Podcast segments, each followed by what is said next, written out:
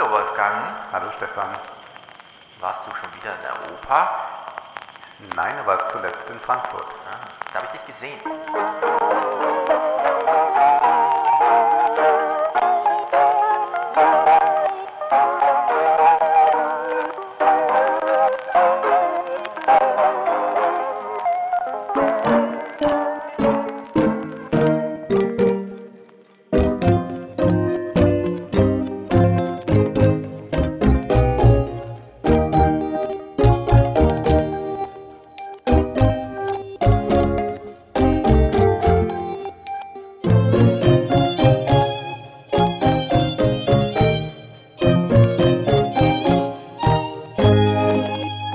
Sehr gut, das stimmt, du warst in Frankfurt. Äh, In Fedora, einer recht unbekannten, aber hervorragend inszenierten und grandios musizierten, gesungenen Mhm. Oper in Frankfurt und es war wunderbar.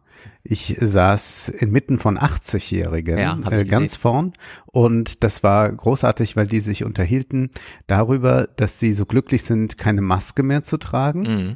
Und sie sagten auch, wir haben ja für die ganzen ausgefallenen Vorstellungen Gutscheine bekommen.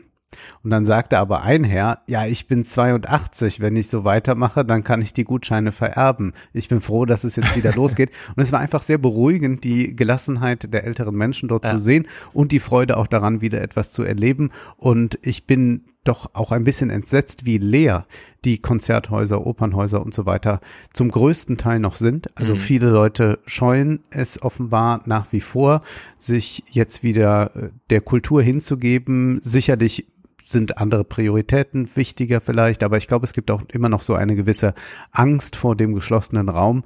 Und ich kann nur sagen, es ist wunderbar, wieder zum Beispiel Musik in Präsenz zu erleben. Ich freue mich schon, in Frankfurt werde ich mir auch noch Madame Butterfly dann bald ansehen. Und es ist sicherlich etwas, auf das man niemals verzichten sollte und sich jetzt wirklich, man muss aus dieser, aus dieser permanenten Angst oder aus dieser mit der Angst einhergehenden Bequemlichkeit, die sich dann Ja. eingestellt hat, heraus und wieder Dinge erleben.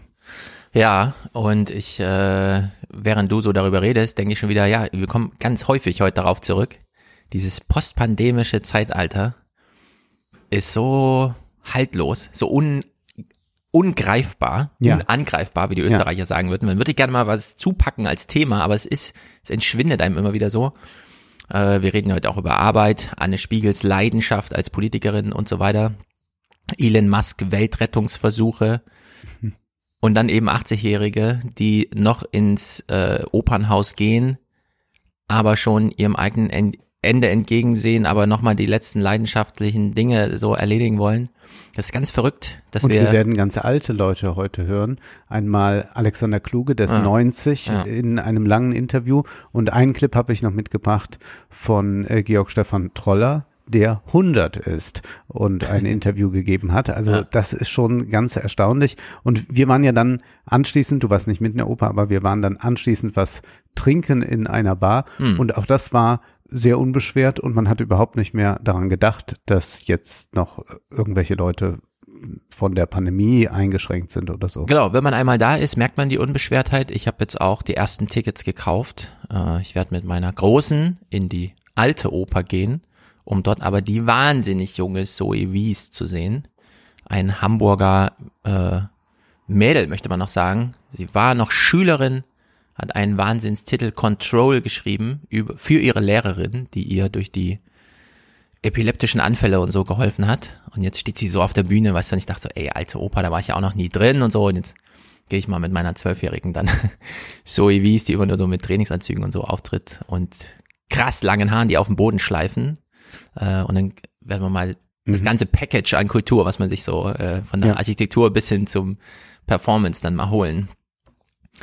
Gut, aber dieser Monat äh, be nee, endete fast äh, düster in Frankreich. Ja. Ich habe so ein bisschen überlegt, wir machen ja keine gemeinsame Planung vorher. Muss man es groß thematisieren oder ist das so ein Thema, bei dem jetzt einfach alle aufatmen und dann aber Wiedervorlage in fünf Jahren rufen? So wie wir wahrscheinlich auch jetzt gleich, dass wir einfach sagen, naja, Macron hat jetzt das zweite Mal gewonnen. Das erste Mal seit äh, Jacques Chirac hatte jemand das zweite Mal, also hat seine Amtszeit verteidigt. Und er kann dann aber nicht noch ein drittes Mal.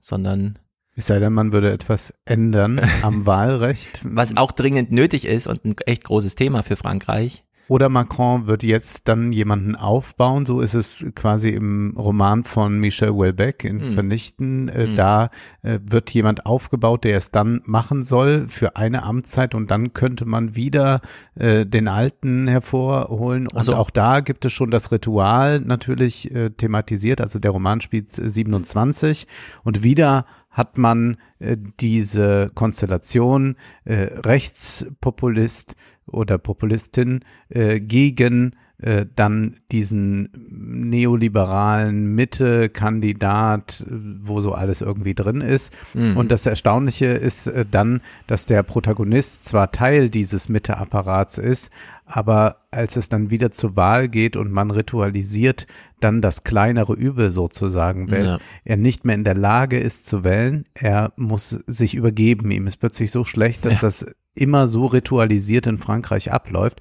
Und das ist, glaube ich, auch das, wie wir das stark rezipieren, nämlich als Ritual. Also meine Erinnerung reicht bis zu Chirac zurück und da kenne ich schon dieses Ritual, aber mhm. man wählt das kleinere Übel. Und wenn man sich ja jetzt ansieht äh, bei diesen Wahlen, wie stark Mélenchon doch war und dass dann Leute wie Katharina Barley ähm, und andere Leute auch äh, aus äh, der SPD dazu aufrufen, jetzt Macron zu wählen, also bevor diese Stichwahl kam, äh, denn Mélenchon hätte ja ohnehin keine Chance, da muss ich sagen, nee, äh, Mélenchon hätte durchaus eine Chance gewesen, das waren ein, zwei, drei Prozent und dann wäre das ganz klar ein Sieg für ihn gewesen und dann äh, hätte äh, es ganz anders ausgesehen. Das heißt, äh, wir haben uns da auch bei dieser ritualisierten Betrachtung auch schon daran äh, gewöhnt, dass man eigentlich die Wahl nur als Ritual ausführt und das ist ja dann etwas, was nicht besonders demokratisch ist. Ja.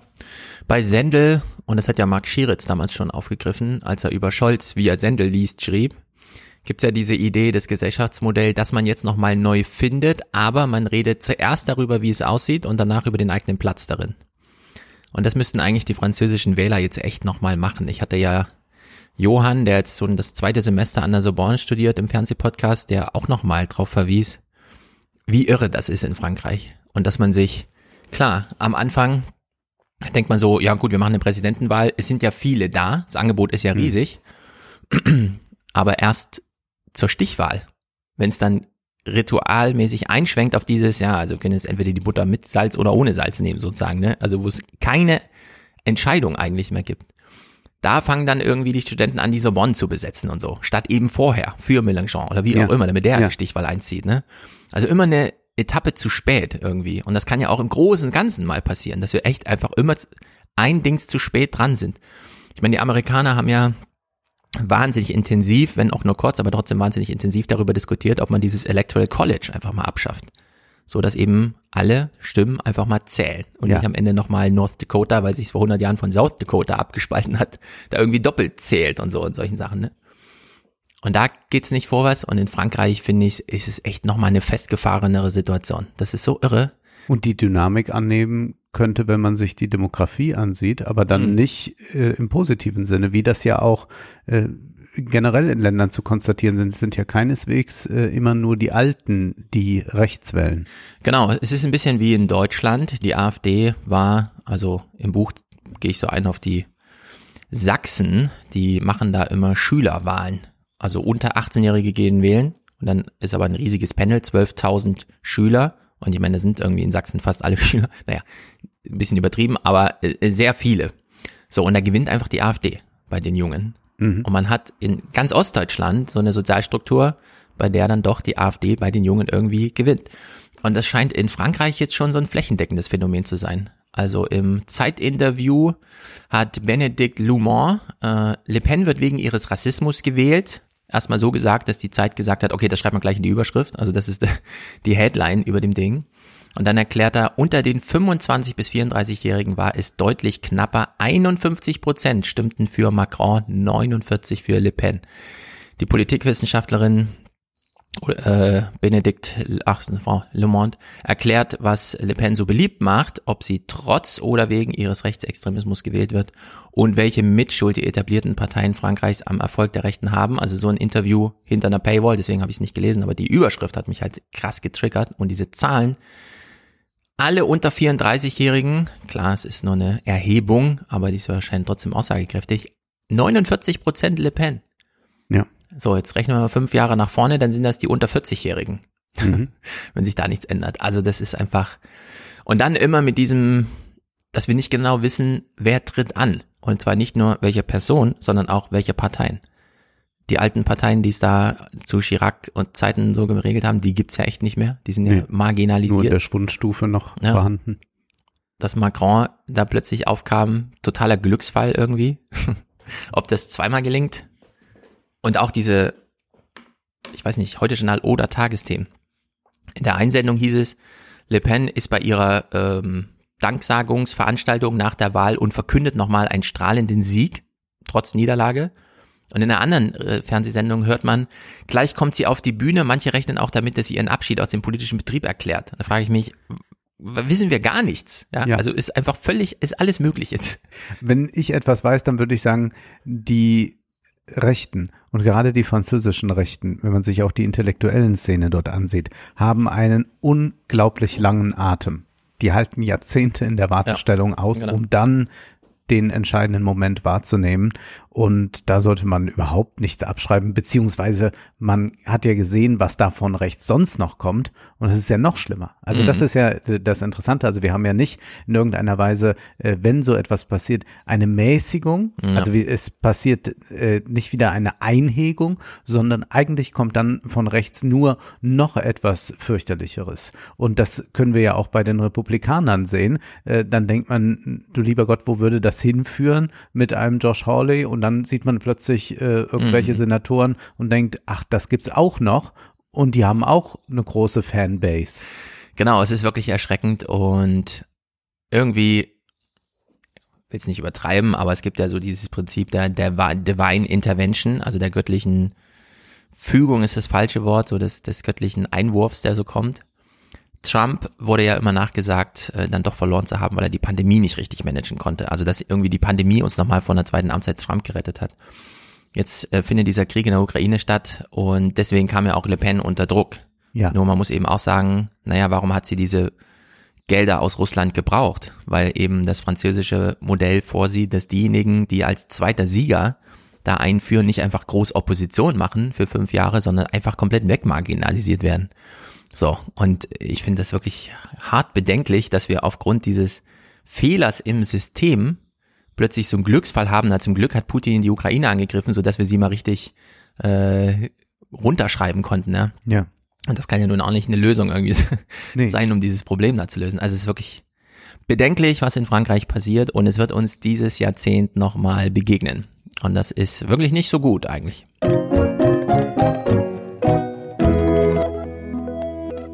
Wir erleben vielleicht das Ende des Endes der Geschichte und damit will ich ganz kurz überleiten zu unserem nächsten Salon. Wir haben schon angekündigt, dass wir über das Buch Luxus von Erwan Rambourg sprechen.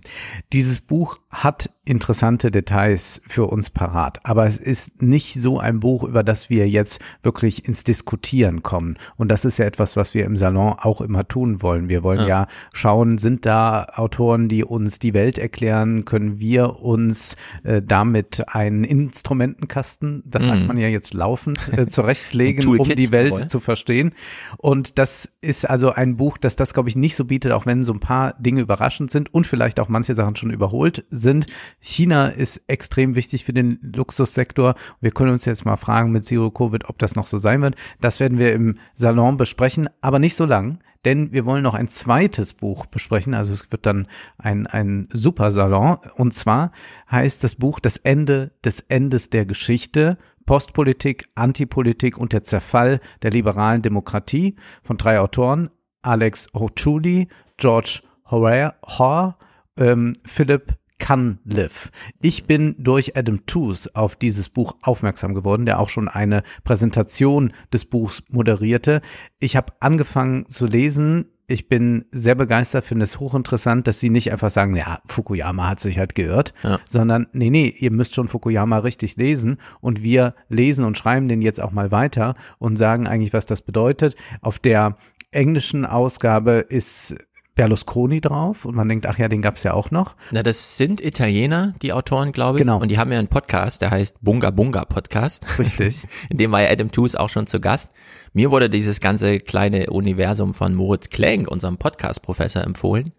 Und äh, du hast es jetzt äh, die Tage noch reingeworfen, fand ich sehr gut, denn ich hatte es auch auf meiner Liste und jetzt werden wir es lesen und besprechen. Ich bin auch sehr gespannt, gerade unter dieser Maßgabe Fukuyama lesen und verstehen wollen und dann daran anschließen, statt irgendeine Kontroverse aufzumachen, weil man Ja. den Titel des Buches halt gelesen hat, so, ne? Ganz genau.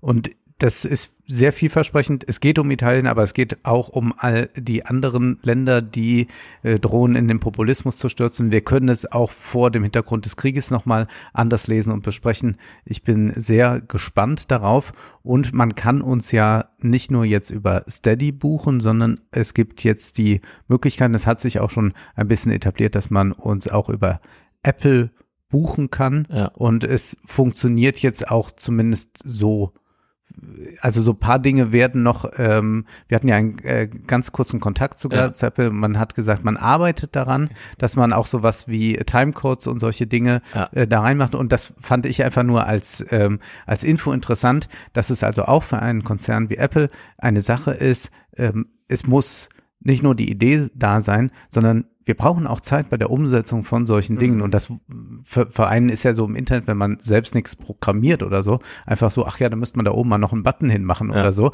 Aber dass der Button da oben hinkommt und auch Ja. wirkt und so weiter, das ist eine andere Sache. Das fand ich ganz interessant. Aber es gibt diese beiden Möglichkeiten, aber wir präferieren, das sagen wir nochmal ausdrücklich, natürlich Steady weiterhin und Steady bietet auch die Möglichkeit, dass man alle alten Folgen ganz einfach Richtig. abrufen kann. Es ist also auch übersichtlicher, wenn man es jetzt als Archiv nutzen möchte. Genau, bei Steady bekommt man das ganze Archiv ab Februar 2020. Der Januar-Salon war ja noch frei.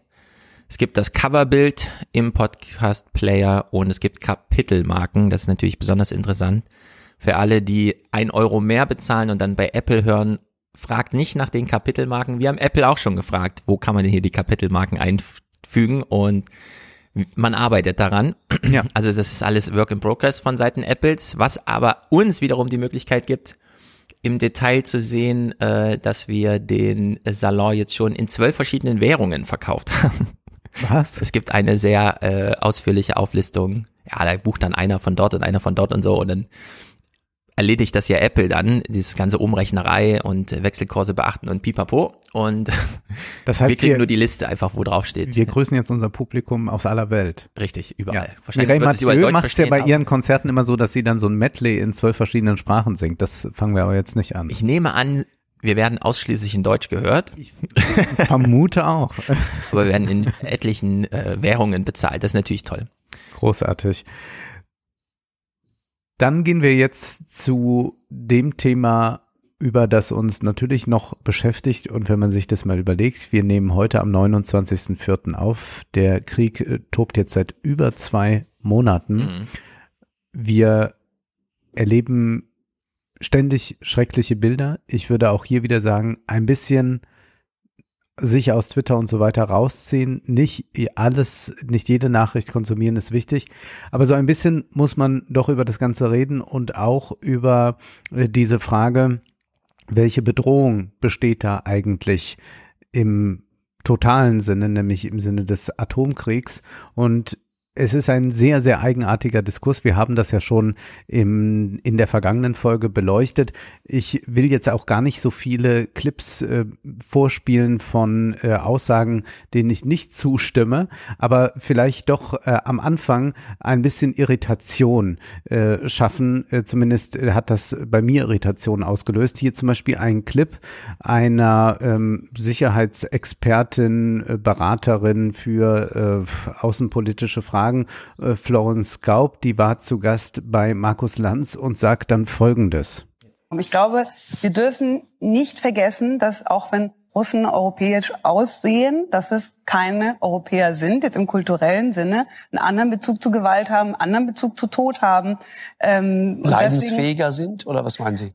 Naja, es gibt da nicht diesen liberalen, postmodernen Zugang zum Leben, das Leben als ein Projekt, was jeder für sich individuell gestaltet, sondern mhm. das Leben kann halt einfach auch mit dem, mit dem Tod recht früh enden. Ich meine, Russland hat zum Beispiel auch eine relativ äh, niedrige Lebenserwartung, ich glaube 70 für Männer. Ähm, das ist halt einfach, dann geht man einfach anders damit um, dass halt, dass da Menschen sterben. Ne? Mhm. Einfach, einfach, einfach. Ja. Nee, so einfach ist es nicht. Und ich finde das wirklich grausam, dass das erstmal so unwidersprochen bleibt und dass überhaupt da jemand sitzt und so einen Unsinn erzählt.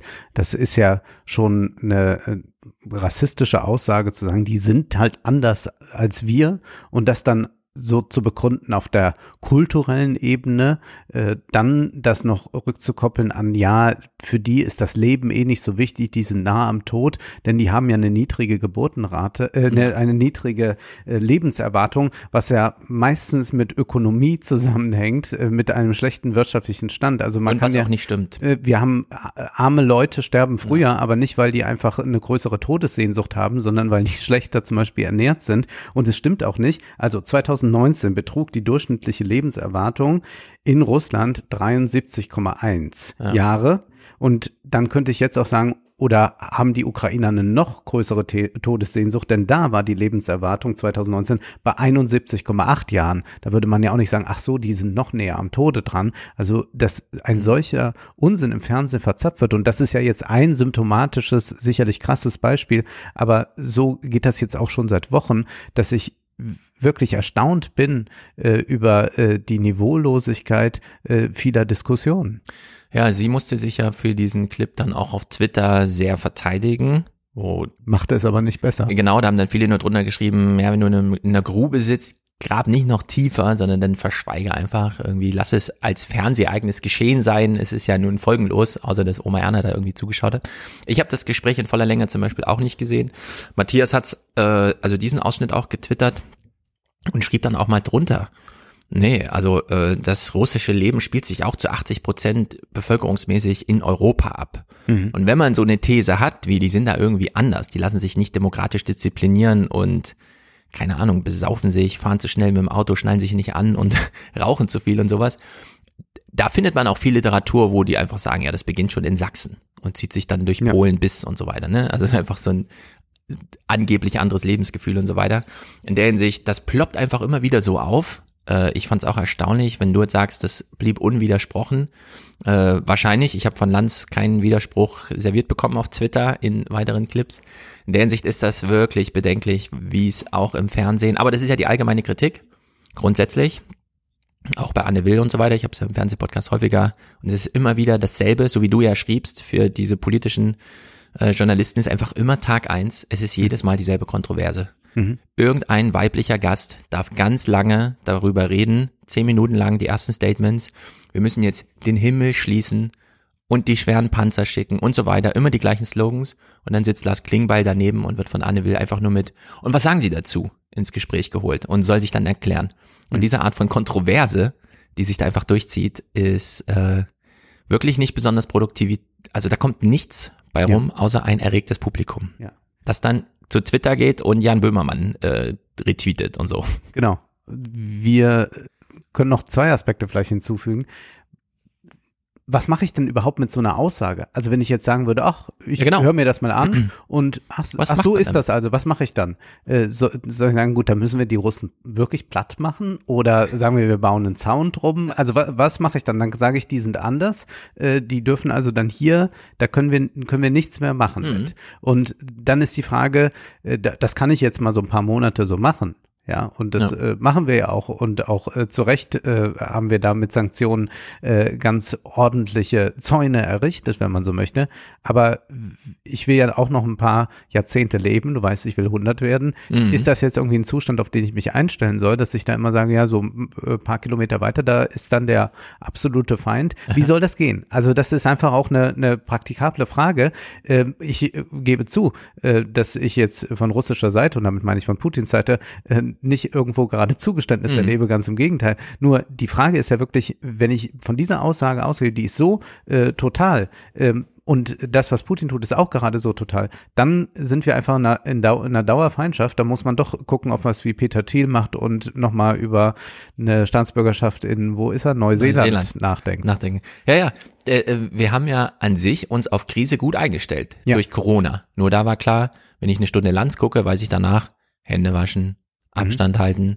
Also das konnte man instruktiv in sein Leben integrieren. Das ist hier einfach völlig ausgeschlossen, dass man ja. irgendwas irgendwie handlungsanweisend für sich nutzen kann. Und in der Hinsicht sind recht viele Menschen da einfach lost und man kann dann echt nur sagen, einfach nicht gucken. Ja. Krieg findet ja statt, über den kann man auch lesen. Äh, da hilft einem dann das Fernsehen gerade nicht weiter.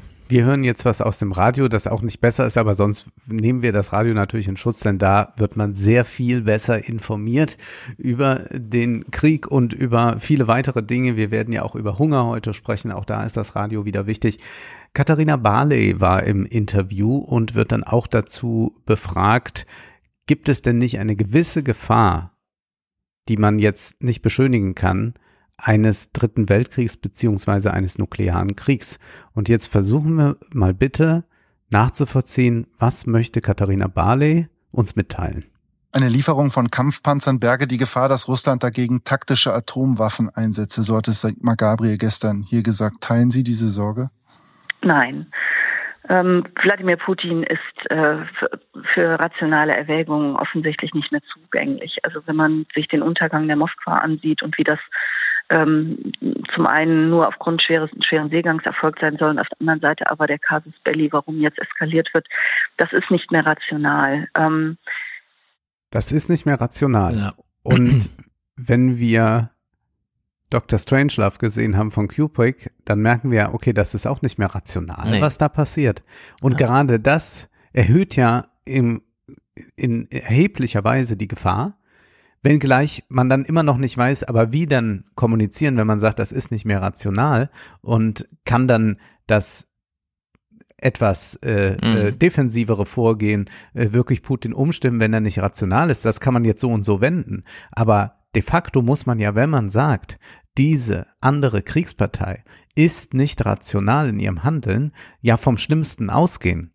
Mhm. Dann kann ich ja nicht sagen, ja, weil er nicht rational handelt, wird er natürlich auch nicht mit der Atombombe kommen. Ja, wir haben es hier mit unauflösbaren Problemen zu tun. Über die ja. kann man reden, ja. aber die kann man nicht auf- oder ablösen, sondern ja. die sind einfach immer noch präsent. Das sind einfach so unendliche Themen.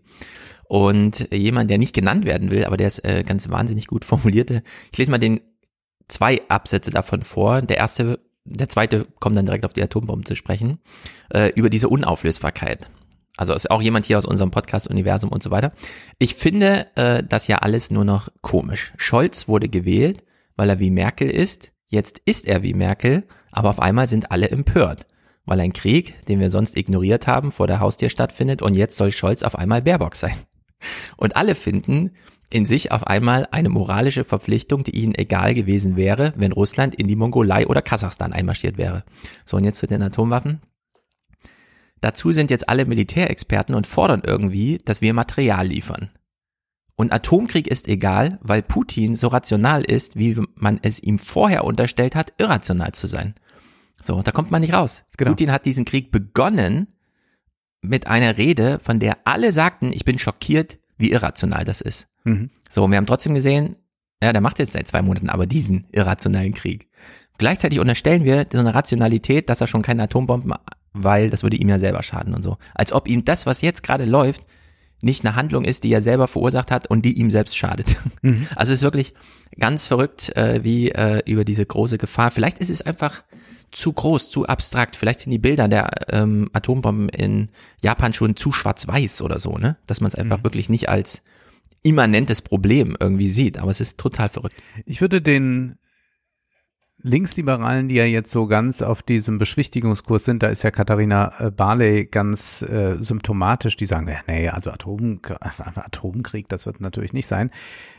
Ihr habt ja alle Don't Look Up gesehen. Ihr habt ja alle Don't Look Up gesehen und habt nochmal über die Rechten gelacht. Ja, hier die Trumpianer, die mhm. natürlich da einfach nicht raufgucken und die da sitzen und alles ignorieren. Naja, haben wir nicht auch hier wieder eine Don't Look, also wirklich eine Don't Ja. Look Up äh, Metapher, die mal zutrifft? Denn Don't Look Up funktioniert ja mit diesem Kometen. Nun wissen wir, der Klimawandel ist kein Komet und wir wissen auch, äh, der äh, Klimawandel wird Schlimmes hier verursachen, aber die Erde verwandelt sich nicht in einen Feuerball. Jedoch haben wir es bei einem Atomkrieg damit zu tun, dann ist aus. Und w- deswegen sollte man vielleicht diesen Film unter diesem Gesichtspunkt sich nochmal neu ansehen. Und Katharina Barley macht es aber dann in ihrer zweiten Antwort nicht besser, sondern noch ein bisschen irrer. Ich habe das schon oft gesagt. Die Ukraine war im Besitz von, von Atomwaffen nach dem Auseinanderfallen der Sowjetunion. Und sie hat im Rahmen des Budapester Memorandums diese Atomwaffen an Russland abgegeben. Im Vertrauen darauf, dass Russland gemeinsam mit den USA und, Großbritannien der Ukraine territoriale Unverletzlichkeit zugesichert hat in genau diesem Memorandum. Und deswegen äh, jetzt zu sagen, äh, da könnten möglicherweise genau diese Atomwaffen vielleicht eingesetzt werden, die vorher auf ukrainischem Grund waren und die abgegeben wurden an Russland, erscheint mir absolut zynisch und absurd. Wieso soll das zynisch sein? Ja. Warum, äh, das hat ja nichts mit, zy also das ist zynisch, wenn es geschehe, aber das zu sagen, dass diese Gefahr droht, ist ja nicht zynisch, sondern Putin ist ein zynischer Politiker, Hm. äh, dem man einen solchen Zynismus sogar zutrauen könnte. Auch hier frage ich mich erneut, wie kommt man zu einer solchen äh, irren Logik? Ja, also für mich war so die kleine kognitive Zäsur jetzt im April auch, als ich Christoph Heusgen, ehemaliger äh, Referatsleiter 6 Kanzleramt Außenpolitik, Mhm. überall, er hat quasi alle Gespräche immer geführt. Christian Sievers hat ihn vorgestellt mit so einem Videomaterial, wie man sieht, wie Obama in seinem Auto verschwindet, vom Kanzleramt wegfahren will und sagt, haltet nochmal an, ich muss mich noch von Heusgen verabschieden. Dann steigt er nochmal aus, gibt Heusgen nochmal die Hand und dann steigt der amerikanische Präsident wieder ins Auto und fährt dann wirklich ab. Also Christoph Heusgen sozusagen mittendrin im Geschehen, ein Gestalter der politischen Lage, nicht nur so ein Beobachter und Kommentator, der dann im Fernsehen sitzt und sagt, ja, wahrscheinlich war es doch die Corona-Einsamkeit, die Putin dazu getrieben hat, dass wir auch da sozusagen eine Zäsur ziehen müssen und nicht einfach sagen können, hat man doch schon 20 Jahre lang gesehen. Nee, hat man nicht 20 Jahre lang gesehen, sondern da ist irgendwas passiert. Ja. Ja, also das ist einfach, ähm, Er sagt ja sogar, bei der Münchner Sicherheitskonferenz haben wir natürlich die Gefahr gesehen, aber wir haben nicht damit gerechnet, Ja. also ein paar Tage Genau. vorher, dass Putin tatsächlich die Ukraine angreifen Genau. wird. Und wenn die Leute, die jetzt sagen, ich habe schon vor zwölf Jahren davor gewarnt, den muss man sagen, zwölf Jahre hat er nicht angegriffen. Es wäre durchaus denkbar, wenn wir uns jetzt mal in diese Psychologie hineinbegeben, dass Putin noch drei Jahre gewartet hätte, dann k- kann man sagen, ja, muss man dann präventiv eingreifen? Kann man dann anders schon die Ukraine unterstützen? Das sind alles Fragen, die man stellen kann. Es könnte aber sein, dass Putin äh, noch gewartet hätte und würde dann nicht mehr am Leben sein oder die politische Situation in seinem Land Genau. hätte sich verändert. Das heißt, wir können nicht sagen, aber vor 15 Jahren haben wir das auch schon immer so gesagt und damals haben wir das so nicht gemacht, 2008 oder so. Genau, es kommen jetzt ganz viele Ideen. John Bolton war in irgendeiner äh, Wall Street Journal oder Washington Post Veranstaltung zugeschaltet und meinte, ja, Putin hat drauf gesetzt, dass Trump eine zweite Amtszeit bekommt und dann die Amerikaner aus der NATO rausnimmt. Mhm. Und dann in dieser Schwächephase diesen Angriff startet. Nun ist es anders gekommen und Putin hat trotzdem angegriffen, was irre ist. So, und dieser ganze Modus, ja, ich, also ich will es nochmal ausdrücklich sagen, wir sind, wir hängen, ich hänge so in der Luft bei dem Thema, dass ich jetzt einfach sage, ich höre mir jetzt an, was Christoph Heusgen sagt. Und nur weil es Christoph Heusgen ist Ja. und weil dieser Typ, der eben gesagt hat, wenige Tage vorher bei der Münchner Sicherheitskonferenz habe ich noch nicht gedacht, nicht daran geglaubt, dass dieser Angriff wirklich passiert. Und Christoph Heusgen ist der Chef dieser Veranstaltung. Der führt die ganzen Vorgespräche mit all den Politikern, die da Ja. aufkreuzen. Er klärt die Agenda, wie das da abläuft und so weiter.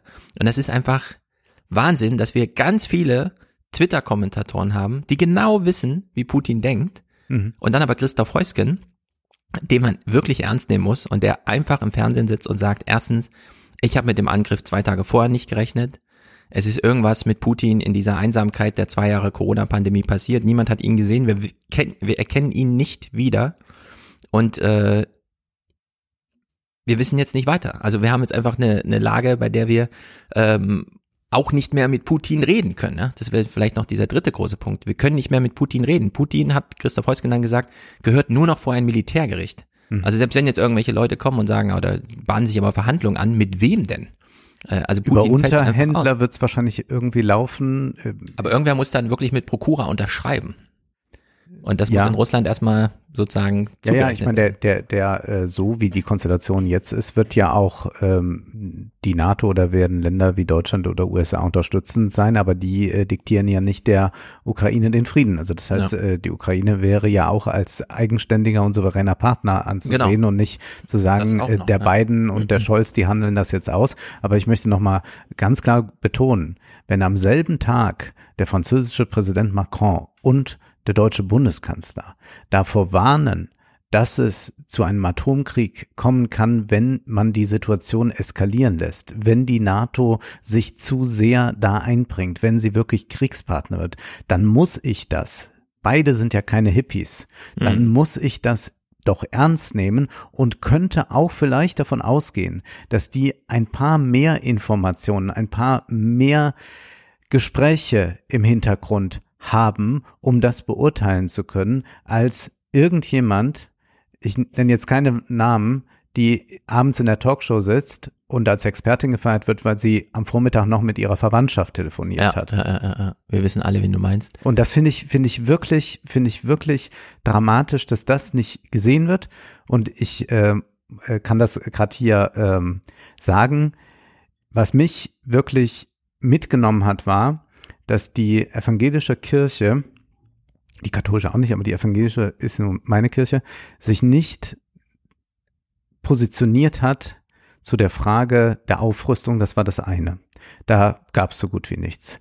Dann, und wir von evangelischer Kirche, das ist eine andere Institution als die katholische, aber ich spreche jetzt hier mal auch von, Mhm. äh, vor allem von der EKD, also davon der Vorsitzende EKD und von der Präses, dass es dann auch jetzt immer wieder von denen äh, Rufe gab hin zu Waffenlieferungen für die Ukraine.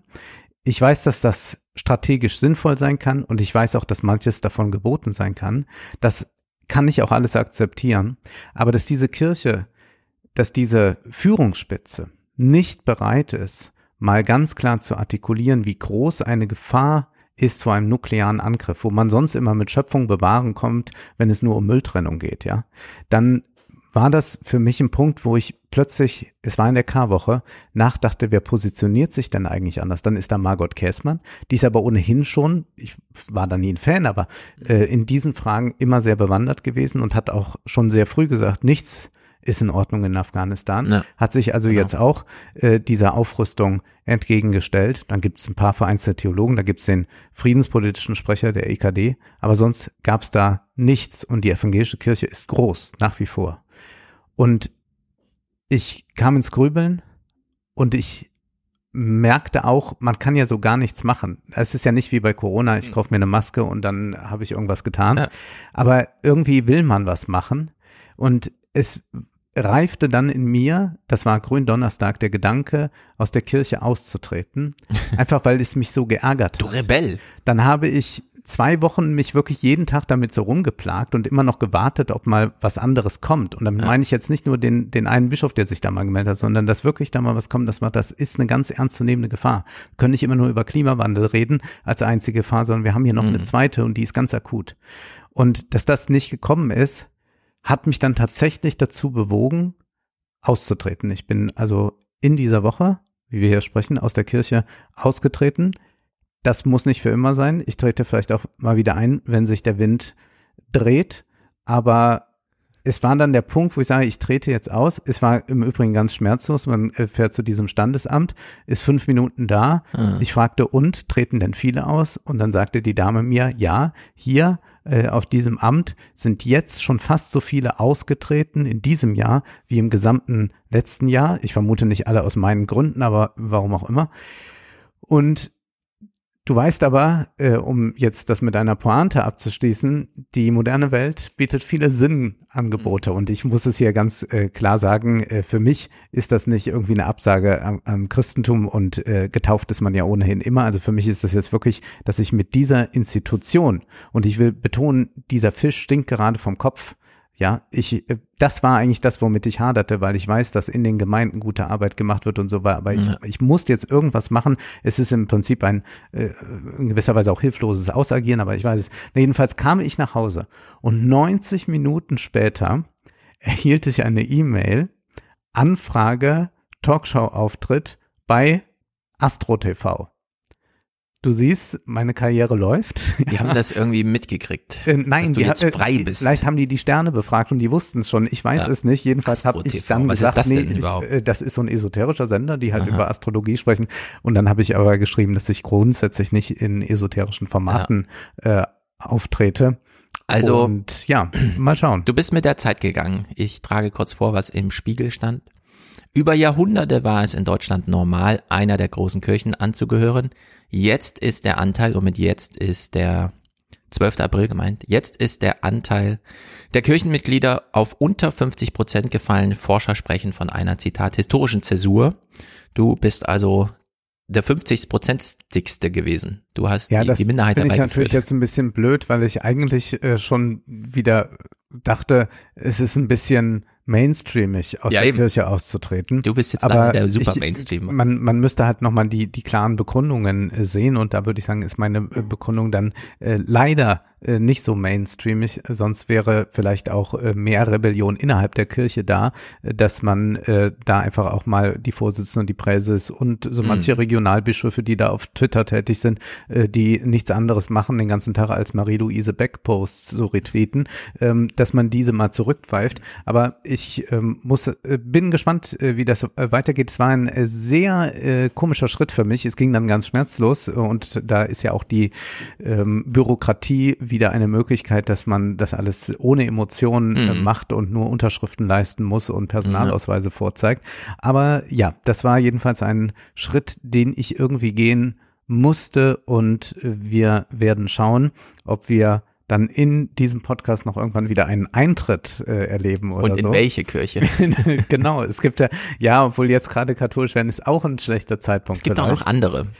Ja, aber da bin ich ja konservativ, äh, natürlich. Ähm, aber dieses Klima, das stört mich doch sehr, wie leichtfertig, wie fahrlässig über das alles gesprochen wird. Und diese Fahrlässigkeit, die nehme ich der Kirche übel, die nehme ich aber auch unseren Unterhaltungssendungen übel. Zum Beispiel hier mal ein Clip aus der Heute-Show. Und ich möchte betonen, ich bin kein Zuschauer der Heute-Show. Man hat mir das nur äh, mal geschickt. Ich soll mal da reinschauen.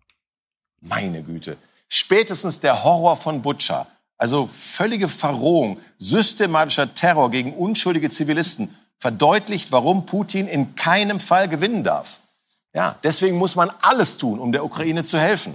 Und wenn die Ukrainer, nur mal als Beispiel sagen, Deutschland, wir bräuchten dringend mal 100 Marderpanzer, dann antwortet man eben nicht, sorry, die brauchen wir gerade für was anderes. Das ist so erstaunlich, dass man glaubt, man könnte in diesem Comedy-Modus über alles sprechen und damit die Welt ganz einfach erklären, als seien die an der Regierung, und damit ist ja vor allem Scholz gemeint, vollkommen bekloppt, Mhm. dass sie das nicht machen jetzt gerade. Äh, Es ist doch ganz logisch, das so zu tun. Hier eine Sendung später dann noch ein zweiter Clip. Jetzt ist es amtlich, meine Damen und Herren. 65 Prozent der Deutschen halten Olaf Scholz nicht für führungsstark. Ja, selber schuld. Ne? Auch in dieser Woche hat der Bundeskanzler eine klare Ansage zum Thema schwere Waffen für die Ukraine erfolgreich vermieden. Und ich finde, wenn er uns das wenigstens mal erklären würde. Aber sein Lieblingsspruch ist wohl tatsächlich kein Witz. Never complain, never explain. Kommt Ihnen das bekannt vor? Ja klar, der ist geklaut von der Queen, meine Damen und Herren. Ja. Ähm, also wir wenden uns ja immer alle kollektiv dagegen, Krieg als Politik mit anderen Mitteln zu sehen. Ja. Dieser Clausewitz-Satz, ne? Aber Krieg als ein Nachrichtenthema, ein Fernsehthema, ein Comedy-Thema, das geht alles. Genau. Das kann man machen. Ja, und ich will mal hier noch zwei Aspekte hervorheben. Einmal wird da diese Umfrage zitiert. Klar, wenn ich massenmedial die ganze Zeit nur schreibe, Scholz ist ein schwacher Kanzler, bald wird Scholz äh, Mhm. nicht mehr Kanzler sein, äh, die eigenen Reihen rebellieren und dann haben wir ja diesen Club der drei Enttäuschten aus äh, SPD Rot, Hofreiter und äh, Strack-Zimmermann, die jetzt äh, jeden Tag sieben Talkshows machen und nur überall, erklären. selbst äh, Jürgen Überall. zur Heide abends im Ja. Deutschlandfunk nochmal, ne, fügt das nochmal so ein, dass es ja die Troika der äh, Enttäuschen ist und so weiter. Ja, das Ja, und dass die äh, die ganze Zeit präsent sind, dass man dann irgendwann eine Stimmung schafft, wo Leute, die am Telefon befragt werden nach Scholz und sagen, Mhm. nee, nee, irgendwie macht er das gerade nicht gut. Das ist ja äh, vielleicht kein Zufall. Und dann Ja. zu diesem Satz, äh, dass man äh, sich nicht erklärt und begründet, das ist doch eine Folge, äh, wir haben doch eine Situation, die so aussieht, dass man hier Politik im, in der Sphäre des Geheimnisses ausüben muss. Hm. Das heißt, wir haben hier nicht diese Idee von Piraten, äh, von der Piratenpartei, der absoluten Transparenz. Das kann man in manchen Dingen vielleicht fordern. Äh, vielleicht, wenn es zum, ums Thema Bauen oder so gehen würde. Das mhm. würde sicherlich auch viel bringen. Aber es fällt auch auf, dass sehr viele Piraten nicht damit klarkommen. Also mir ist das bei Twitter aufgefallen, ehemalige äh, Piraten nicht damit klarkommen, dass Scholz nicht das alles so erklärt, weil er in der Sphäre des Geheimnisses mit anderen in dieser Sphäre steht und in diesem Raum ist nicht über alles nach außen was zu kommunizieren, denn dann funktioniert das ganze Spiel nicht mehr. Dann ist es überhaupt nicht mehr möglich, ja. ähm, zu taktieren. Also taktieren funktioniert nur mit Geheimnis. Es geht nicht, wenn ich schon alles offenlege. Und dann kann gerade das, was nach außen hin als einfach nur als Zaudern hm. äh, uns äh, dargestellt wird, dass das aber eine Strategie sein kann, von der wir jetzt nichts wissen, von der wir aber wissen könnten, wenn wir uns mit der Geschichte, zum Beispiel mit dem Kalten Krieg beschäftigen, mit der Kuba-Krise. Da gab es die Situation beispielsweise, dass dann ein Kennedy lauter Militärberater hat. Und die Militärberater haben ihm alle gesagt, geh da in die Offensive. Ja. Und Kennedy hat dann nochmal für sich das und nochmal andere zu Rate beziehen, für sich dagegen entschieden. Mhm. Im Nachhinein hat er damit die nukleare Katastrophe verhindert. Das heißt, wir wissen auch sehr viel einfach nicht. Und deswegen so zu tun, als sei das einfach nur so eine Arroganz der Macht, dass er sich nicht erklärt. Das ist was anderes, wie wenn, wenn, wenn Merkel sich bei irgendwelchen Bundespressekonferenzen oder Talkshow-Auftritten einfach geweigert hat, mal irgendeine klare Zusage zu machen, wie der Staat sozialer wird ja, oder so. Ja, ja. Da muss man die Leute zur Brust nehmen. Aber hier sind wir gerade in einer Situation, das ist im Prinzip wie bei einer äh, Verhandlung, die man führt, eine, eine, äh, vielleicht eine Gehaltsverhandlung oder eine Übernahme von, von einer Firma oder so. Da kann nicht alles von Anfang an auf den Tisch. Hm. Also vielleicht dreht sich der Winter auch nochmal. Ich habe vorhin, als ich dich abholte, den neuen Robin Alexander Podcast gehört, Machtwechsel. Und da hat er diese Szene mal beschrieben, wie wir, äh, also wir, die Öffentlichkeit, die deutsche Öffentlichkeit, so den zögernden, zaudernden, nicht mit Leadership ausgestatteten Scholz, obwohl er uns anderes versprach, sehen. Gleichzeitig findet aber in Rammstein ein von den Amerikanern einberufenes großes Verteidigungsministertreffen statt. Da wird dann äh, die deutsche Verteidigungsministerin mit Applaus empfangen, weil Deutschland das erste Land ist, das nun wirklich Panzer liefert.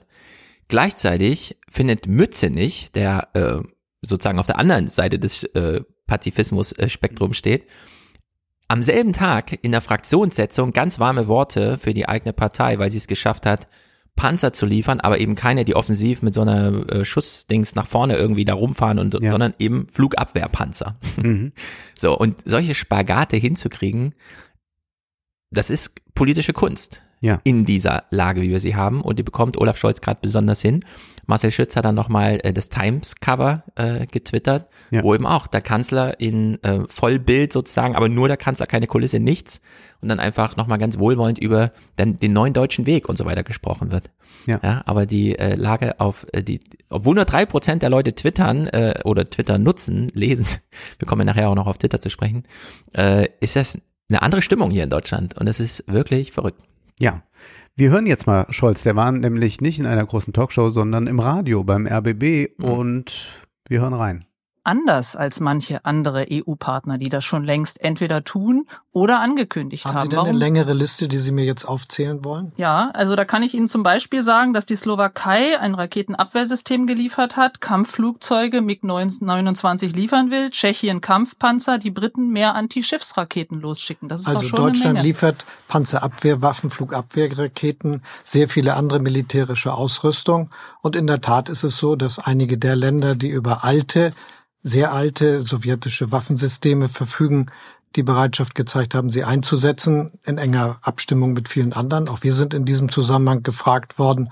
Und das ist, glaube ich, ein großer Unterschied. Sie machen einen falschen Eindruck. Und das, finde ich, sollte man auch sehr klar aussprechen. Deutschland hat hier eine entscheidende Weichenstellung vorgenommen mit der Entscheidung, Waffen zu liefern. Wir liefern, wir haben geliefert und wir werden liefern. Und wir stimmen uns über das, was wir tun, eng mit allen Verbündeten ab und machen das gleichgerichtet mit den Freunden über den Atlantik hinweg, mit den Freunden hier in Europa. Es gibt gar keine Alleingänge und ja. das ist auch nicht, dass äh, Scholz sich eingeschlossen hat und gesagt, ich kommuniziere nicht mehr mit den anderen, sondern all das, was da passiert, ist immer konzertiert. Und das mal zu erkennen und nicht weil es so einfach ist für Journalisten, dieses Narrativ zu bedienen, ja, äh, Scholz schottet sich ab mhm. und Deutschland macht wieder einen Sonderweg, weil man irgendwann mal so eine Sonderwegthese zur deutschen Geschichte gehört hat. Das finde ich schon sehr, sehr bemerkenswert und auch toll, dass er hier auch auf die Form der Fragen eingeht, auf das Interview mhm. selbst eingeht, also das auch damit gleich auf eine Metaebene hebt, indem man nämlich sagt, wie werde ich eigentlich hier befragt und was wird davon äh, nach außen ja. dann kommen, beziehungsweise was transportieren diese Fragen. Das ist etwas, ich habe jetzt die anderen Clips nicht mitgebracht, aber das, was, was er mehrmals im Interview tut, dass er immer sagt, ja, Ihre Frage suggeriert jetzt gerade dieses, aber es ist doch folgendermaßen. Ja, das ist, ähm, also Scholz ist ja für eine Sache berühmt, Scholzomat zu sein. Ja. Aber wenn es ihn so wurmt, da so gefragt zu werden, und da gibt's jahrealte Aufnahmen, wie er als Finanzminister und so weiter uns da irgendwie durch die Krisen bringt und dann auch Christian Sievers nochmal anmahnt, Herr Sievers, wir brauchen in Deutschland auch eine andere Stimmung und dann sagt er so original, vielleicht helfen Sie auch mal ein bisschen mit. und es sind immer wieder so kleine Ausbrüche, wo äh, Scholz in seiner Manier der Kragen platzt. Ja. Und das müsste man eigentlich auch mal dokumentieren, weil das so eine ganz eigene äh, Geschichte ist, in dem es eben genau nicht der Scholzomat ist, sondern einer, der mal ganz instruktiv mit den Medien umgeht und echt eine Botschaft hat. Aber das hat dann Robin Alexander auch wieder. Scholz hat sich ja einmal letzte Woche Dienstag für 18 Uhr ankündigen lassen im Kanzleramt. Da gebe ich eine Erklärung ab und so weiter. Und das fanden sehr viele Journalisten dann so unverständlich, was da war, dass sie von sich aus angerufen wurden aus dem Ministerium, weil die Mitarbeiter dann mit den Journalisten, die sie kannten, nochmal in die Exegese gehen. Und dann meinte Robin Alexander nur am Ende seines Podcasts, ja, und das ist doch auch toll für uns, denn wir brauchen ja äh, Scholz-Erklärer und wir sind ja Scholz-Erklärer, also wir Journalisten. Also wir sehen da jetzt auch mal, auch mal eine Aufgabe drin, mhm. vielleicht einfach mal Scholz verstehen zu wollen und das wirklich zu erklären, statt einfach nur die ganze Zeit mit diesen Appellen äh, so eine Öffentlichkeit, äh, so eine Stimmung zu bedienen, die schon da ist, also so ein, so ein äh, Surfing der Stimmung zu betreiben. Nee, man kann jetzt auch echt mal den äh, Job des Journalisten ernst nehmen und aus dem, was einem Scholz sagt, das rausholen und erklären, was Scholz erklären wollte, aber, das kann man dann sagen, nicht konnte oder wie auch immer. Und manchmal ist er von schönster Klarheit. Herr Scholz, Sie haben gesagt, wer bei mir Führung bestellt, der kriegt sie auch. Führen Sie gerade? Sehr. Ganz klar ist, dass in so einer Situation sich immer wer zu Wort meldet und sagt, ich möchte, dass es in diese Richtung geht und das ist Führung. Aber ich sage mal, manchem von diesen Jungs und Mädels muss ich mal sagen, weil ich nicht tue, was ihr wollt, deshalb führe ich. Die Jungs und Mädels. Und wir sind an dem Punkt angekommen, an dem wir beiden, die wir keine Scholz-Fans sind, du hast ihn ja richtig abgeschrieben, für dich war das ja richtig, überhaupt nicht ja. mehr auf der Agenda. Und äh, für mich als äh, jemand, der äh, wirklich diese äh, neoliberale Wende der SPD abgrundtief hasst, muss ich doch feststellen, dass ich jetzt mit Blick auf die weltpolitische Lage sehr froh bin, dass Scholz Kanzler ist. Ja. Und dass Macron auch in Frankreich, so schlimm das dann auch für Franzosen sein mag, was die neoliberale Politik da anbelangt, äh, dass ich sehr froh bin, dass Macron äh, da ist und dass die beide äh, durchaus wissen, dass man nicht mit bloßem moralistischem Eifer in so ein Gefecht ziehen kann, sondern dass es da andere ja. Gefahren gibt, die abzuwägen sind. Und da kann man nur froh sein, dass wir nicht gerade irgendjemand anders haben. Also es wäre ja möglich, dass äh, sich irgendwann diese, diese Twitter-Generation nicht nur einen Gesundheitsminister bastelt, sondern auch einen, äh, einen Bundeskanzler. Und was wäre da? Oh wei, oh wei. Ja, also äh, ich finde auch, es ist auch wirklich gut, dass beide ihre Wahlkämpfe gerade abgeschlossen haben. Ja. Die können jetzt beide einfach mal regieren und Olaf Scholz weiß, dass die Stimmungslage jetzt gerade keine Wahl entscheidet, sondern das genau. ist in dreieinhalb Jahren und dann sieht die Welt anders aus. Ich sehe bei dir die großen Liste Alexander Kluge, auf die ich mich sehr freue. Will aber nochmal äh, kurz hier was rein referieren zum Thema deutsches Gemüt, schwere Waffen und so weiter. Denn es gibt wenig zu finden, aber zwei Texte dann doch. Die Tagesschau und der Economist sind hier im Angebot, um über Waffenlieferungen, von denen ich irgendwie denke, auf die kommt es dann wirklich an. Äh, also sollen wir jetzt echt irgendwie 100 Panzer auf Gleisen an die Ost, in die Ostukraine fahren, also wo doch alle schon ansagen, Lavrov und so, also das sind dann für uns auch legitime Kriegsziele. Und vor allem dann kommen die anderen, müssen erstmal repariert und alles werden. Also die Tagesschau informiert. Sie summt wie eine große Hummel und landet schließlich senkrecht auf dem Boden. Die Drohne Vektor. Ein Video ihres Flugs veröffentlichte der ukrainische Journalist Juri Butusov auf seiner Facebook-Seite. Die Aufnahme soll zeigen, dass die Vektor-Drohne schon vor Ort sei. Die erste deutsche Drohne in der Ukraine. Der Hersteller Quantum Systems sitzt in München. Und ich denke mir irgendwie, ja, das, was ich an diesen TikTok-Videos gesehen habe und so, nee, da kämpft nicht Panzer gegen Panzer, sondern da hält einfach ein russischer Panzer an irgendeiner Kreuzung an, aus welchen Gründen auch immer, und in dem Moment wird er abgeschossen. Wie denn eigentlich? Ja, da schwirren einfach Drohnen oben rum. Am bekanntesten ist der Einsatz der türkischen äh, Bayraktar-Kampfdrohne. Sie können bis zu 300 Kilometer weit fliegen und vier Geschosse abwerfen. Also wir haben es jetzt mit der Vektordrohne, mit der äh, türkischen Drohnen zu tun, die alle oben rumschweben und dann einfach, äh, die kann dann viermal feuern.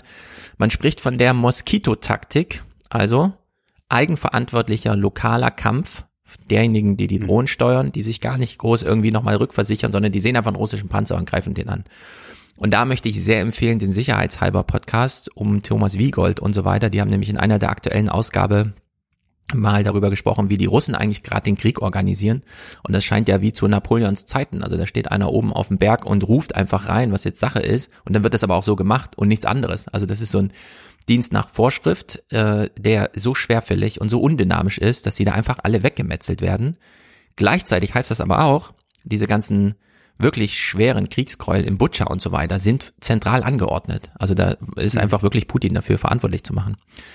Weiter zu den Drohnen bei der Tagesschau. Die ukrainischen Soldaten verwenden auch einheimische Fluggeräte. Am meisten verbreitet ist die Drohne Leleka 100.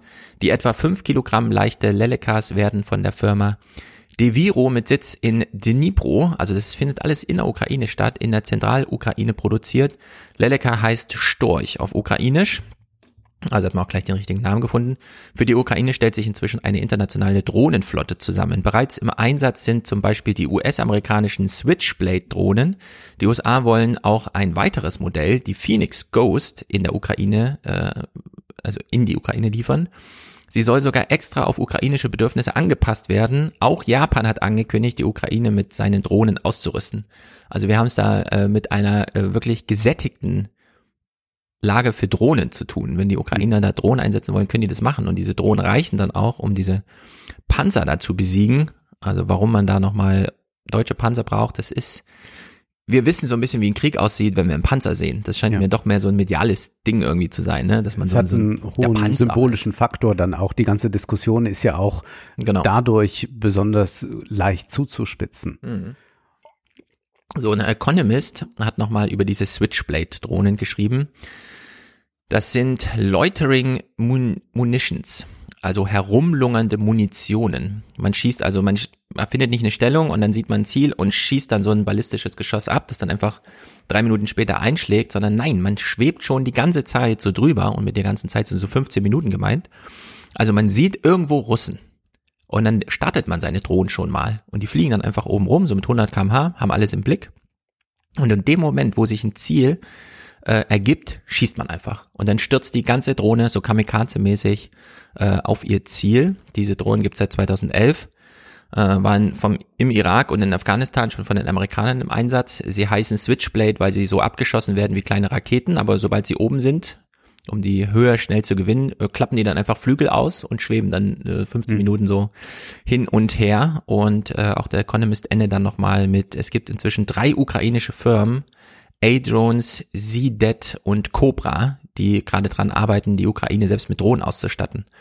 So, und wir haben ja sowieso eine Kriegslage, bei der zum Beispiel Karl Lammers, der lange Jahre für die CDU im Parlament saß und dann im Deutschlandfunk nochmal gefragt wurde, meinte, naja, man kann ja nun nicht wirklich mit Putin verhandeln und so weiter. Aber Putin wird ja auch nicht gehen. Also muss man am Ende mit Putin verhandeln, obwohl man ihn eigentlich lieber vor dem Kriegsgericht sehen möchte.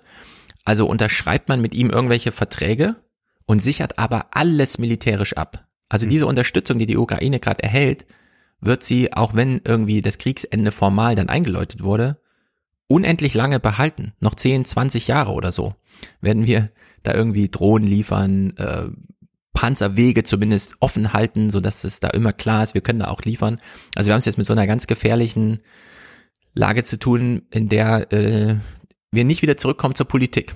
Nein. Sondern es immer militärisch bleiben wird Und und, das- eine echte Grenze zu Russland äh, formiert wird. Genau, egal was ist. Also das ist auch, weil so leicht dann gesagt wird, ja, äh, die Ukraine soll gewinnen, als hätte dann Russland wirklich verloren im Sinne Ja. von, wir ziehen uns jetzt ganz zurück und machen uns klein und Genau. kommen nie wieder hervor, sondern äh, nein, äh, man kann natürlich hoffen, äh, dass äh, die äh, Ukraine sich da äh, durchsetzen kann, ähm, aber es ist ja keineswegs so, äh, dass Russland damit verschwindet. Also Ja. es ist ja nicht so, dass man sagen kann, so, da- das macht ihr jetzt nicht mehr und dann hat sich das erledigt, sondern wir werden jetzt auf Dauer eine äh, Konfliktsituation haben. Da wird es immer wieder dann auch, also wir sprechen ja jetzt schon vom Postkrieg, noch sind wir mittendrin, aber da wird es wieder Scharmütze geben, da wird es dann wieder Wünsche nach Grenzverschiebung und so weiter vergeben. Da, also das heißt, wir werden jetzt äh, diesen Krieg, äh, der hoffentlich bald zu einem Konflikt wieder wird, äh, werden wir jetzt die ganzen 29er hindurch behalten Hm. und auch wahrscheinlich darüber hinaus. Also ich glaube so wie nicht, es auch dass die ganzen Zehnerjahre schon verschwindet. da war. Ja, Also genau. diese Ostukraine ist umkämpftes Gebiet und diese Switchblade-Drohnen, also die trägt man im Rucksack. ja, Dann packt man die einfach aus, schießt die ab und dann hat man 15 Minuten. Selbst äh, angeflogene Ziele kann sie nochmal abbrechen und sich nochmal ein neues Ziel suchen und so. Also wir haben es hier, finde ich, und der Economist spricht so von Baguette-Größe, mit echten schweren Waffen zu tun, die da Mhm. einfach jetzt zum Alltag gehören werden, über viele, viele Jahre. ja. Wir hören jetzt einen Clip von Georg Stefan Troller. Er ist 100 Jahre alt geworden, hat also den Zweiten Weltkrieg miterlebt, hat äh, deutsche Soldaten dann hier gefragt. Er ist ein Jude aus Wien, ist dann emigriert, ist dann mit den Amerikanern zurückgekommen, hat deutsche Soldaten befragt nach dem, was sie getan haben. Die Heimat Wien ist immer in seinem Herzen geblieben, aber nie ist er wirklich darin äh, dahin zurückgekehrt auf Dauer, auch wenn er jetzt äh, mit 100 die österreichische Staatsbürgerschaft auch noch bekommen hat. Aber er lebt in Paris. Troller ist Autor, ist äh, Dokumentarfilmer und vor allem als großer Interviewer bekannt. Aber hier wird er selbst interviewt und nur mal ein Clip zum Krieg. Kommt das durch diesen Krieg in der Ukraine? Hat man da jetzt plötzlich wieder so Angst in Europa, kann so etwas zu einem großen Krieg werden? Ja, ja. Die großen Kriege beginnen mit kleinen Kriegen. Äh, der Erste Weltkrieg begann mit einem Land namens Serbien, wo die meisten Leute gar nicht mehr wissen, wo das liegt. Ja, wie die Ukraine. Und auf einmal war ein Weltkrieg da. Und ich, ich, fürchte, dass das auch jetzt passieren kann. So, wir haben jetzt also einen Zeitzeugen, einen Hundertjährigen, der einfach nochmal die Assoziationen, die wir auch schon alle mehrmals aufgegriffen haben, wachruft. Erster Weltkrieg und das beginnt im Kleinen und wird dann ganz schnell groß. Ich glaube, wenn man Zeitzeugen wirklich ernst nehmen will, die das jetzt überblicken und die das jetzt möglicherweise ein zweites Mal erleben könnten, dann sollten wir uns auch dieser Gefahr immer gewahr werden. Wer das tut, ist natürlich Alexander Kluge. Wir haben schon mal im Salon oder im Vorhof zum Salon über ein Interview mit ihm gesprochen. Er war jetzt im Schauspielhaus Stuttgart zu Gast. SWR 2 hat das Ganze dokumentiert und er sagt ganz wunderbare Sachen. Zum Beispiel das hier. Also Lu Tzu, der chinesische Kriegstheoretiker und Clausewitz sind die einzigen, von denen ich behaupten würde, dass sie die Gefährlichkeit dieses Dämons Krieg wirklich verstanden haben und dass sie tatsächlich die Schlüsselworte entwickelt haben, die Begriffe entwickelt haben, wie man ihn zum Stolpern bringen könnte. Das Zum ist- Stolpern? Zum Stolpern. Der Krieg muss man zum Stolpern bringen. Ja, von selbst endet er nicht. Wie stolpert ein Krieg? Wie stolpert ein Krieg? Zum Beispiel so. Kluge ist ja der Mann der Anekdoten und der historischen Fakten. Folgendes. Also Zum Beispiel. Karl der Also, weil das Fünfte wäre ja jetzt steht mit eine seinen. Söldnern und Frundsberg vor Rom und will die Stadt massakrieren. Ja. Die Soldaten kriegen alle Ruhe. Da ist der Krieg gestolpert. Sie haben jetzt zum Beispiel in Bildern, wenn Sie aufmerksam geguckt haben, die Rasputica, die Schlammperiode in der Ukraine vielleicht bemerkt. Die russischen Panzer stecken im Schlamm, so wie sie die Straße verlassen. Die Langsamkeit ihres Vordringens ist auch damit verbunden, dass zweimal im Jahr die Ukraine wie überschwemmt ist, wie ein Nildelta. Das ist die Bedingung der Schwarzerde. Fruchtbarkeit. Schwarzerde. Die Schwarzerde ist wie in Ägypten eingehegt zweimal, dass das halbe Schwarze Meer da runterplatscht. Ja? Und dann kann der Krieg nicht, ist aber gebremst.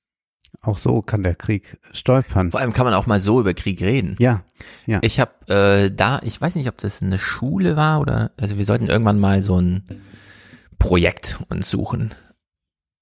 Ich glaube, es war eine Schule. Und dann habe ich so überlegt, ja, mal über Flaggen und so.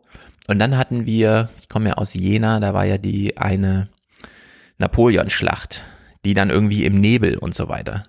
Und dann habe ich mir so auch die Frage gestellt, müsste man das eigentlich mal sich anschauen, inwieweit das Wetter auf Kriege Einfluss hatte. Mhm. So wie eben Napoleon da nicht so richtig vorwärts kam, weil irgendwie dann morgens so Nebel war und man halt nichts sah und so weiter.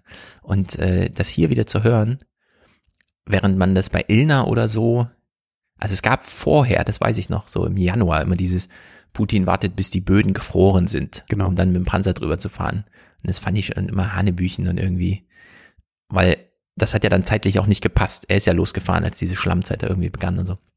Und dann dieser Konvoi da 80 Kilometer lang und nichts funktioniert. Aber das finde ich gut. Es gehört auch ein bisschen Mut dazu, hier einfach zum einen dieses Stolpern. Ja, ja, ich meine wirklich Stolpern. Und dann eben so vom Schlamm zu sprechen. Ja, oder hiervon. Da war ein deutscher Obergefreiter und er hatte am Fuß so eine dicke Blase, als es auf Stalingrad zuging, östlich von Charkow. Und er konnte nicht weiter marschieren. Da hat ihm der Fuß das Leben gerettet. Der Fuß war klüger als der Kopf. Ja, das sind einfach sehr, sehr schöne Bilder und man muss hin und wieder den Poeten sprechen lassen, wenn man einen intelligenteren Diskurs haben will als der, den wir gerade in Talkshows haben. Also hier kommt sehr viel mehr Realität rein als in jeder Diskussion über irgendwas. Schwere Ja. Waffen, Hashtag. Ja, hier sitzt nicht jemand, ja, wir kennen ja alle den Krieg nur noch aus dem Fernsehen und deswegen sollten Ja. wir den mal wieder Ja, kennenlernen. sondern das ist was ganz, ganz anderes. Ja, was ist denn nun gemeint äh, von Clausewitz mit diesem Nebel? Wir haben die Station jetzt genannt. Nebel des Nebel Kriegs. des Kriegs. Warum? Das ist ein Ausdruck von Clausewitz. So wie der Krieg ausgebrochen ist, hat er keinen Aufseher oder Vorgesetzten mehr.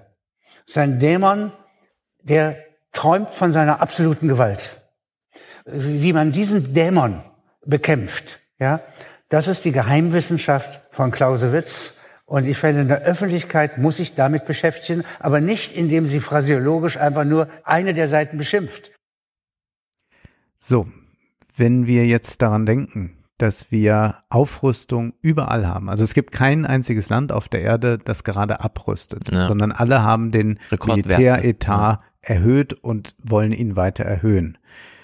Dann müssen wir uns jetzt mal vergegenwärtigen, was Kluge sagt. Solange beide sich stark fühlen. Wenn beide Parteien sich stark fühlen oder eine sich stark fühlt, gibt es keinen Frieden.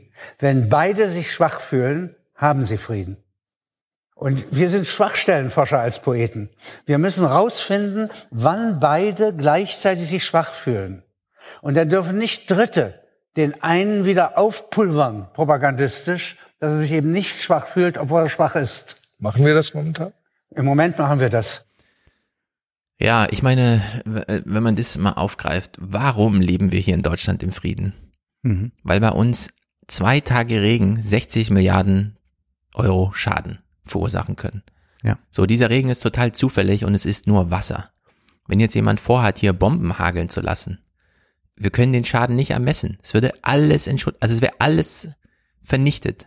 Das, es gibt vom German, weiß nicht, wie heißt er, irgend German, irgendein Dingsterbums, so eine, die das so ausklamüsern, wo trifft eigentlich der Klimawandel am härtesten? Und wir sagen dann immer, ja, das sind so die küstennahen armen Gegenden und so weiter. Nee, da kann nicht viel kaputt gehen, nur Menschenleben. Das wird anders kalkuliert. Es ist Deutschland, Japan, Indonesien. Weil hier einfach, äh, gerade in Japan auch, ja, wenn da einmal zu viel Regen fällt und der Regen bahnt sich da zehn Kilometer durch diese Hanglagen, wo die Leute wohnen, ist das alles vernichtet. Ja. So, es kann also unglaublich viel kaputt gehen. Zehn Einfamilienhäuser, fünf Millionen Euro weg. Genau, ungefähr. wir sind super reich, aber das macht uns super schwach, militärisch gesehen, weil wir können das, was wir hier haben, nicht verteidigen. Ja. Eine Bombe auf Frankfurt am Main und man hat äh, die halbe europäische Wirtschaft lahmgelegt. So. Und diese Bombe kann man aber nicht abfangen. Und in der Hinsicht äh, ist ab, also ich kann das wirklich fühlen, wie er das hier so meint. Und es gäbe so viele Beispiele, um das einfach mal zu beschreiben. Fühlen ist ein gutes Stichwort. Wir haben ja schon mal in unserer Habermas-Kontroverse darüber mhm. gesprochen, welche Rolle eigentlich die Gefühle spielen müssen. Und kann man jetzt nur sachlich darauf blicken? Was ist eigentlich die richtige Strategie? Kluge möchte Einfühlung und Sachlichkeit zusammenbringen. Es gibt ja immer Empathie, Einfühlung und ich habe die. Glauben Sie mir, dass ich sehr genau beobachte, wenn Menschen fliehen müssen, wenn sie massakriert werden, wenn sie sterben. Das ist nicht so, dass mich da irgendetwas unbewegt lässt. Aber die gleiche Emotion, die ich da habe, steckt auch in der Sachlichkeit, die ich von meiner Großmutter gelernt habe. Sie war eine Engländerin. Sie war zufällig sachlich. Ja? Und wenn Sachlichkeit und Empathie zusammenwirken, dann ist es ein menschliches Urteil. Dann kann man urteilen. Und deswegen meine ich, dass hinter Sachlichkeit auch viel Emotion stecken muss. Und beides mhm. wird jetzt zusammengeführt von ihm? Und wenn diese Sachlichkeit dann einfach nur aufzählt, was sie sieht, dann würde sie im Moment sagen, Putin hat diesen Krieg bereits verloren.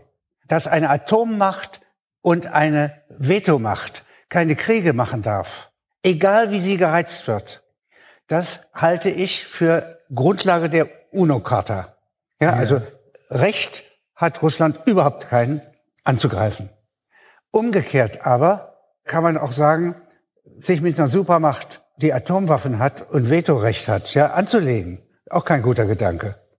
So, wenn wir das jetzt nehmen, dann stellt sich ja schon die Frage, wie wird sich das in den nächsten Jahren, Jahrzehnten ausgestalten? Nun gibt es ja viele, die sagen, die Ukraine sollte möglichst schnell der NATO beitreten. Dann passiert ja genau das, wovor Putin mhm. Angst hatte, aber das können wir sowieso beobachten. Äh, äh, Putins äh, äh, Albträume hat er sich selbst realisiert. Ja, also das ist äh, ganz klar so, denn es, das gibt's ja auch noch wirklich äh, paar Tage vor dem Krieg, als Scholz dann auch da war, sagte, ja, wir wollen ja gar nicht, was Sie hier erzählen und mhm. äh, das werden wir auch beide nicht erleben und sowas. Ja. Äh, Putin hat äh, tatsächlich seine Albträume realisiert oder man könnte eher sagen, seine Träume, äh, dass ähm, äh, es gibt so einen schönen Satz äh, von Slavoj Žižek, der sagt ja, äh, wenn wir haben ein gutes Wort, wenn wir unsere Träume realisieren, dann sind es Albträume. Mhm. Und in gewisser Weise haben wir das jetzt.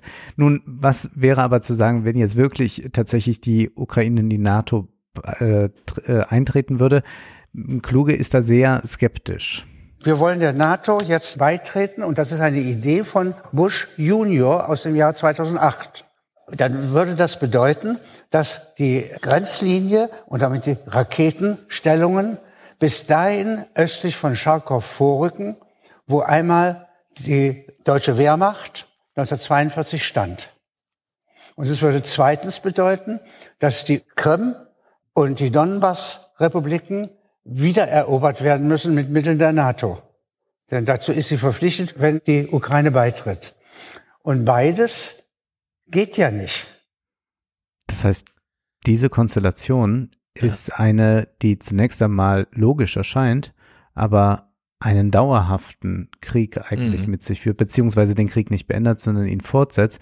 Und die Frage ist, wie sieht die Alternative aus, wenn man versucht, das Beste für die Ukraine rauszuholen? Ja, aber ich meine, das war ja auch seit 2014, also die Krim wird erobert und die Ostukraine da so im Unklaren gelassen kein Land, das in einen Krieg verwickelt ist, kann der NATO beitreten. Mhm. Also in der Hinsicht hat Putin es für die NATO-Mitglieder eigentlich einfach gemacht, weil die gar nicht positiv entscheiden konnten, selbst wenn sie wollten. Auf der anderen Seite hat es ihn wieder schwer gemacht, weil er eben jetzt diese konkrete Verteidigungssituation für die ganze Ukraine hergestellt hat. Und da greift dann auch Chiseks Spruch mit, es ist halt wirklich wahnsinnig schwierig, hier einen Albtraum von einem Traum zu unterscheiden und ihn auch noch zuzurechnen. Ja. Weil äh, wollte Putin jetzt einfach nur mal wieder einen Gegner haben, so wie wir das aus der ganzen Literatur kennen. Wir kämpfen jetzt gegen Ozeanien und so weiter. Hauptsache ein Gegner, egal wie virtuell. Und dann hat er es irgendwie übertrieben und äh, der Gegner ist aber nicht mehr virtuell. Und jetzt wird er halt wirklich ausgezehrt, also materiell einfach ähm, wirklich in so einen Vernichtungskrieg ist falsch, aber so ein Abnutzungskrieg äh, reingeschickt. Ja? ja. Wo auch alle Ideen irgendwann lächerlich werden, wenn so gesagt wird, ja, und als nächster holt er sich das Baltikum. Ja, womit denn? Ja. Ja, wie, also Mhm. es stellt sich ja echt die Frage irgendwann, womit denn eigentlich? Abnutzungskrieg ist auch ein gutes äh, Stichwort, denn wir vergessen ja immer, Abnutzung meint, dass da sehr viele Menschen bei sterben und nicht nur Material abgenutzt wird.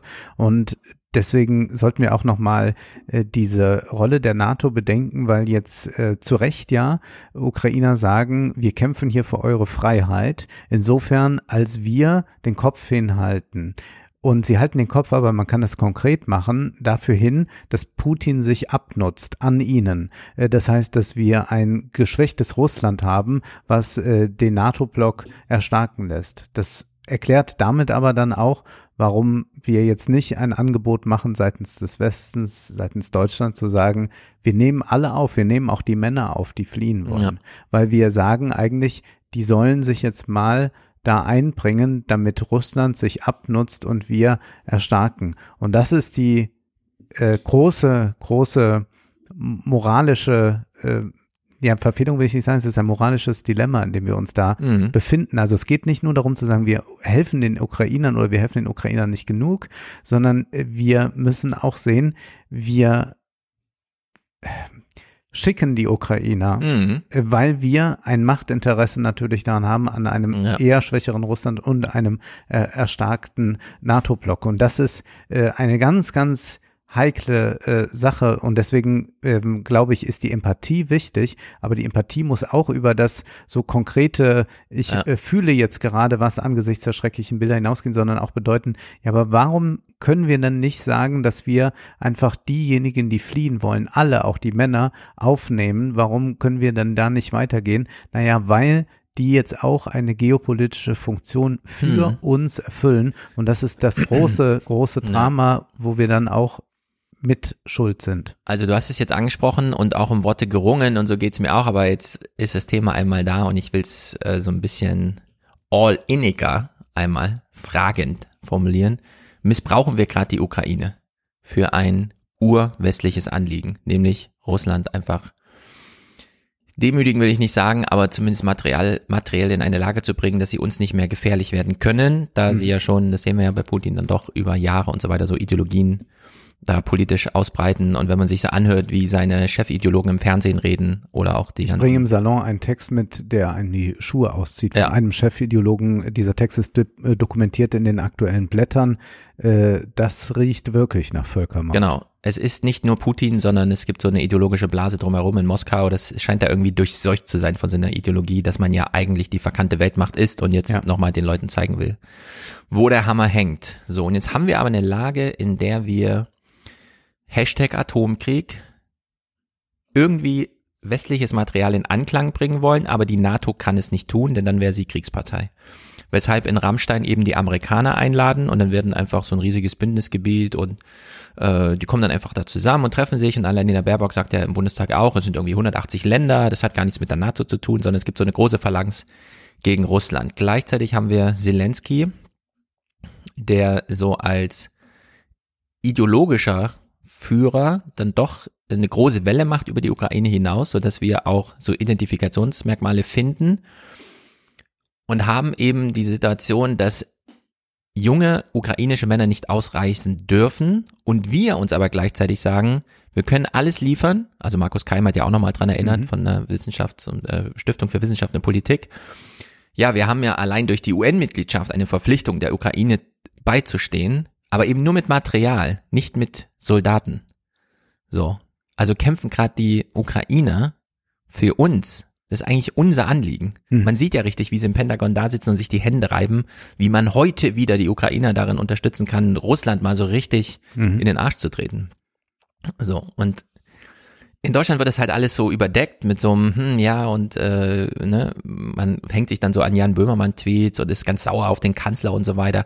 Aber das eigentliche ideologische Geschehen ist ja doch ein anderes. Ja. Irgendwie.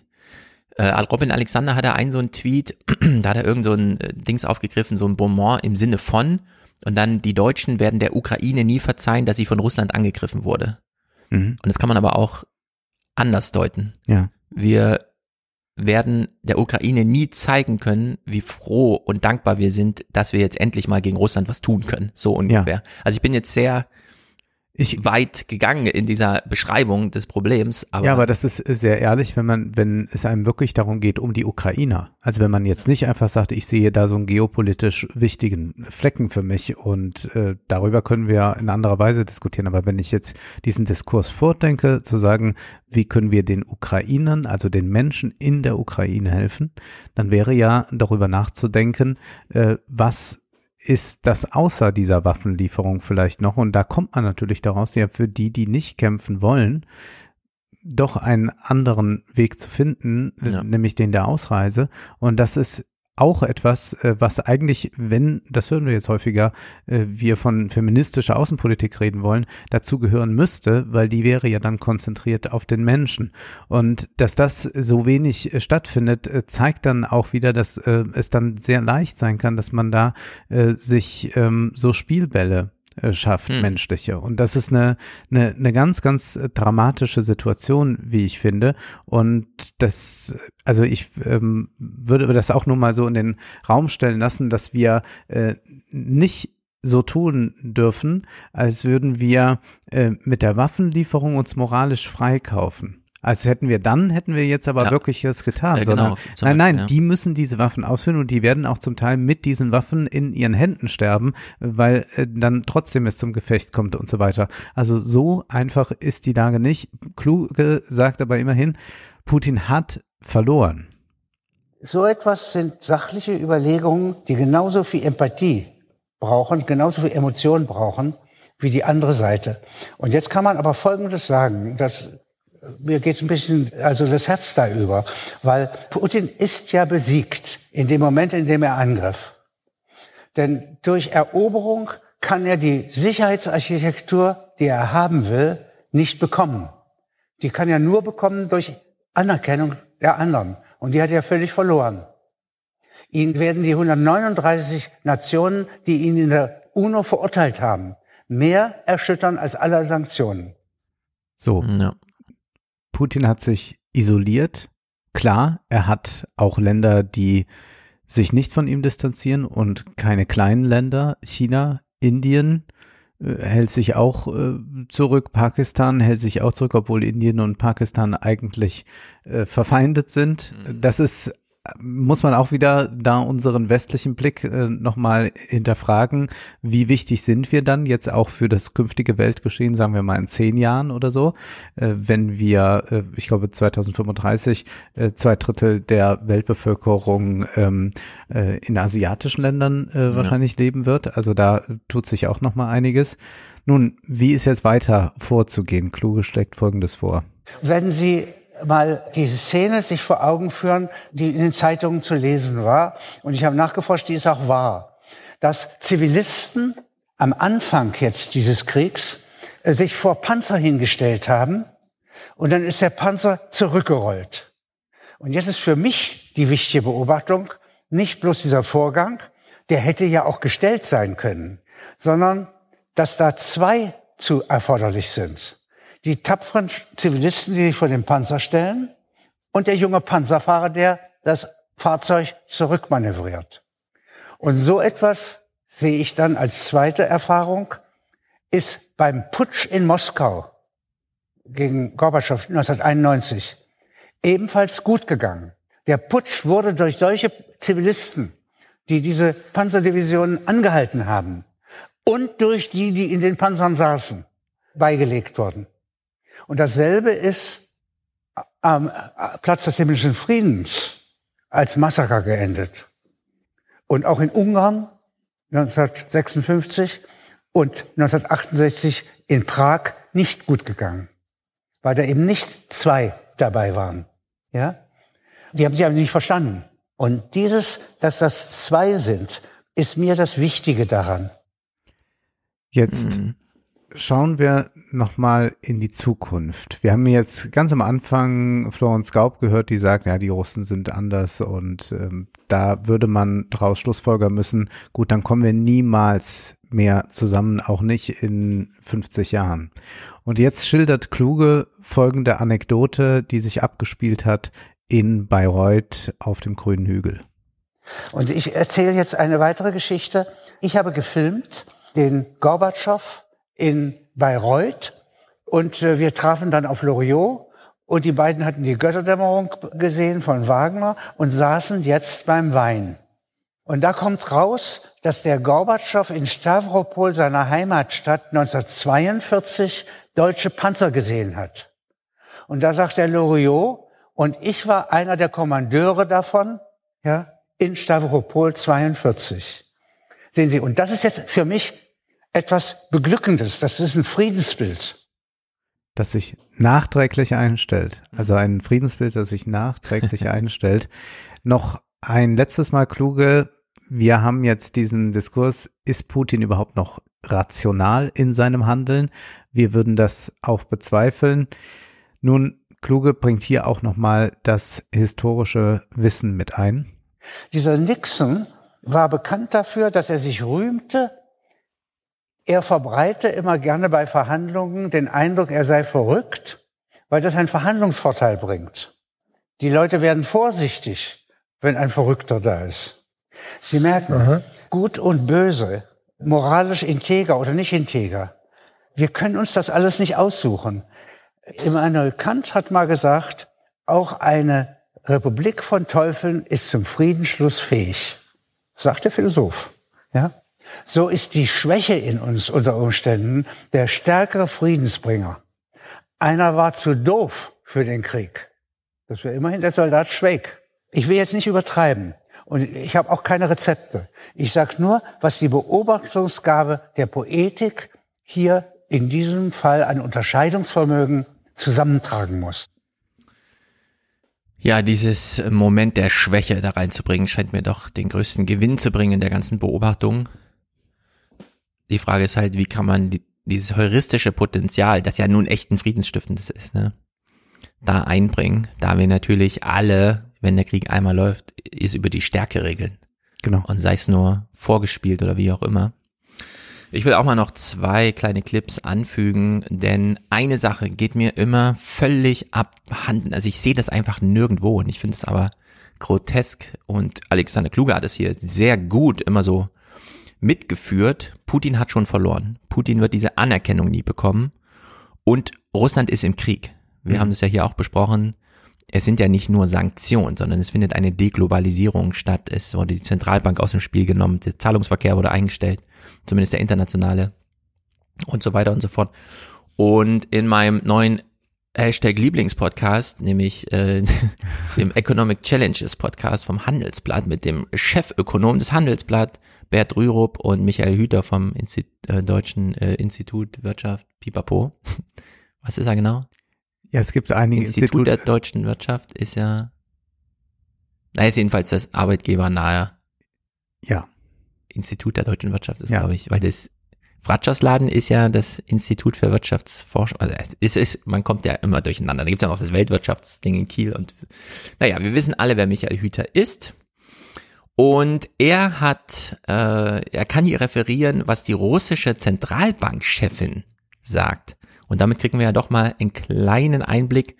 Damit ist dieser Clip auch ein bisschen länger. Er geht über anderthalb Minuten. So hart der Krieg ist, irgendwann wird auch dieser Krieg zu Ende gehen. Aber das alte Geschäftsmodell Russlands äh, wird nicht mehr funktionieren. Wie könnte denn das neue Geschäftsmodell Russlands aussehen? Ja, die Elvira Nabuliana hat auch dazu einen Hinweis gegeben in diesen Interviews. Es ist übrigens vielleicht als Nebenbemerkung wirklich spannend, dass es offensichtlich unter in der Ägide der, in der Gruppe der, der, der Zentralbanker ähm, so etwas gibt wie ein, ein gemeinsamen Diskursraum und auch Qualitätsstandard. Also ich war mal vor 2018 Adenauer Stiftung äh, mit Kollegen eingeladen nach Moskau zu einer Tagung, ähm, dortigen Hochschule für Ökonomie, die nun sehr systemtreu ist. Das konnte man auch merken, denn mit denen konnte man wirklich keine interessanten Gespräche über Ökonomie führen, über alles andere schon, aber nicht über Ökonomie. Aber der dort teilnehmende Zentralbanker, also aus der russischen Zentralbank, war ebenso exzellent ausgebildet, wie wir das von den äh, internationalen westlichen Zentralbanken kennen. Und insofern spiegelt sich das, was wir jetzt, was du, was du zu ihr gesagt hast, auch in ihrer Wahrnehmung, die, die sie weit über Russland hinaus äh, genießt, äh, durchaus auch in dieser, in dieser persönlichen Anekdote. Aber den Hinweis, den sie gegeben hat, ich ist das mal vor aus dem Interview, hat sie gesagt, ja, she said, Russian firms need to adapt by searching for new business models, partners, logistics, or, und jetzt kommt das ja, mhm. switch to the production of products of previous generations. Mhm. Previous Generation. Das heißt, sie empfiehlt im Grunde den russischen Unternehmen gar nicht darauf zu hoffen, dass sie in dem Technologiewettbewerb mitmachen können oder mithalten können und dabei wettbewerbsfähig sein können, sondern dass sie sozusagen das, was sie immer irgendwie nachlaufend gemacht haben, auch weiter noch machen, also mit Produkten früherer Technikgeneration, die sie noch haben. Ja, Russland wurde also einfach eingefroren. Ja. Äh, da wird einfach von der Zentralbank, und er hat nochmal betont, ja, da rennen noch viele Spinner rum, aber die Zentralbanker kennen sich aus und die verstehen ihr Geschäft. Die sagen dann den Unternehmen, versucht hier nicht irgendwie Research und Development zu machen oder so. Nehmt die Möglichkeiten, die ihr habt und versucht die Produktionsstrecken, die ihr aufrechterhalten könnt, aufrechterhalten. Was dann einfach wirklich bedeutet, nachdem jetzt die Sanktionen griffen und bei Ikea die letzte Pfanne verkauft wurde, gibt's halt wirklich nur noch die Küchengerätemodelle 1900 und so weiter. Klingt nicht nach einem Zukunftsmarkt und irgendwann wird man dann immer mehr aus äh, China importieren. China Auch wird, das muss man aber bezahlen. Genau, das ist die Sache. Man wird nämlich dadurch arm, wenn man dann Ja. immer weniger exportieren kann. Und Öl und Gas will man im Westen nicht. Und ob das dann China alles abnimmt, ob Indien das, wie das jetzt gerade geschieht, Mhm. da dankbar zugreift und sich über billige äh, Preise freut, das ist äh, erstmal was, was in der Zukunft steht. Ich glaube, dass wir aber sicherlich so ein Bündnis zwischen China und Russland erstarken sehen gerade. Das merken wir auch äh, mit äh, dem Auftritt da nochmal bei den äh, Olympischen Spielen. Wir merken es daran, dass China sich nicht so distanzieren will. Wir merken es natürlich auch daran, dass Amerika ganz klar Kampfansage nach einer nach der anderen ra- raushaut äh, gegen äh, China und China aber auch nicht in irgendeiner Weise zurücktritt. Wir Mhm. merken es im Übrigen auch an der bundesdeutschen Außenpolitik, denn die sah ja so aus bei Merkel, dass sie unglaublich häufig nach China gereist ist. Ja. Und normalerweise wäre jetzt für den Bundeskanzler auch der erste Asienbesuch natürlich China. Wo ist, man, ist er hingereist? Nach Japan. Ja. Das heißt, man versucht hier offenbar auch ein bisschen äh, diese japanische Tech-Industrie mit ins Boot zu holen, wenn man sich von China unabhängig machen will. Denn man braucht, wir haben es ja mit Apple jetzt auch gesehen, man braucht gute Entwickler und sowas. Es geht ja nicht einfach nur darum, dass man irgendwelche Fabriken hat, wo was zusammengebaut wird oder ein paar helle Köpfe, die verrückte Ideen haben, sondern man braucht auch ganz viele Leute, die umsetzen können. Da ist Japan ein wichtiges Land. Japan hat ohnehin die Westausrichtung und dass man jetzt ganz klar sagt, wir reisen mal erst nach Japan und China sowieso sich immer weiter isoliert durch den Lockdown. Also man, Ja. ich, es wäre auch ein Thema nochmal gewesen. Man kann aber so ein paar äh, Dokus sich ja mal bei YouTube ansehen, wie das in Shanghai aussieht. Es ist äh, so furchterregend, dass man sagen muss, ja, wahrscheinlich sind das die neuen Allianzen, die sich bilden. Mhm. Shanghai wäre ein eigenes Thema gewesen für diesen Monat. Das ist, äh, man kann es nicht glauben, Geht inwieweit es dir auch so? Man sieht bei Twitter ein Video und denkt, ja, okay, das ist jetzt Fake. Und dann Ja. ruft man es aber auf und sieht es auf den Nachrichtenseiten und sagt, Ja. nee, das ist kein Fake. Ja. Das sieht da wirklich so aus. Ja, es ist eine ganz schlimme Lage gerade in Shanghai. Was eben auch bedeutet, selbst die fortschrittlichsten, bestentwickelsten, jüngsten Städte der Welt irgendwie können politisch einfach, klar, das ist jetzt nur temporär und so, hoffentlich, aber wirklich äh, ins Mittelalter zurückversetzt werden. Irgendwie Mhm. Leute in ihrer Wohnung eingesperrt. Du hast gesagt, die, äh, man braucht jetzt auch Manpower ja, und Womanpower. Also man muss jetzt mit irgendwem dann auch äh, gestalten und Land machen. Und da hat Michael Hüter hier nochmal einen, einen zweiten Abschnitt. Du, man konnte heute in einem sehr spannenden Interview lesen, wie viel qualifizierte Arbeitskräfte Russland verlassen haben. Mhm. 2012 nach der Wiederwahl Brain von drain. Putin waren es 12.000 Wissenschaftler, von denen man es weiß. 2021 waren 70.000 und seit dem Kriegsausbruch sind es mehr als 200.000 hochqualifizierte Arbeitskräfte. Das sind die vielfach genannten IT-Spezialisten, aber auch zunehmend Forscher von regimetreuen Institutionen, weil sie im Grunde keine Perspektive mehr sehen. Wo gehen die hin? Die gehen, weil sie da leichter ausreisen können in die ehemaligen sowjetischen Republiken, Armenien, Georgien und so weiter, aber auch in die Türkei, die ja, obwohl sowohl NATO-Mitglied noch die Flugverbindungen in Richtung Russland äh, offen hält. Und für diese Länder brauchen die, Russ die Russen dann kein Visum. Wir sind gut beraten, ähm, auch das zur Kenntnis zu nehmen. Einerseits bestätigt es ja im Grunde die Aussage von äh, Frau Nabuliana zu sagen, wir haben eigentlich keine Perspektive in einem technisch getragenen Wachstum durch mhm. Fortschritt getragenen Wachstum, weil hier kommen noch hinzu, wir haben nicht nur die Produkte, wir haben auch die Leute eigentlich immer weniger, denn das sind ja keine äh, minoren Zahlen.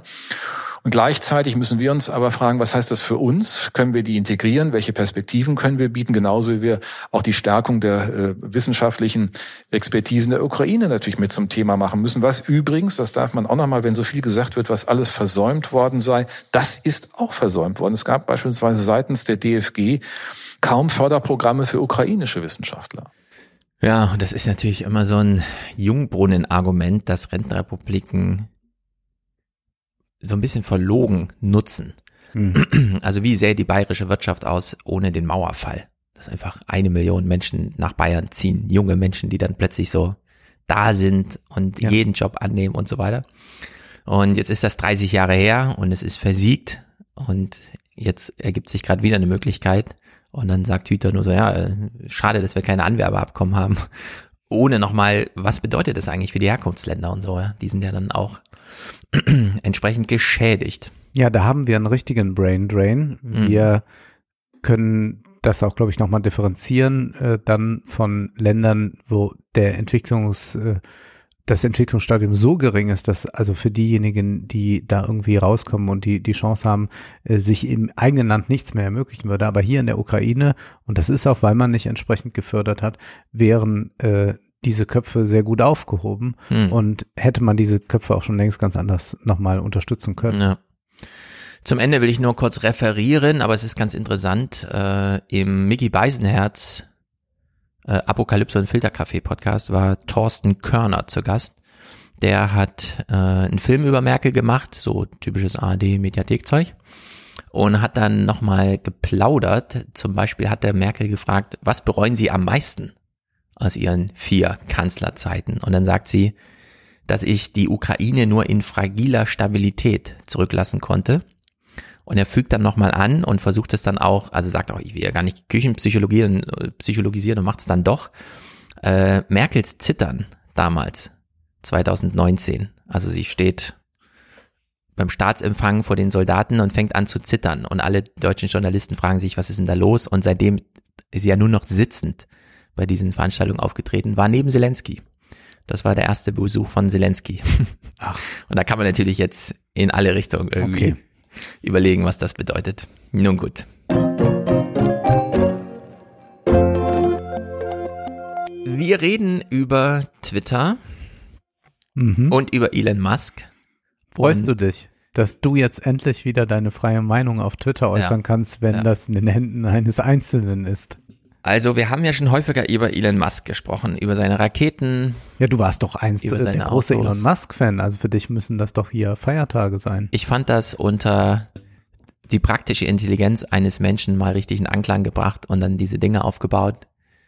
Bewundernswert, aber jetzt im April hat er den Bogen überspannt, das muss man ganz deutlich sagen. Wir haben es hier mit einer Klar, wir haben es über Ukraine und echten Krieg und so weiter gesprochen, aber ich finde das wirklich eine ganz brisante, hochgefährliche Lage, in der die Welt da gerade ist, dass nämlich ein Milliardär einfach nur durch Umschichtung seines Vermögens plötzlich so eine gesellschaftliche und politische Macht erringen kann. Wenn jetzt immer gesagt wird, ja, er kauft Twitter, nee, der tauscht nur eine sehr werthaltige Aktie gegen eine andere sehr werthaltige Aktie und hofft, dass die Werte nicht verloren gehen, aber er verliert ja nicht wirklich Wert dadurch, dass er was kauft.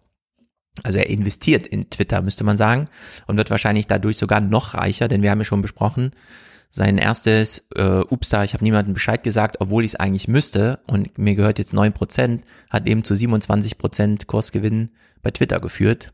Und er hatte in dem Moment diese neun Prozent schon, also hat er auch ordentlich Geld verdient. Allerdings nimmt er ja das Unternehmen dann von der Börse. Das ist sein Plan, genau. Was aber trotzdem bedeutet, äh, dass die Aktien weiter vorhanden sind mit diesem Wert, nur eben nicht, äh, also alle bei ihm sozusagen. Genau. Ne? Aber es ist ja trotzdem noch eine AG oder wie auch immer das dann heißt. Für 44 Milliarden. Ja.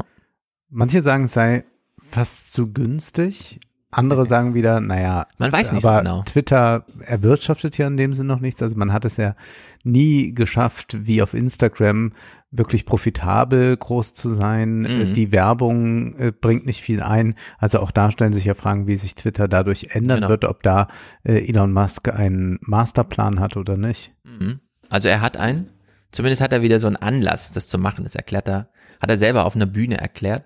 Wir beginnen aber mal hier. James Corden, der übrigens heute Nacht seinen Abschied von der Late Late Show verkündet hat. Äh, Tatsächlich? ja. Ach. Er möchte 2023 aufhören mit 43 Jahren oder so, weil es äh, gibt ja noch andere Möglichkeiten, irgendwas zu machen. Ja, sowas muss man durchziehen. Ich finde auch, das ist also so ich finde schade. so jemand, Ja. gerade auch James Corden, der so ein Talent Ja, hat, ja. der muss er bis zum 80. machen. Ich habe es auch nicht verstanden. Äh, ich finde auch, es müssten alle wie David Letterman, bis einem das Alter dann zu Gesicht steht, muss man das machen. Never Ja. quit a hit bei sowas, ja. Aber gut, darunter werden wir dann noch leiden. Äh, er hat es mal in folgenden Spruch hier gepackt. It's time for the news. and some big news today. Twitter and Elon Musk have reached a deal for the billionaire to purchase the social media company and take it private. The board agreed to the deal this afternoon, accepting Musk's $44 billion deal. $44 billion. Imagine, imagine having so much money, you think it's a good idea to buy hell. So, to buy hell, die Hölle. Ist natürlich erstmal auf Twitter bezogen. Er Ja. kauft die Hölle. Twitter ist die Hölle. Nur, wir wissen ja, wie Twitter funktioniert. Also da toben sich Präsidenten aus, europäische Parlamentarier, keine Ahnung, es geht, also es ist Rambazamba. Ja. Und es hat Effekte in der echten Welt. Also es könnte durchaus eine Hölle für uns alle sein. Das ist, äh, Genau. er kauft uns alle in die Hölle ein. Damit, Und Elon ne? Musk steuert ja seine Unternehmenspolitik über Twitter. Er hat ja immer wieder von seinen Aktionären gesagt bekommen, bitte nicht so viel twittern. Also seine Tweets erzeugen Werte oder Verluste. Genau. Wenn man es jetzt mal ganz auf die Börse Und zwar nicht nur bei. Aktien und Geld, sondern auch bei Dogecoin und so weiter. Also Genau. Geht äh, rundherum und ist auch ein echtes Problem. Und jetzt sind wir aber in so einer äh, Situation, dass wir hier nicht genau wissen, mit was haben wir es eigentlich zu tun. Geld, es ist nicht wirklich ein Kaufen. Warum will er es kaufen? Wir wissen das alles nicht. Und äh, die Berichterstattung war ja enorm. Also nicht so sehr in Deutschland, die benutzen es ja auch nicht so viele, aber Wall Street Journal hat Podcast dazu gemacht, Chaos Fisher hat einen Notfall-Podcast dazu gemacht. Es gab The Daily damals äh, nur zum Ich möchte Twitter kaufen, wo es noch nicht mal feststand und so weiter. Also alle haben es irgendwie aufgegriffen und konnten aber nicht so richtig einen Rahmen dafür finden. Hier zum Beispiel hört man es beim Wall Street Journal. How does this deal compare to anything else that you've covered in your career? I have been a finance and deals reporter for 10 years and I've never seen one play out like this.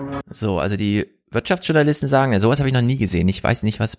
Mal gucken. Wir müssen, können jetzt drüber reden, aber es, wir kennen den Rahmen noch nicht so genau. Und Karis Fisher und Scott Galloway haben das dann auch mal eingerahmt und äh, zeigen dann auch mal, es gibt eigentlich dafür kein Beispiel für das, was uns droht, außer eins. Und das ist halt ein sehr negatives. But I think people overstating how powerful Twitter is. They're like, this is the end of, I was like, stop it. It's, it's one No, it's not a national treasure. It's not, but it, it, does have a lot of info. I do it think. Did you read does, but it- Shoshana? Actually, did you read Shoshana Zuboff's article in the No, I will. Washington I Post? will. No, I will. I will. She has a good point. She says this, this, these algorithms under the control of one person. There's only one case study, and it's Mark Zuckerberg, and that did not end well. Hm. So, also das einzige Beispiel, was wir haben, ist Facebook. Da hat irgendwann mal Microsoft 0,9 Prozent für 450 Millionen gekauft und dann hieß es, hey, das hieße ja, die wären irgendwie 15 Milliarden wert oder so. Und alles so, nee, 15 Milliarden für ein paar Texte, die irgendwelche Leute im Internet schreiben und jetzt ist es halt 500. Ja. Ne? Also wir wissen nicht so genau, was ist das Potenzial für Twitter. Wenn man da wirklich wie auf Instagram alle drei Posts eine Werbung einfügt oder wie auch immer. Also das Oder wenn es noch gleichzeitig eine Podcast-Plattform wird. sowas irgendwie, genau, wenn man es dann mal richtig auf, ausbaut. Videos nochmal anders. Also jetzt gibt's ja einfach Tweets und unten werden da irgendwie Videos dran gehangen, reingefügt. genau. Aber auch da gibt's ja nochmal andere Möglichkeiten, wahrscheinlich das aufzufächern. Und es ist die Profi-Plattform. Das heißt, wir haben ja eine Plattform hier, die einen hohen Impact hat durch die Leute, die da sind. Bei Mark Zuckerberg ist das Geschäft ja einfach zu sagen, ja, hier sind äh, eine Milliarde Leute und die klicken und machen und tun. Und wenn du willst, dass von dieser Milliarde oder anderthalb Milliarde, wenn da 100.000 auf dein Unternehmen aufmerksam werden sollen und deinen Post sehen sollen, dann zahlst du so und so viel Geld. Hm. Dann weißt du aber eigentlich, zwar kannst du es einschränken mit Region oder so, aber welche Bots sind da, wer ist da wirklich und na, sind das wirklich relevante Leute, die man da erreicht?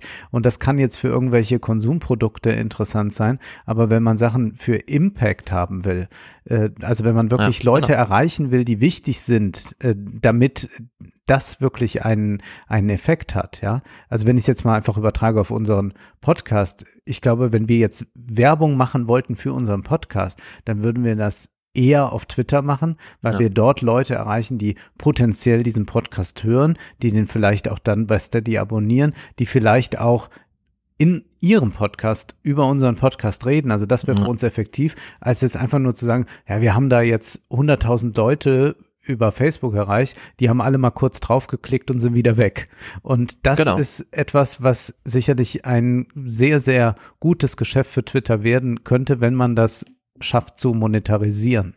Genau. Was wäre, wenn man die ökonomische Power auf das Level bekäme, bei dem man beim politischen Impact schon wäre bei Twitter, ja? Und das, also da sind ja wirklich noch ein paar Grenzen einzureißen. Ähm, beim Wall Street Journal machen sich dann so Gedanken und stellen dann re relativ zügig fest, na, es geht hier irgendwie nicht um Geld und er will auch nicht reicher werden. Um was geht's ihm eigentlich? And he thinks the company is too tightly bound, that it moderates too much content, that it shackles free speech, that it's not transparent about the way that it promotes speech and censors it. That, as far as I can tell, is kind of like the overarching idea behind Elon wanting to own it. So, er hat also inhaltliche Vorstellungen. Und er war auf dieser TED-Bühne. Das ist also diese Konferenz, wo jeder so eine 15-Minuten-Slot bekommt und dann irgendwie gute Ideen und so. Und wie soll man sagen, es ist genau dieser Moment, das Angebot ist schon da, aber das Funding ist noch nicht secure, das ist genau diese Wackelphase, wo er sich aber einladen lässt, weil er dann doch irgendwie schon darüber reden will, aber irgendwie dann doch nicht und so, ne? Und Scott Galloway glaubt ja auch jetzt noch, dass es nicht zu diesem Deal kommt. Das glauben einige. Ist ja diese Klausel drinne, für eine Milliarde kann man einfach zurücktreten. Und der Impact ist ja jetzt schon da auf Twitter, ne? Also ich werde es auch nachher nochmal kurz vorlesen, wie er das Board da schon durcheinander gebracht hat. Mhm. Naja, wir gucken mal in diese TED-Talk-Veranstaltung rein. Es ist natürlich so, dass ähm, dort viele Vorträge gehalten werden, es sei denn, es kommt jemand von Relevanz. Der muss natürlich nicht vorbereitet mit irgendeinem, Ges- ne, sondern der wird eigentlich mit Fragen, ja. Also Ja. der kann da einfach vorbeischneiden und halt so ein bisschen spontan. Und in, die Art und Weise, in der Elon Musk das übertrieben hat, finde ich, wie soll ich sagen, es ist echt unanständig. Ja, also dieses Verhalten ist einfach unwürdig und das will man auch nicht sehen. Ich finde es einfach frech. Allerdings weiß er ja, wo er da ist. Also wir hören uns auch mal die Begrüßung vorher an. We've been hearing all week from people with dreams about what the ne- next era of humanity is going to be. And now, arguably, the biggest visionary of them all, Elon Musk. Die Zukunft der Menschheit und dann kündigt man Elon Musk an. Das ist so Ja. schlimm. Ja, vor allem in diesem What Modus. a time to be alive. Ja. Ich meine, Harald Schmidt begrüßt, hat, oder hat damals immer jeden Gast als du bist mein Lieblingsgast begrüßt. Was Genau. ja immer hieß, die anderen sind alle scheiße, außer du. Du bist heute Aber Abend jetzt hier. gerade. Aber ich habe natürlich deinen Film nicht gesehen. Äh, Dein genau. Buch will ich aber auch nicht lesen. Ja. Und ich finde, äh, das geht auf der TED Talk Bühne nicht, dass man einfach alle anderen Referenten dort abqualifiziert mit, aber jetzt kommt eigentlich der eigentliche. Das ist jetzt der richtige Visionary, der jetzt kommt. So, und wenn das wirklich stimmen würde, könnten wir nicht so ein, äh, wir müssen es vielleicht auch ein bisschen beschreiben, denn Elon Musk wird ja nicht direkt gleich ins Gespräch einsteigen, sondern spielt ja auch sehr viel mit Mimik und so weiter. Aber ich finde es unsäglich. So, Elon, um, a few hours ago, you made an offer to buy Twitter. Why?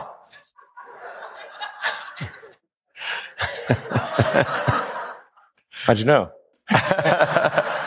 Little bird tweeted in my ear or something. I don't know. By the way, have you seen the movie Ted about the bear? I, I, I have. I It's have. a good movie. Don't mention that here. um, so, um, yeah, yeah. So, uh, was there a question? why, why, why make that offer? Oh, so, um, Well, I think it's very important for uh, there to be an inclusive arena for free speech, uh, where all, yeah, so, uh, yeah. Um, Twitter has become kind of the de facto town square. Um, so Ja, diese Performance ist hochinteressant. Er grimassiert laufend und bewegt sich Mhm. unruhig.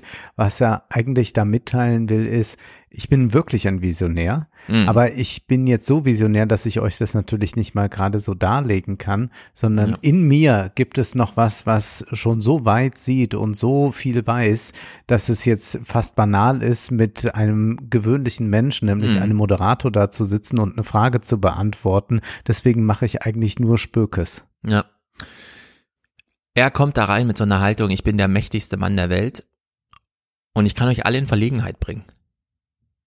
Ohne, dass ich mich selber in Verlegenheit bringe, Ja. sondern ich kann euch das einfach hier, ich kann euch alle mal richtig vor den Kopf stoßen. Wer so ein Interview abliefert, wenn ich jetzt äh, dran denke, man Ja, genau. wäre im Radio eingeladen oder du beim Presseclub und du würdest so sprechen, dann würden die wahrscheinlich sagen, äh, Ja. müssen wir nochmal abbrechen oder wir laden ihn zumindest nicht mehr ein. Genau. Und dann zeigt er nochmal seine Macht, indem er dann einfach umschaltet und sagt, okay, wenn ihr wollt, dann sage ich euch halt den Satz, bei dem ihr mir zujubelt. Und dann ist das aber auch so. Ja, dann jubeln sie ihm gleich zu.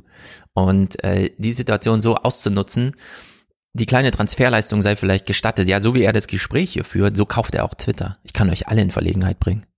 Ich muss nur einfach ansagen, ich möchte Twitter kaufen und schwupps, schreiben 10.000 Kommentatoren irgendwas über, oh scheiße, was ist, wenn Donald Trump auf Twitter zurück ist und so, ja. Und äh, wir haben es hier einfach mit einem Irren zu tun, der sich äh, die Welt einfach ausliefert. Also sich die Welt ausliefert, ja. Der ja noch abhängig, aber ist von Kreditgebern. Es ist ja keineswegs so, dass Das er auch. jetzt diese 44 Milliarden auf dem Sparbuch hat Mhm. und die dorthin überweisen wird, sondern es ist ja so, dass er etwa die Hälfte der Summe sich leiht Mhm. und da offenbar äh, Leute gefunden haben, die ihm das leihen, also Institutionen gefunden hatten, die ihm das leihen. Und das andere wird ja dann bezahlt, vermutlich mit Tesla-Aktien. Genau. Es bedeutet aber insgesamt, Tesla gehört jetzt auch schon den Banken, BlackRock und so weiter. Ab sofort ist, wird das halt umgeschichtet in Kredite, die auf seinen Namen laufen und es sind trotzdem noch die Banken im Hintergrund. Also es verändert sich gar nicht so viel, aber er ist plötzlich in dieser mächtigen Position, da einfach bestimmen zu können. Es sei denn, es gibt jetzt so diesen Effekt, dass die Tesla-Aktie dadurch fällt, weil sie wissen, es wird ja Geld, Dass sie Angst es, haben, ja. es wird ja verkauft. Ja. Also er verkauft ja einen Teil dann der Aktienkauf mit diesen Twitter und wenn dann die Erwartung mit Twitter nicht eingehalten wird, dass das also wirklich profitabel äh, im Sinne eines tollen Impacts, den man ausnutzen kann oder so Mhm. wird, dass man dann eine Situation geschaffen hat, wo eigentlich äh, diese Aktien auch beide in den Keller gehen könnten. Genau, die Gefahr besteht, insbesondere weil es ja doch ein Meme-Stock ist, Tesla. Ja. Man investiert eben in Elon Musk und wenn man dann hört, ach so, der hängt da gar nicht mehr so groß drin und so und hat das auch so ein bisschen, hm, blöd. Da, dann wird es auch unattraktiver. Es geht eben nicht nur um die Autos. Ich frage mich ja auch, wie ist das für die institutionellen Anleger? Und die sind ja am Ende entscheidend. Hier geht es Mhm. ja nicht um irgendwelche Bros, die Mhm. Bitcoin im Twitter-Profil stehen haben und dann wegen mir 5000 Euro in Tesla investiert haben, sondern es geht ja um die großen institutionellen. Wenn die solch, wenn, die sehen ja auch solche Auftritte und das sind ja auch Institutionelle, die immer wieder sagen, ja, das ist schon gut, dass äh, Tim Cook immer mit einem Privatjet jetzt fliegt, weil wir müssen da vorsichtig sein mit so einer Person. Und die sehen ja jetzt hier eine Person, wo man denkt, Ja. puh, äh, würde ich dem überhaupt mein Auto leihen für heute Nachmittag? Ich frage mich das auch immer, wie das funktioniert. Seit er da bei Joe Rogan mit seinem Joint und so weiter, das sind halt immer wieder Ja. diese Momente. Äh, wir werden gleich noch sehr viel über seine Persönlichkeit hören. Zu dieser Idee Twitter und was ist Twitter eigentlich? Im David McWilliams Podcast haben sie Mark Little eingeladen. Das ist ein ehemaliger Twitter-Manager. Wir lassen ihn uns mal vorstellen, um so ungefähr zu verstehen, welche Position das war. Mark, how are you? I'm doing great, David. Thanks for having me. Not at all. Now listen, listen, let's let's talk straight away. Mark, one of your one of your gigs recently was vice president of media Europe for Twitter. So you worked deep in Twitter, you know the company well. So Vice President Media, keine Ahnung, in Europa. Er plaudert hier mal so ein bisschen, wenn Elon Musk irgendwas von Free Speech Arena und so weiter spricht. W- Wie denken die so bei Twitter darüber? Where do you think it's all going? Because your final point there, the idea of flooding the zone with shit, is kind of terrifying. It is, and that's the way the internet is designed right now. Is there's no proper oversight, and for me, you know, like yourself, I get exhausted reading my LinkedIn profile because like a, but but a constant theme in all of the things I've done has been the fact I really welcome the idea that we don't have this gatekeeper elite system anymore. We don't have them at the banks yeah. anymore, religion, some ways the media. So I welcome the radical decentralization of power to individuals to see on their phone you know, the power you have on your phone now today for me is a really inspiring thing. Here's the problem. Who's there to guide you? Where's the curator, the editor? And for me, it's about kind of coming up with a way for us to solve this contradiction. We now have power to make our own calls, our own decisions, but who's going to help guide us? Für wen stimmt das eigentlich? Ja, wenn er jetzt sagt, naja, die Banken haben ja schon gar keine äh, wie soll man sagen, Guidance-Möglichkeit mehr, die sind powerless, die liegen einfach nur noch da und für einen normalen Menschen mit einem normalen Einkommen, der sich ein normales Konto eröffnet, stimmt das doch alles gar nicht. Nee. So. Jeder, der sich einen Kredit nehmen muss, ja. da stimmt das nicht. Es stimmt für fast gar nichts. Das Man, stimmt nur für eine Liga, für die das aber nie eine Rolle spielt. Genau. Das ist keine Frage von, wir genießen technischen Fortschritt, sondern die hatten ja immer alle Möglichkeiten. Genau.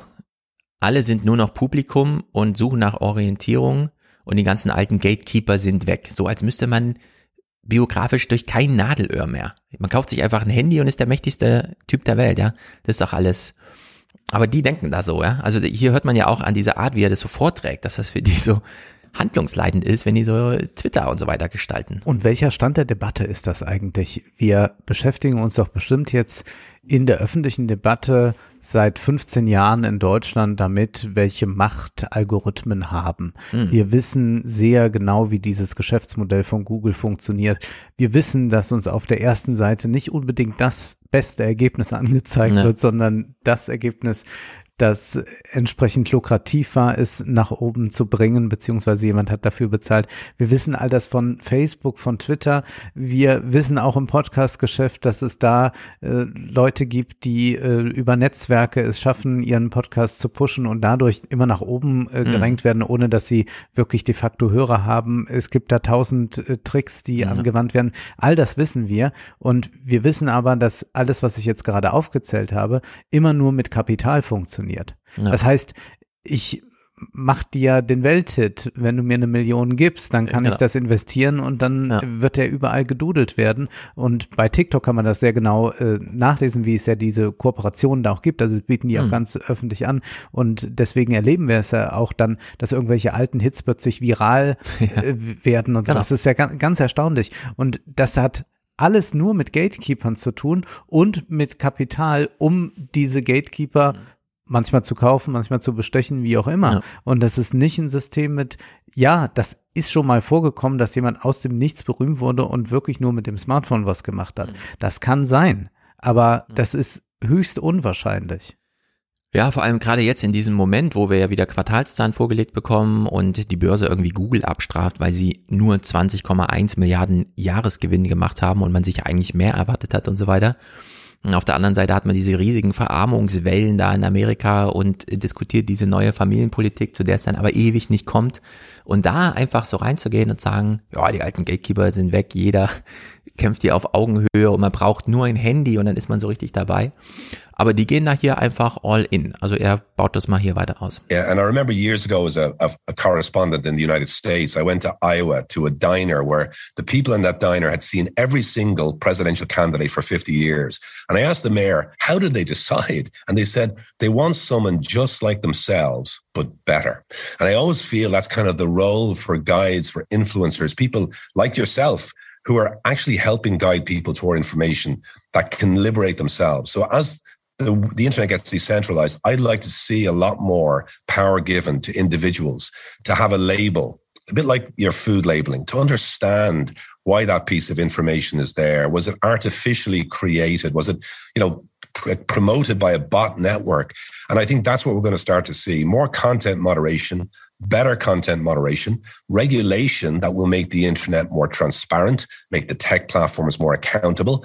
The work I do at Kinsen is providing early warning of organized campaigns of misinformation and disinformation. Just give more power and context back to the individual. So it's more this balance between decentralization and making people feel like they're digital citizens, not digital subjects. Für was hat er denn jetzt eigentlich argumentiert? Gatekeeper abzubauen oder neue aufzubauen? Mhm. Ja, für beides. Das ist so schizophren, wenn man sich das anhört, wie die darüber reden. Ja, dann sammeln sich halt ganz viele Leute, aber die verteilen ja dann so Labels der Reputation untereinander und orientieren sich dann daran und finden so neue Leistungsrollen, wo ich denke, nee, wieso lässt man nicht einfach die Alten weiter ihre Stiftung Warentest lesen und die haben dann schon rausgefunden, nach welchen Kriterien sie welche Produkte bewerten sollen. Warum muss das jetzt im Internet irgendwie, ah, Egon hat wieder getwittert, dass das aber super geil ist, also kaufe ich jetzt Dogecoin und so, ja. Das ist doch, also das ist so Hanebüchen, dieser Art von Ideologie hier irgendwie zu hören, ja. äh, in so einem, und sie wissen ja selber nicht, warum Twitter so viele Nutzer hat und diesen großen Impact hat, aber sie werkeln halt die ganze Zeit auf, auf ihrer eigenen Theorieebene da irgendwie an diesem riesigen lebenden Objekt darum und kommen dann mit solchen, ja, Subjekte, äh, Objekte und so weiter und so. Das ist einfach gruselig. Und glaubst du, das hängt auch stark damit zusammen, dass da nach wie vor im Silicon Valley dieser Anarch, na, ich will es nicht Anarchengeist, es ist doch schon fast so ein, so ein anarchistischer Traum einer herrschaftsfreien Ordnung äh, existiert, dass man glaubt, man könnte herrschaftsfreie Räume schaffen mit ganz, ganz vielen Leuten und man aber dann immer fragt, ja, äh, herrschaftsfreie Räume auf so einer Mikroebene. Da gibt's ja Beispiele, dass das umsetzbar ist und David Graeber könnte uns jetzt viele nennen ja. und wir können sie nochmal nachlesen in seinem Buch. Aber wenn wir auf so einer größeren Organisationsebene sind, dann ist ja die Frage, wie das organisiert ist, immer eine nach Herrschaft. Und diese Herrschaft kann jetzt äh, personell sein und ich glaube, deswegen arbeiten sich jetzt auch gerade so viele an Twitter ab. Ist ja jetzt nicht so, als hätten wir äh, gerade noch eine öffentlich-rechtliche Plattform gehabt und nun kommt der böse Elon Musk, sondern auch Jack Dorsey ist ja mit Vorsicht zu genießen. Ja, aber wir haben jetzt so ein klares Feindbild wieder der sieht ja auch mittlerweile aus, äh, Elon Musk, wie aus so einem äh, Pixar-Film oder wirklich? sowas, ja.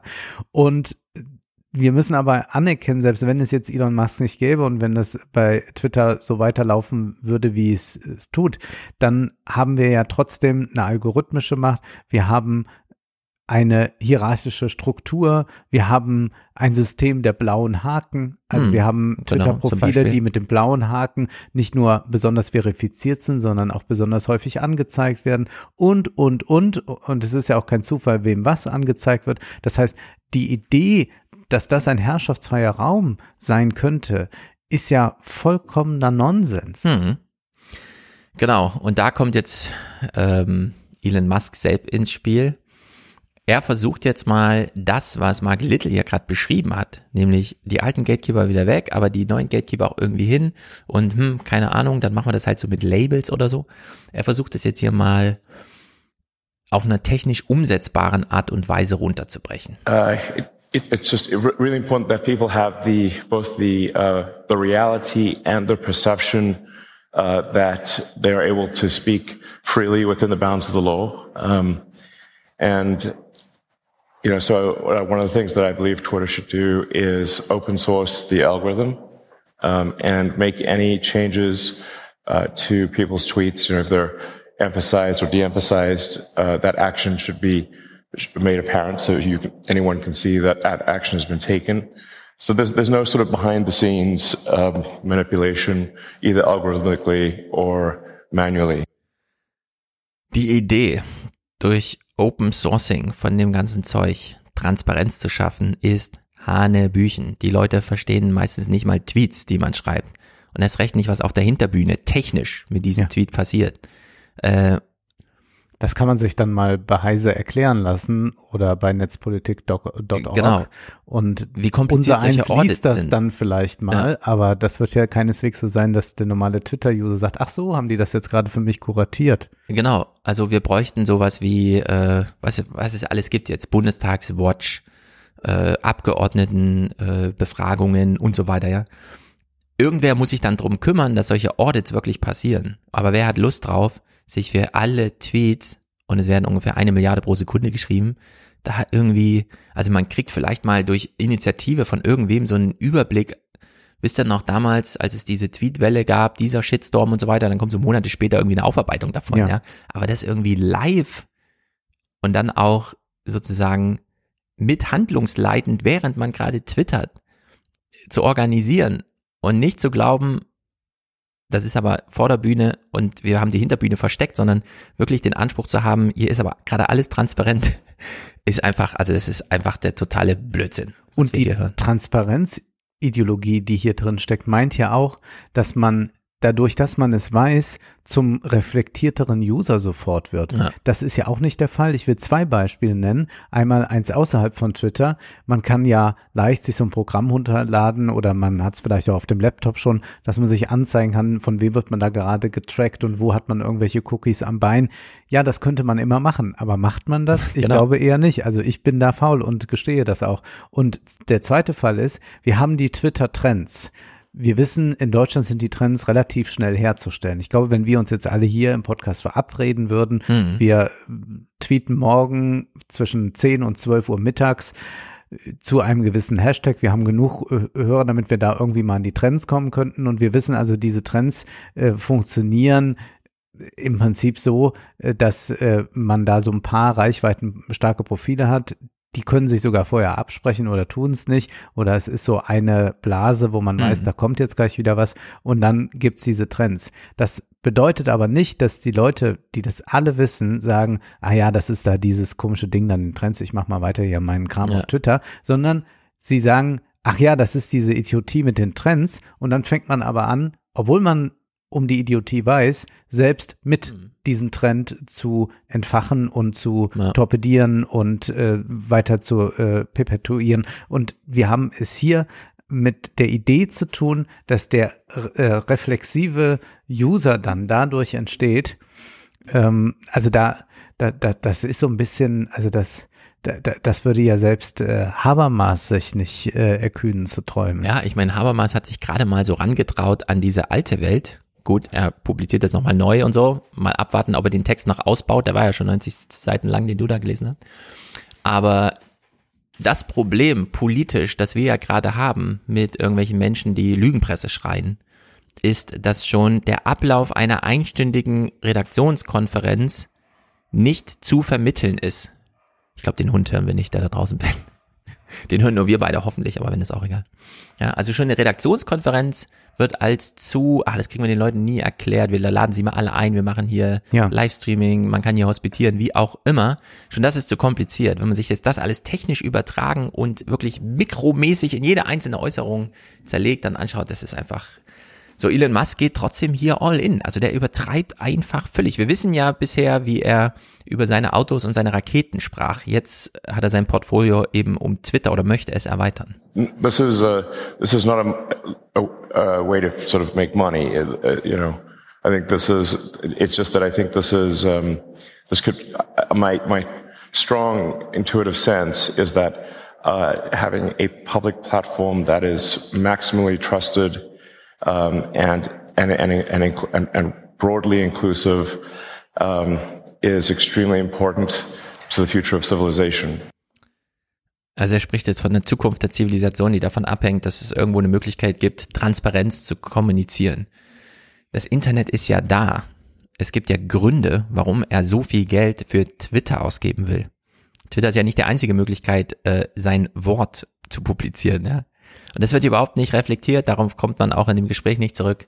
Das ist einfach brutal, wie sehr er eigentlich weiß, was Twitter bedeutet und es hier einfach im Unklaren lässt und so ganz abstrahiert von der Zivilisation und so weiter spricht.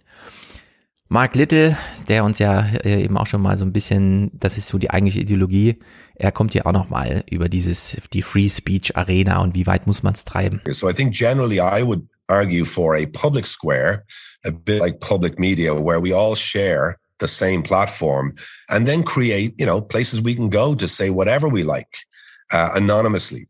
And, you know, basically have our own, you know, expression, our definitions of freedom of expression. So the creation of a public utility where we're all together and then paid for services or smaller communities and platforms that have their own way of setting their own regulations. But anonymity, ending that is not a silver bullet and could create unintended consequence like every potential reform of the internet. And that's why this is so difficult.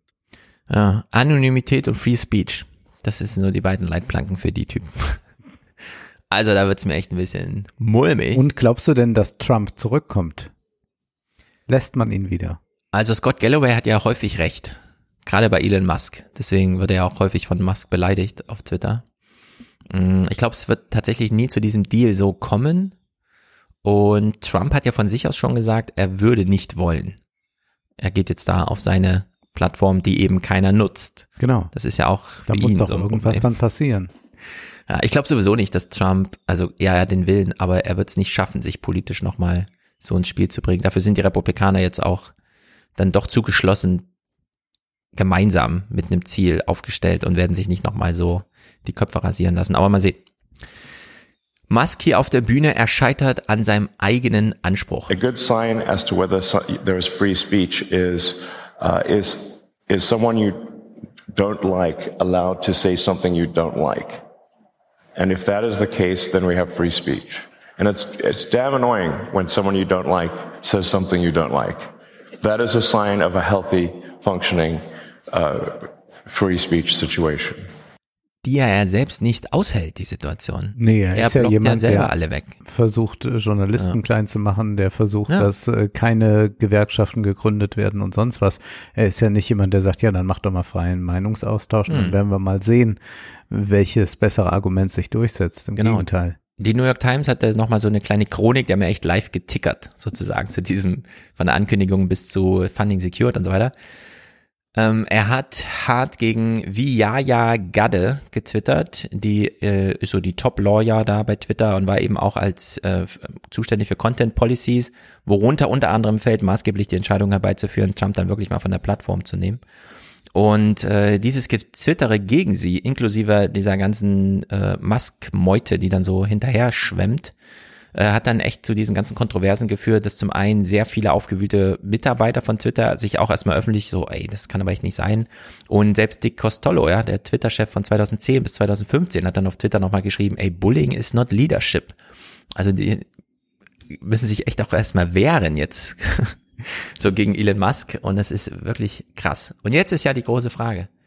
Kriegt man es eingehegt? Ja, er hat sehr viel Geld. Heißt das denn automatisch gleich politische Macht oder müsste man nicht mal von außen und so weiter? Und Scott Galloway und Kara Swisher haben ja so darüber gesprochen, dass Obama viele Chancen nicht genutzt hat. Dafür aber immer große Reden hielt.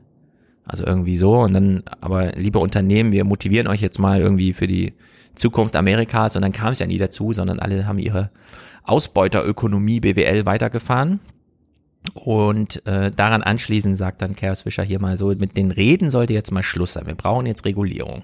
But come on, I mean, one of the things is Trump was also very critical of these companies, and we made fun of him, right? So, but he had a very different reason. Um, uh, but you know, I think these politicians are way behind, and they just need to do legislation. Like, stop with the with the with the big speeches. I I, I really have a lot of respect for President Obama, um, but I think the speeches uh, and and we should fend for ourselves is, you know, it's sort of like try not to smoke cigarettes, kids, even though they're addictive. We'll do nothing Mhm. about it. Try not to try not to eat those Twinkies, or although I don't think that should be legislated, but um, I think it's it just do some privacy legislation. Come on, get on that side. Get get pushing on that stuff. I don't know. So, also der große Wunsch und sie kommen ja dann immer wieder auf ähm, Elizabeth Warren und Antitrust Klobuchar. Zu sprechen, genau, und sagen, ja, also man muss es dann halt einfach mal machen. Die Anhörungen waren ja alle und man weiß jetzt auch, worum es da geht. Wie wichtig es ist, hat dann äh, Elon Musk selber auf der Bühne nochmal äh, verlautbaren lassen.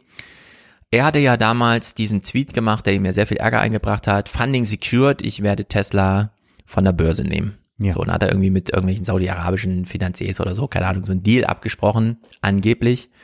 Dann hat die SEC, die Börsenaufsicht, zu ihm gesagt, hör mal zu, so geht das nicht. Du kannst nicht so börsenrelevante News, vor allem wenn sie gelogen sind, nicht so öffentlich kundgeben. Woraufhin es dann einen großen Rechtsstreit gab, weil er eben sagte, nee, das ist secured. Und just in dieser Woche wurde er, also wurde das Urteil nochmal bestätigt. Nein, Elon Musk, du hast damals gelogen und ja, es bleibt dabei, deine Tweets müssen vorher nochmal von einem Anwalt begutachtet werden. Du kannst nicht einfach so twittern. Also die Strafe bleibt.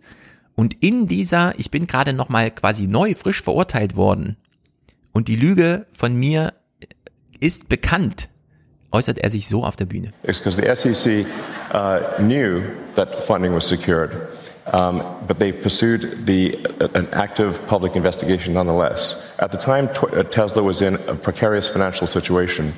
And I was told by the banks that if I did not agree to, to settle with the SEC, that they would, the banks would cease providing working capital and Tesla would go bankrupt immediately. So that's like having a gun to your child's head. Uh, so I was forced to concede to the SEC unlawfully. Those bastards. Um, er sitzt auf der Bühne, redet über die Aufsichtsbehörden, die für ihn zuständig sind, beschimpft sie mit Bastards und das Publikum findet's cool. Und wenn wir mal eine Parallele ziehen, das ist doch ganz typisch, wir können das häufig sehen bei solchen Akteuren, gerade auch aus dem neoliberal rechten Spektrum bei Twitter. Man liebt Free Speech, wenn das bedeutet, dass die Kapitalmacht, die man hat, man komplett aus toben kann und das genau. macht man und dann kann ich die auch noch als Bastards beschimpfen und zugleich kann man aber jene, die jetzt sich auch einer solchen Sprache bedienen würde, sofort mit einem Tross von Anwälten verklagen. Richtig. Und dann kann man gegen die vorgehen und dann sagt man, naja gut, das ist ja dann Juristerei, das hat ja jetzt nichts mit ja. Meinungsfreiheit oder so zu tun. Ich gehe da mal gegen vor. Und das können wir bei einigen großen äh, Kanzleien ja auch in Deutschland erleben, dass das so stattfindet. Und es ist äh, ganz erstaunlich, dass also gerade die, die immer so sehr für die Meinungsfreiheit da scheinen zu kämpfen, sofort klagen und sie wollen einfach nur ihre Kapitalinteressen ungestört durchsetzen mhm. können und da soll die Meinungsfreiheit dann nicht stören. Genau. Ist ein bisschen wie äh, Mark Zuckerberg und Facebook und dieses ganze, jeder hat da ein Profil und darf bewertet werden, aber sein Privatwohnsitz wird natürlich umrahmt von Ländereien, die er alle aufgekauft hat, ja, um da einfach in Privatsphäre zu leben, aber eben nicht juristisch abgesichert, sondern einfach ökonomisch. Einfach alles aufgekauft, was im Blickweite ist. Musk sitzt ja auf der Bühne, äh, statt dass dieser TED Talk ihn mal so richtig jetzt auch befragt und so weiter, äh, hat man so mittendrin gemerkt, nach 20 Minuten wusste er auch nicht mehr, was er mit ihm eigentlich reden will, weshalb sie so über das Biografische zu sprechen kamen. Und nach der Thematisierung seines Autismus, irgendeine dieser Asperger-Varianten, äh, sagt Elon Musk nochmal Folgendes und das, ah, jetzt kommen ja die Glocken, das ist wirklich, was ist hier los? Frankfurt, das ist einfach jetzt der April, alle sind aus der Kirche ausgetreten, aber sie will uns sagen, dass sie noch da ist. Also Elon Musk. Ich bin aber sehr fürs Glocken äh, läuten. Das wollte, glaube ich, die FDP mal abschaffen. Und natürlich müssen die Glocken weiter läuten. Okay, lass mal das mal so also dahingestellt. Du merkst, ich bleibe ein äh, christlicher Konservativer. Ja, aber du weißt auch genau, das Gebäude eins nebenan ist die Kirche. Ja, ja, es ist sehr laut, ja.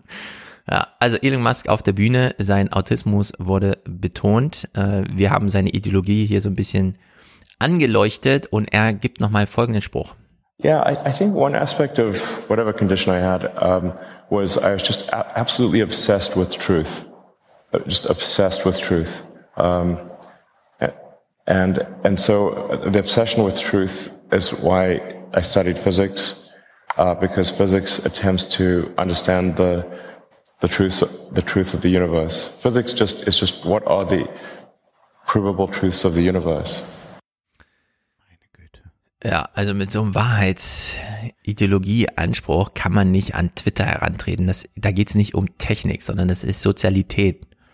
Sonst könnte man ja einfach das Internet kaufen. Was will er denn dann auch ja. eigentlich? Also zum einen sagt er jetzt, er ist für Wahrheit und das ist ja eine ganz positivistische Aussage, bezieht sich da dann auf die Physik und da kann man zwischen wahr und falsch sehr einfach unterscheiden. Und dann gibt es aber diese Sphäre der Meinung, da ist wahr und falsch überhaupt gar keine Kategorie dann für ihn oder was? Oder will er das dann am Ende noch verbinden und dann ist seine Wahrheit ja. zugleich auch die richtige Meinung und alles andere muss sanktioniert werden. Das ist dann nämlich genau dieses äh, juristische Level, das wir erreichen. Und dieser Positivismus macht mir ja wirklich große Sorgen, weil wir das immer wieder in Debatten haben Wir erinnern uns vielleicht noch an diese Rezo-Geschichte, wo er in einem Video nachvollziehen wollte, wie die Journalisten in Deutschland falsch über ihn berichtet Mhm. hatten und er dann aber gar nicht das journalistische Schreiben verstand, also Metaphern wortwörtlich nahm ja, oder ja, ja. auch so Äußerungen wie äh, die meisten seiner User sind jung und dann sagt er ja, aber was heißt die meisten, ja? Und ich äh, habe einen äh, guten Freund, der jetzt einen Anwaltsbrief bekommen hat für eine Reportage, die Jahre alt ist und über eine Person aus dem Wirtschaftsleben Mhm. und das ist aber eine Reportage, die einfach so ein Event betrachtet und dann fallen da so Sätze wie ähm, äh, Funktionsjackenträger, soweit das Auge reicht. Und dann steht halt im Anwaltsschreiben, ja, das äh, stimme nicht, hier sei ein Foto. Man könnte ganz klar erkennen, dass da auch Menschen ohne Funktionsjacke äh, sitzen. Ja, also die genau dann nämlich in so eine positivistische Aber Wahrheit kommen. Geschädigte, Und- für die der Anwalt spricht? Oder? äh, Ja, für den, der da porträtiert wird in Ach so. diesem, in diesem, in dieser Reportage. Und es werden halt einfach äh, so positivistische Kriterien an einen feuilletonistischen Text angelegt. Mhm. Und damit soll jetzt diese Meinungsfreiheit als Fake News dargestellt Ja. werden, also die, die feuilletonistische Freiheit. Und wenn der jetzt hier zum einen über so Free Speech spricht und jetzt aber auch zugleich noch diesen Aspekt reinbringt, ja, ich bin besessen von der Wahrheit, Mhm. dann können wir uns auch ausmalen, dass da so ein libertäres Wahrheitsministerium gerade Ja. bei Twitter aufgebaut wird. Ja, man muss sich das eh, äh, Wahrheit ist natürlich das eine, äh, aber was ist mit Wirklichkeit und so, ne? Und man könnte ihm auch genauso gut sagen, naja, Elon, ähm, wenn ein Richter ein Urteil spricht und andere Richter das bestätigen, dann haben die auch in gewisser Hinsicht soziale Wahrheit ausgedrückt. Und wenn Ja. du da gelogen hast und es ist so analysiert, begutachtet und dann richterlich bestätigt worden, dann hast du da gelogen. Ja. Dann kannst du nicht auf der Bühne sitzen und sagen, das sind aber Bastards, Ja. die haben gelogen, ja, sondern das ist dann schon geklärt in diesem Moment. Aber, Aber das ist ja wie Trump, statt. zu sagen, nee, nee, ich habe die Wahl gewonnen. Ja, Genau, das ist dann einfach die eigene Realität, aber hat halt mit Wahrheit relativ wenig zu tun.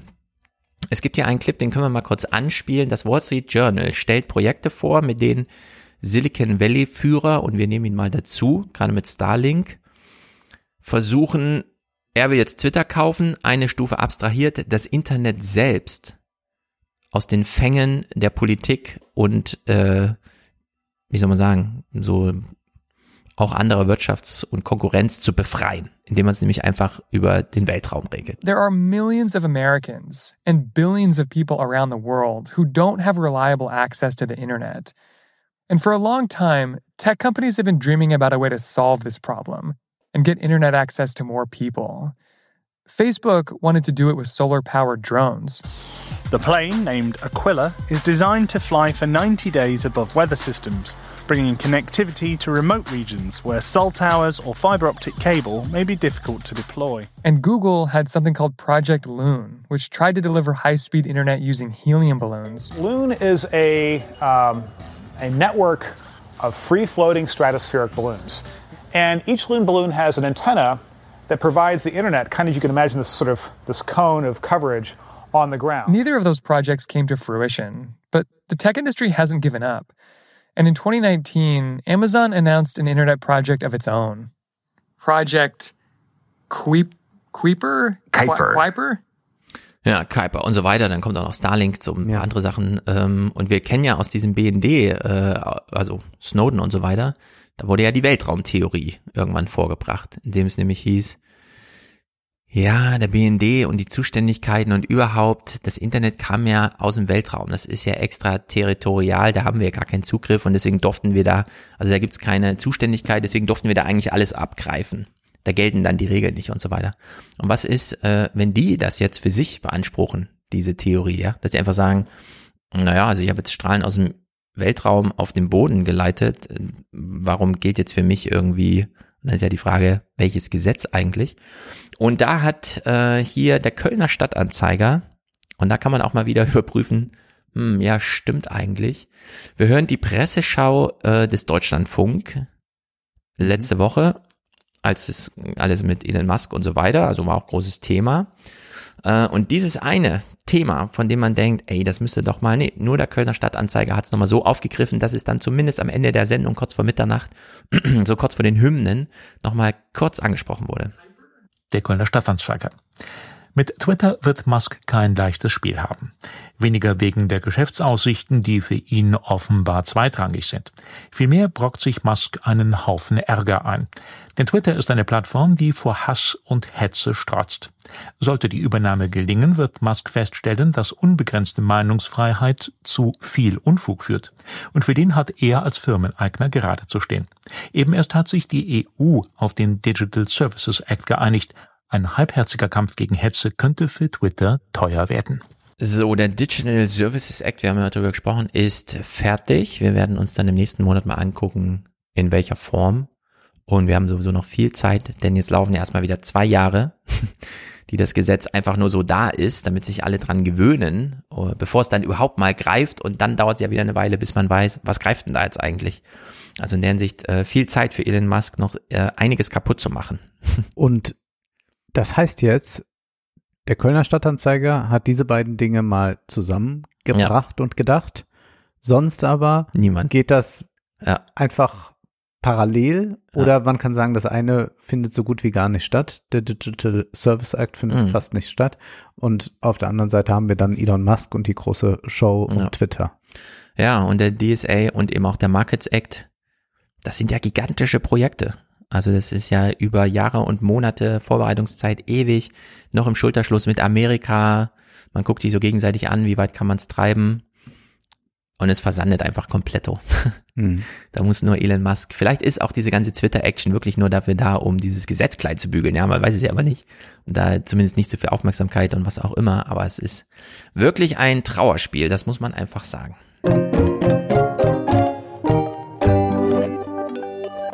Wir haben hier ein Thema, das aus dem März ist, das aber keineswegs an Aktualität verloren hat, denn das ist ein wissenschaftlicher Fortschritt, den man da erzielt hat, der ganz erstaunlich ist.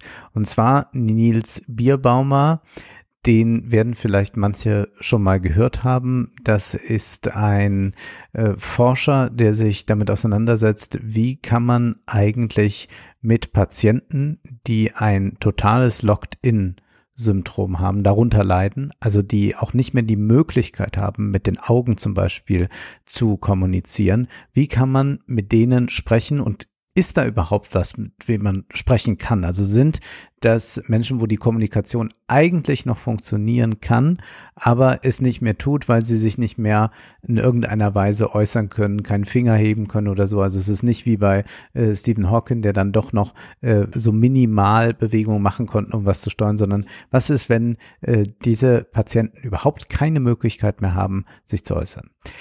Vor ein paar Jahren war das bei Biermann mal so, dass er schon mal in äh, renommierten Zeitschriften Forschung präsentierte, Ergebnisse präsentierte, die äh, sensationell schienen, ist aber dann doch nicht ganz so waren. Zumindest gab es dann Kritik daran. Wir hören mal ganz kurz in den Deutschlandfunkbeitrag, in einen aktuellen hinein, wo uns das ein bisschen aufgeschlüsselt wird. Nils Bierbaumer.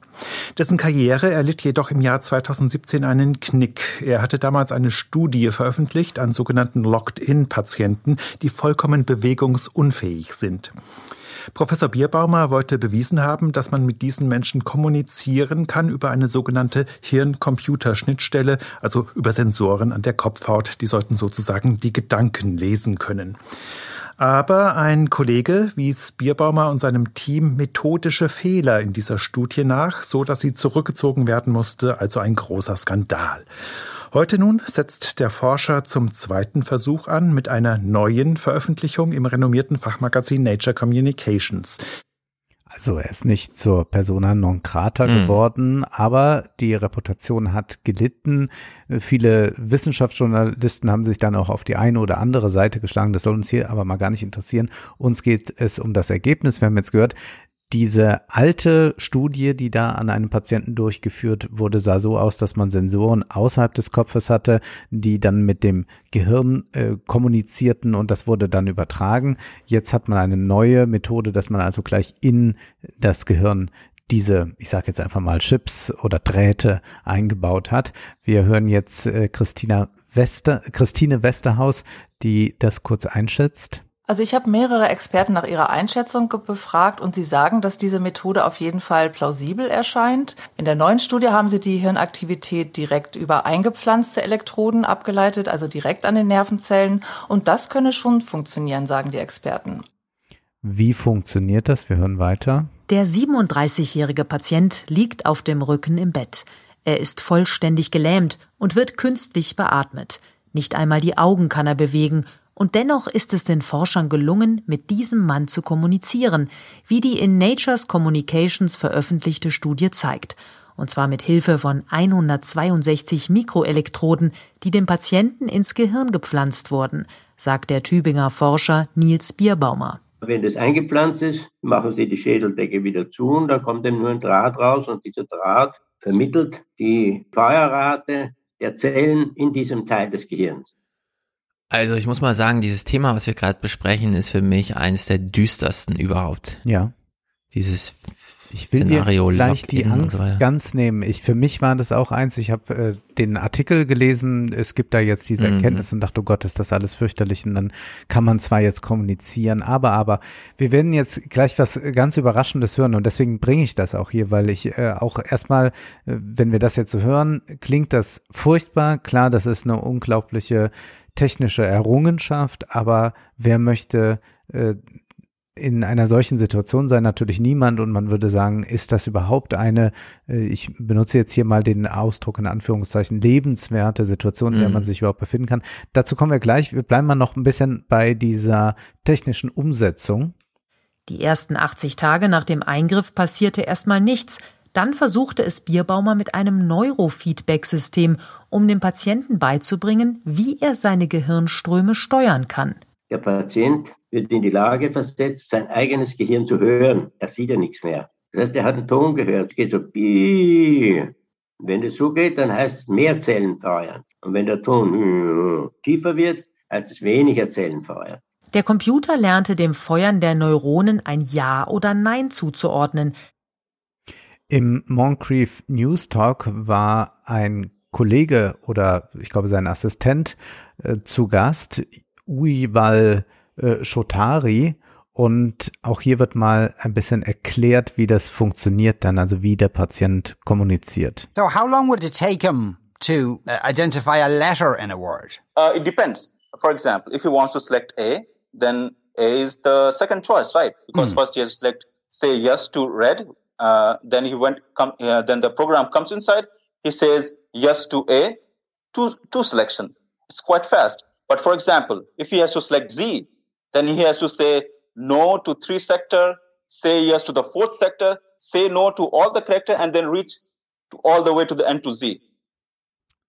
Nochmal ein Beitrag aus Wissenschaft und Technik. Auf den Videos, die in der Studie zu sehen sind, hört sich das so an. Locked. Null ist locked. Ja. Ein Durchbruch, sagt Soyo Sukada von der Berliner Charité. Er ist Einstein-Professor für klinische Neurotechnologie und befasst sich auch mit Hirn-Computerschnittstellen. Denn erstmals ist es möglich, einem komplett eingeschlossenen Patienten offene Fragen zu stellen. Aber was eben hier besonders war, ist, er konnte praktisch einzelne Buchstaben auswählen. Man nennt das einen Speller und konnte damit dann eben ganze Sätze formulieren. Einer der ersten Sätze war zum Beispiel, dass er sich eben bei Herrn Bierbaumer bedanken wollte, dass er die Möglichkeit hat, überhaupt zu kommunizieren. Und später hat er dann so Sätze formuliert, wie sein größter Wunsch wäre es, in einem neuen Bett zu liegen und Birmama hasst übrigens Elon Musk. Er sagt, Mhm. das sei ein Schwätzer und er sollte sein Geld lieber wirklich der Forschung zur Verfügung Ja. stellen, die ernsthaft forscht und nicht wieder ein neues Profitding daraus schöpfen will und gucken will, ob man äh, dann mit dem Hirn noch irgendwelche Kaufentscheidungen Ja. treffen kann, sondern hier geht es wirklich darum zu sagen, wir kommunizieren. Hier geht es nicht darum, ich lenke die Welt mit meinem Gehirn und muss nichts mehr sagen, Mhm. sondern hier geht es einfach darum, einen Weg zu finden, wie Menschen wieder kommunizieren können. Und deswegen ist Birbaumer da auch ganz gegen Elon Musk. Wir hören ja einen kleinen Beitrag aus einem Video vom äh, WIS-Institut, das äh, diese neue Forschung jetzt vorgestellt hat, weil die dann ja auch technisch damit äh, zusammenarbeiten. Das ist ja eine größere Kooperation, dass sowas überhaupt funktionieren kann. For example, he asked his son if he would watch Robin Hood, the movie, with him. Aktuelle Satz ist nicht, wo sie willst du At the B Center, we developed the NeuroKey software to flexibly process neural signals. And for us scientists, this is really important because we don't necessarily know right from the start what we have to do with the brain signals to be able to decode messages from our participant. Von dem Patienten wissen wir nicht viel. Wir wissen, es ist ein junger Mann, der mhm. mit äh, Ende 20, Anfang 30 daran erkrankt ist, an äh, dieser besonderen Form von ALS, die dann dazu führt, dass man vollkommen bewegungsunfähig wird und in diesen totalen Locked-in-Zustand verfällt. Äh, es ist nicht der einzige Patient von Bierbaumer. Ich weiß jetzt auch nicht, ob es da ob der Patient, über den Bierbaum jetzt Geist spricht, vielleicht auch dieser jetzt ist. Äh, da wird natürlich Anonymität gewahrt, sollen es aber auch jetzt gar nicht so im Genauen interessieren, sondern nur äh, zu wissen ist, das sind also Menschen, die mitten im Leben standen, diese Krankheit bekommen, dann rausgerissen werden, vielleicht äh, sogar Väter, Mütter sind. Und ich habe mir dann ein längeres Interview im SWR wieder angehört mit Bierbaumer. Das ist ein paar Jahre alt und jetzt will ich uns die Angst nehmen vor diesem Thema. Das ist so erstaunlich, was Bierbaumer hier zu berichten weiß von äh, dem Patienten Fabio. Zunächst mal hören wir Bierbaumer, wie er die Bedeutung des Gehirns herausstellt. Ist das Gehirn ja. also unser zentrales Organ, das das uns zum Menschen macht? Was uns zum Menschen macht, in meiner Auffassung nach, ist die Möglichkeit zu kommunizieren in der Art, wie Menschen kommunizieren. Und die Kommunikation geht vom Gehirn aus. Und deswegen war mir so viel daran gelegen, die Kommunikation bei diesen Menschen wiederherzustellen, bei denen sie verloren gegangen ist. Denn ohne Kommunikation existieren wir eigentlich gar nicht. Und Stimmt. da, da ist, glaube ich, sehr viel dran. Ne? Ja. Wir müssen uns also jetzt mit einem Patienten auseinandersetzen, der nicht mehr kommunizieren kann, außer über sein Gehirn. Einer ihrer neuesten Patienten, Herr Bierbaumer, lebt in Italien. Fabio ist komplett gelähmt, also nicht mal seine Augenlider kann er öffnen. Er hat ALS. Wie ist diese Krankheit bei ihm verlaufen? Bei ihm, ja, er ist ja noch relativ jung, er wird etwa 30. Da verläuft sie sehr schnell. Am Anfang werden plötzlich die Beine ein bisschen lahm. Und innerhalb von Wochen wird einem das Atmen schwer, das Gehen schwer, die Hände werden schwer, man kann dann die Hände nicht mehr bewegen. Dann muss man sich entscheiden, das kann manchmal Jahre dauern, wie bei dem berühmten Stephen Hawking, oder es kann innerhalb von Wochen gehen. Und dann muss man sich irgendwann entscheiden, ob man sich beatmen lässt oder nicht. Denn ohne Muskeln kann man nicht atmen, ohne willentliche Muskulatur. Und wenn man sich dann für die Beatmung entschieden hat und die künstliche Ernährung, dann kann man genauso alt werden wie jeder andere. An der Krankheit kann man dann nicht mehr sterben. Eine schwerwiegende Entscheidung, die man zu treffen hat. Das kann man wohl sagen. Die Familie spielt eine ganz, ganz große Rolle. Das betont er mehrmals im Interview. Hier mal ein Clip dazu. Wenn wir mit diesen Leuten arbeiten, ist man ja praktisch Teil der Familie. Alle diese Kranken werden innerhalb der Familie gepflegt oder umgekehrt gesagt, nur diejenigen wollen weiterleben, die in der Familie gepflegt werden. Die Vorstellung, einsam zu sein und in dieser Weise weiterleben zu müssen, ist für die Leute nicht denkbar. Die entscheiden sich in der Regel dagegen, weiter beatmet zu werden. Die, die in einer Familie richtig aufgehoben sind, die wollen eigentlich weiter beatmet werden. Würdest du sagen, dass Familie da reicht? Selbst, also es gibt doch manchmal so Entscheidungen, ich muss nur immer drüber, also in meinem Buch spielt ja auch eine gewisse Rolle diese Bundesverfassungsgerichtsentscheidung, die ja. im Februar, also als Corona schon da war, aber noch nicht zuschlagen. Und da wurde ja ganz klar gesagt, wenn der Wille zum Sterben da ist, dann ist er da und dann muss dem auch stattgegeben werden, selbst wenn keine Krankheit oder irgendwas anderes dazu motiviert. Mhm. Also eine ganz für deutsche Verhältnisse unglaublich liberales äh, Urteil zum Thema Es ist noch nicht mal mehr Sterbehilfe, sondern erstmal zum Tod selbst. Mhm. Und jetzt haben wir solche Schicksale. Ja. Wo du sagst, naja, es gibt noch den Unterschied zwischen, wenn man einsam ist oder Familie hat. Aber ich meine, ich bin ja auch ein Familienmensch, ne? Aber diese Art der Einsamkeit trotz Familie ist Ja. doch, und man weiß ja auch nicht genau, Die sind Teil äh, der Familie. Also das wird dann hier auch beschrieben. Also die fahren ja auch mit äh, den Patienten dann raus. Also mit aber du erlebst ja auch deine. Familie nicht mehr.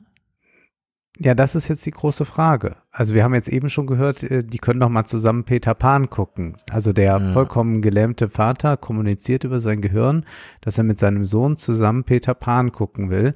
Es gibt Wünsche wie, ich würde mal gerne wieder in die Kirche. Oder ich will ein anderes Bett. Oder ich will folgendes Essen haben, das ihr mir intravenös bringt. Also auch diese Wünsche werden tatsächlich äh, jetzt ei, mit diesem neuen Patienten artikuliert. Das ist alles sehr schwer vorstellbar. Birmauer sagt auch selbst, dass irgendwann auch die Worte nicht mehr reichen. Wie war denn dieser Moment, als Ihnen und vor allem der Familie von Fabio klar war, wir können jetzt mit Fabio kommunizieren? solche Gefühle in Sprache zu bringen, ist, ist sehr schwer. Das, es ist, spielt sich meistens auf der nichtverbalen Ebene ab. Also der Fortschritt, der da errungen wird, äh, macht einen dann wieder sprachlos. Und jetzt kommen wir natürlich zu diesem Thema der Lebensqualität. Mhm. Lohnt es sich weiter zu leben? Soll man sich weiter beatmen lassen? Und das ist jetzt ganz erstaunlich. Im Fabio geht es wie den meisten der Patienten, die wir haben, sehr gut. Auf die Frage, wie er seine Lebensqualität einschätzt, da gibt es ein paar Standardfragen, die man da abfragt, sagt er, wie die anderen Patienten auch, dass es sehr gut ist. Äh, nur müssen Sie bedenken, dass die Menschen, für die die Lebensqualität mit dieser Erkrankung nicht gut ist, dass wir die ja nicht sehen. Das heißt, wir haben hier schon eine doch vorselegierte Gruppe. Also wir haben schon hier Leute, die sich entschieden haben, weiterzuleben. Und die entscheiden sich nur weiterzuleben, wenn sie in der Familie aufgehoben sind. Und deswegen ist es natürlich auch unwahrscheinlich, dass wir Menschen sehen, die keine gute Lebensqualität oder keine Familie haben. Die sind alle tot, nehme ich an. Die Moderatorin hakt jetzt nochmal nach, weil das so eine unglaubliche Äußerung Mhm. ist. Die Lebensqualität sei sehr hoch. Also Sie sagen wirklich, alle Ihre oder fast alle Ihre Locked-in-Patienten sagen, mir geht es gut, obwohl sie komplett eingeschlossen sind.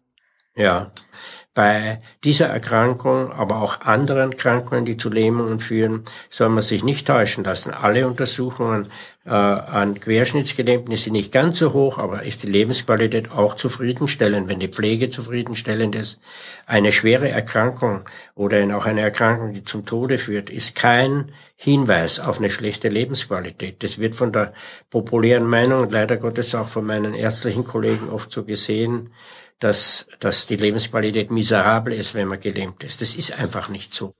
Und er hat das selbst immer gedacht und sagt dann Folgendes. Die Tatsache ist, wenn man solche Befragungen durchführt, und die wurden ja nicht nur von uns, sondern von vielen anderen Wissenschaftlern auch gemacht, da kommt eben das statistisch heraus, die Lebensqualität ist sehr gut.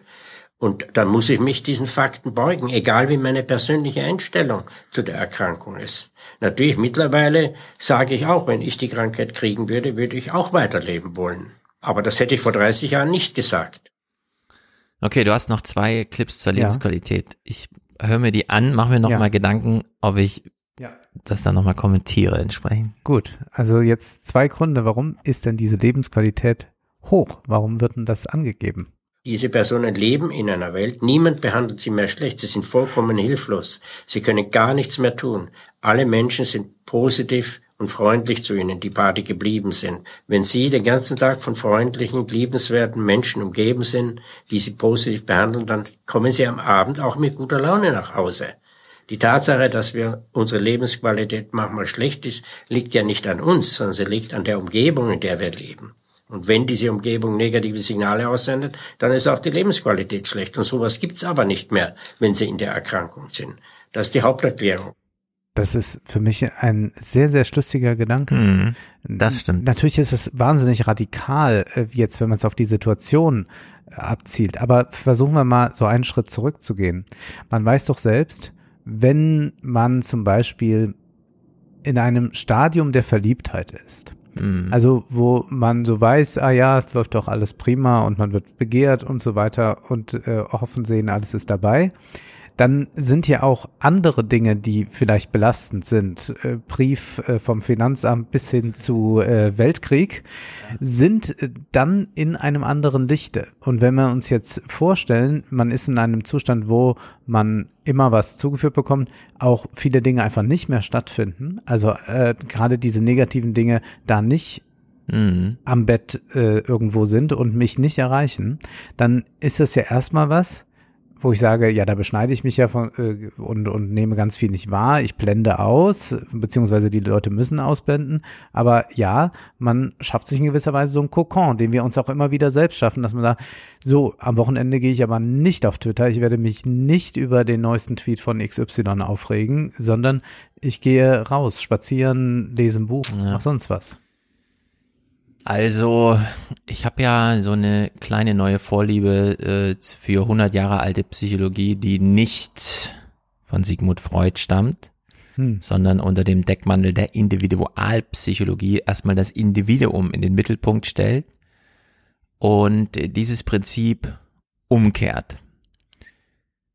Man kann sich überhaupt nur in Menschen verlieben, die auch ein bisschen in sich selbst verliebt sind, ist so einer dieser Themen was ja ein klares Primat auf einen selbst erstmal wirft. Man muss mit sich zufrieden sein. Wenn man aber kein Handlungsvermögen umsetzen kann, wenn man in dieser Art keine Wirkmächtigkeit, keine Selbstwirksamkeit hat, finde ich das ein wahnsinnig, also ich finde es einen schönen Gedanken, dass die sich um ihr Umfeld keine Sorgen mehr machen müssen, weil sie in den Momenten, wo jemand da ist, äh, umsorgt werden und so weiter. Wir kennen alle, ich habe es schon ein paar Mal erwähnt, dieses Alan Shaw, Anwalt, Boston Legal und so weiter, also eine Figur aus einer Fernsehserie, der kurz beschreibt, obwohl er von vielen Frauen geliebt wird und so weiter. Am schönsten ist es doch, sich einen neuen Anzug zu kaufen, wenn äh, die Schneiderin mit dem Maßband so um die Hüfte rumtänzelt und einen umsorgt wie die eigene Mutter. Man Mhm. kümmert sich darum, dass er gut aussieht und so, ja. Und diese kleinen Berührungen, die da stattfinden, sind viel mehr Oxytocin, als wenn man wegen Geld irgendwie Frauen abschleppen kann und so. Und irgendwie in diesem, also man hat solche Momente vielleicht Ja. ein paar Minuten am Tag und so weiter, aber reichen sie wirklich für ein ganzes Leben? Ja? Also kann man das, äh, der sprach jetzt vom sozialen Umfeld, Ja. aber wie groß ist das denn? Ein, zwei Menschen, die sich um einen kümmern, aber auch nicht 24 Vielleicht ist es Stunden. eine größere italienische Familie. Es gibt Kinder, es gibt eine Frau, es gibt ähm, äh, vielleicht Eltern. Ich weiß nicht, wie groß es werden sicherlich mehr als einer sein. Und also wir haben es auf jeden Fall hier nicht mit Patienten zu tun, die mal besucht werden. Also die mal irgendwann besucht werden, zwei, dreimal die Woche, sondern wir haben Patienten zu tun, die einfach da sind. Ich könnte mir auch vorstellen, dass zum Beispiel abends bei Tisch gegessen wird und äh, der Patient liegt daneben. Ähm, wir hören uns noch den zweiten Grund an. Die zweite Erklärung ist natürlich, da habe ich aller- allerdings auch keine Beweise, im Moment noch nicht. Sie sind natürlich dadurch, dass ihre Muskeln vollkommen abgestorben sind, sind sie natürlich in einer Situation, in der das Gehirn die Meldung kriegt, alles ist entspannt. Der ganze, der ganze Körper ist entspannt. Das heißt, für das Gehirn ist das sozusagen ein Signal, der hier kann nichts mehr passieren. Paradise Now. In, in einer ganz verschobenen Weise. Also es ist ein, ein ganz irritierendes Interview, beziehungsweise diese Erkenntnisse, die ja nun Forschungserkenntnisse sind, sind so wahnsinnig kontraintuitiv, aber in gewisser Weise hat mich das auch so hoffnungsfroh gemacht, weil ich dachte, erst soll ich mich damit jetzt beschäftigen.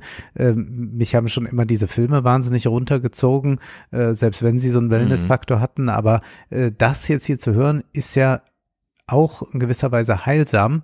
Vielleicht noch. Also warte, Westworld. Ja. Großes Thema in Westworld ist, das sind Hosts, die sind Maschinen, verhalten sich aber wie Menschen, zumindest für die Menschen, mit denen sie zu tun haben. Und dann kommt einer dieser Kreatoren irgendwann auf die Idee, Arnold, ich möchte gerne mein Maschinenleben einhauchen. Und er weiß aber nicht wie, stirbt dann darüber in Konkurrenz zu seinem und so weiter.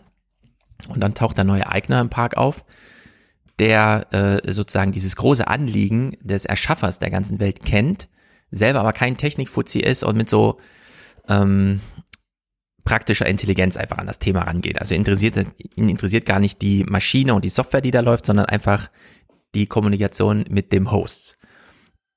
Und seine Idee ist, das Leben wird hergestellt über Leiden. Nur wer wirklich leiden kann, äh, lebt. Und das ist ja nun nicht nur eine Idee aus einer Fernsehserie, ja. sondern Leiden durchzieht ja das ganze Mittelalter. Alle Ideologien, inklusive Kirche, aber auch alles, was so rechts und links davon auch an die Liebe, irgendwie mit Leidenschaft Liebe, dann verbunden sein Genau, soll. genau, genau. Leidenschaft, richtig. So.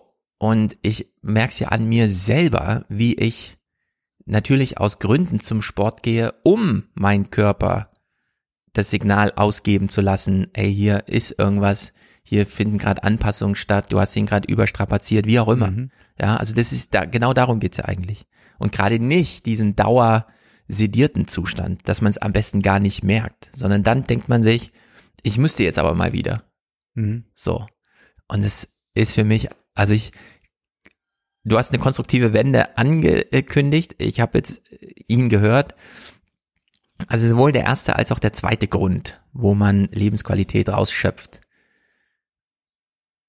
Ich meine, er hat jetzt gesagt, vor 30 Jahren hätte er sich das auch nicht vorstellen können. Jetzt hat er diese Forschung mit diesem Patienten gemacht und würde sich auch dafür entscheiden. Ich meine, wir müssen die Aussagen ja für wahr erachten. Klar. Also die Patienten werden nicht lügen, weil eigentlich geht es ihnen schlecht, aber sie wollen es jetzt auch nicht sagen, sondern ja. Äh, sie werden die Wahrheit sagen. Und wenn es da eine empirische Wissenschaft gibt, die mir sagt, es sei so, dann ist das vielleicht etwas, was man auch als seine äh, Seinsweise akzeptieren muss, die, ähm, also sicherlich würden diese Patienten nicht sagen, ich will nie, würde nie mit jemandem tauschen wollen, der sich mhm. normal bewegen kann, aber man kann auf jeden Fall sagen, dass das auch eine Form äh, befriedigender Existenz sein kann. Ich kann ja. das nur so wahrnehmen, wie das ist. Und es ist auch nicht mehr dann möglich, sich so persönlich da rein zu versetzen, sondern hier kommt man eigentlich so an die, äh, auf die Ebene des abstrakten Verstehens. Und dann kann man sagen, es scheint wohl so zu sein dass das eine Möglichkeit ist und dass die Menschen dann nicht unglücklich sind, was ja erstmal eine wahnsinnig hoffnungsfrohe Botschaft ist. Ja. Also stellen wir sich mal vor, da wäre die gegenteilige Antwort gekommen, sagt, es ist die Hölle und zwar seit fünf Jahren oder ja. so.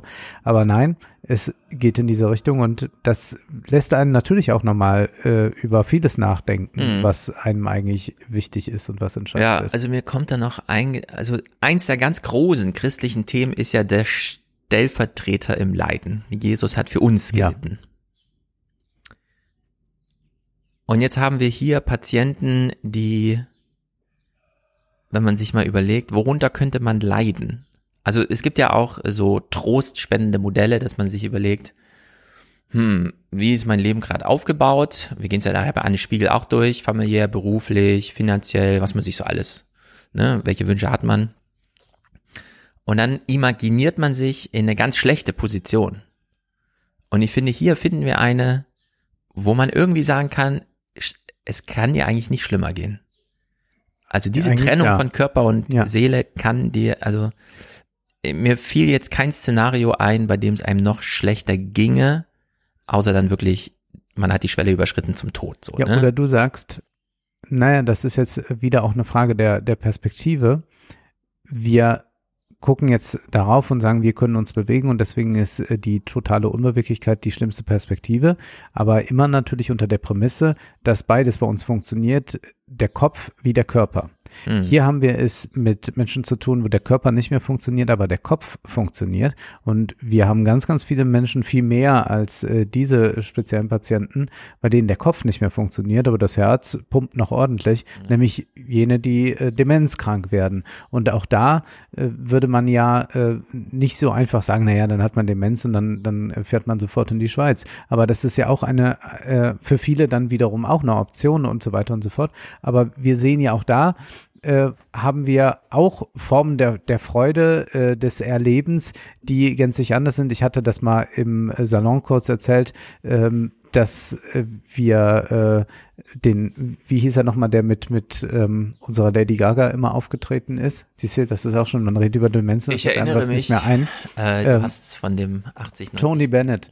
Tony Bennett, ja, der äh, dement ist, aber wenn er auf der Bühne steht, wenn er Musik spielt, ja. dann sich erinnert und dann aber auch sogar nochmal was Neues aus den Liedern macht, also sie anders äh, phrasiert und so weiter. Das heißt, das sind andere Seinsweisen, aber ich glaube, man muss deshalb auch sehr vorsichtig sein und das ist auch wieder ein Punkt, wo ich eigentlich viel mehr die die Kirchen auch hören will, wo man sagen kann, ja, aber wir können das nicht alles nur so äh, rationalistisch immer erklären mit, mit äh, dem, was wir als gut definieren, sondern wir müssen auch uns eindenken können in andere Lebensweisen, wenn die sogar auch noch über empirische Wissenschaften abgesichert sind. Also, dass ich hier jemanden habe, der sagt, naja, ich habe mit den Patienten ja gesprochen, die sagen, die Lebensqualität ist Mhm. hoch, dann ist das ja was, was wir auch zur Kenntnis nehmen müssen, was ja dann auch in dem Diskurs darüber, wer sich das Leben nehmen möchte und so, wieder eine Rolle spielen muss, weil es ja auch Beratungen oder was weiß ich gibt, wo solche Ergebnisse ja auch mit einfließen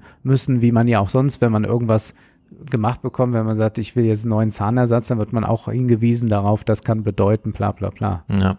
Also, äh, wie gesagt, mit diesem Jesus-Punkt wollte ich nochmal auf die Pointe hin, die können ja nun wirklich befragt werden, neuerdings Ja. dadurch. Und sie Ja. haben sich geäußert. Ja. Also wir haben sozusagen das empirische Datum darüber, wie es denen geht. Und ja, vielleicht äh, sollten wir es einfach auch bei der Frage, warum thematisieren wir das so als äh, trostspendend Ja, ich finde entgegennehmen, schon. irgendwie, Also- dass es doch eine Option ist. Ja, ja, ich fand, finde das äh, hochinteressant.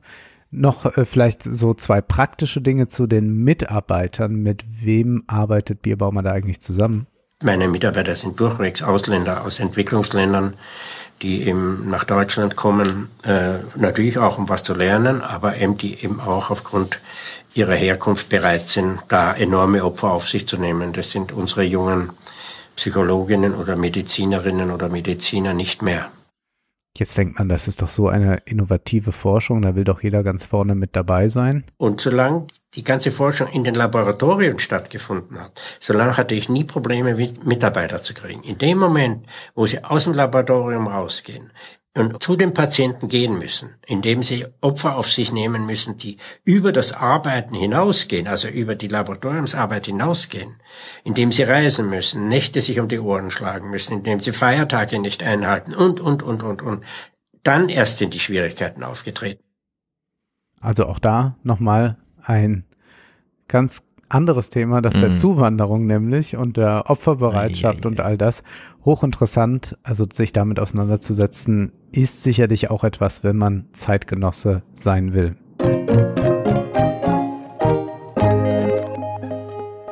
So, Wolfgang, du bist ein Influencer, Experte. Nein, äh, Experte, ja. Okay.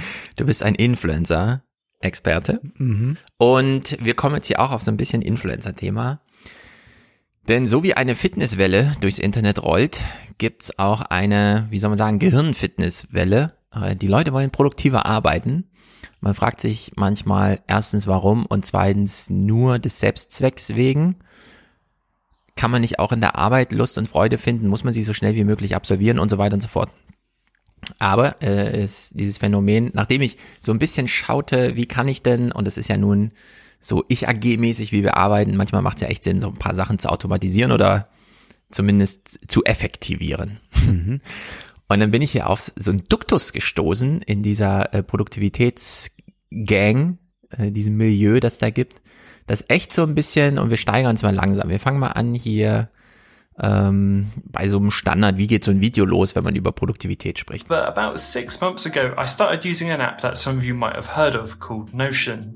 Notion had the promise of condensing all of those apps I was using into one highly customizable place, and it really piqued my interest. So slowly but surely, I moved everything over to it. And during that period of time, it's become my absolute favorite app to stay organized with. It's even made it to the home screen on my iPhone. Wow, was für eine Ehre. Die App hat sogar auf den Homescreen seines iPhones geschafft. Der Typ, Byte Review heißt der YouTube-Kanal, macht ansonsten irgendwas anderes und ist dann mal so in seine Manufaktur uns reinschauen lassen.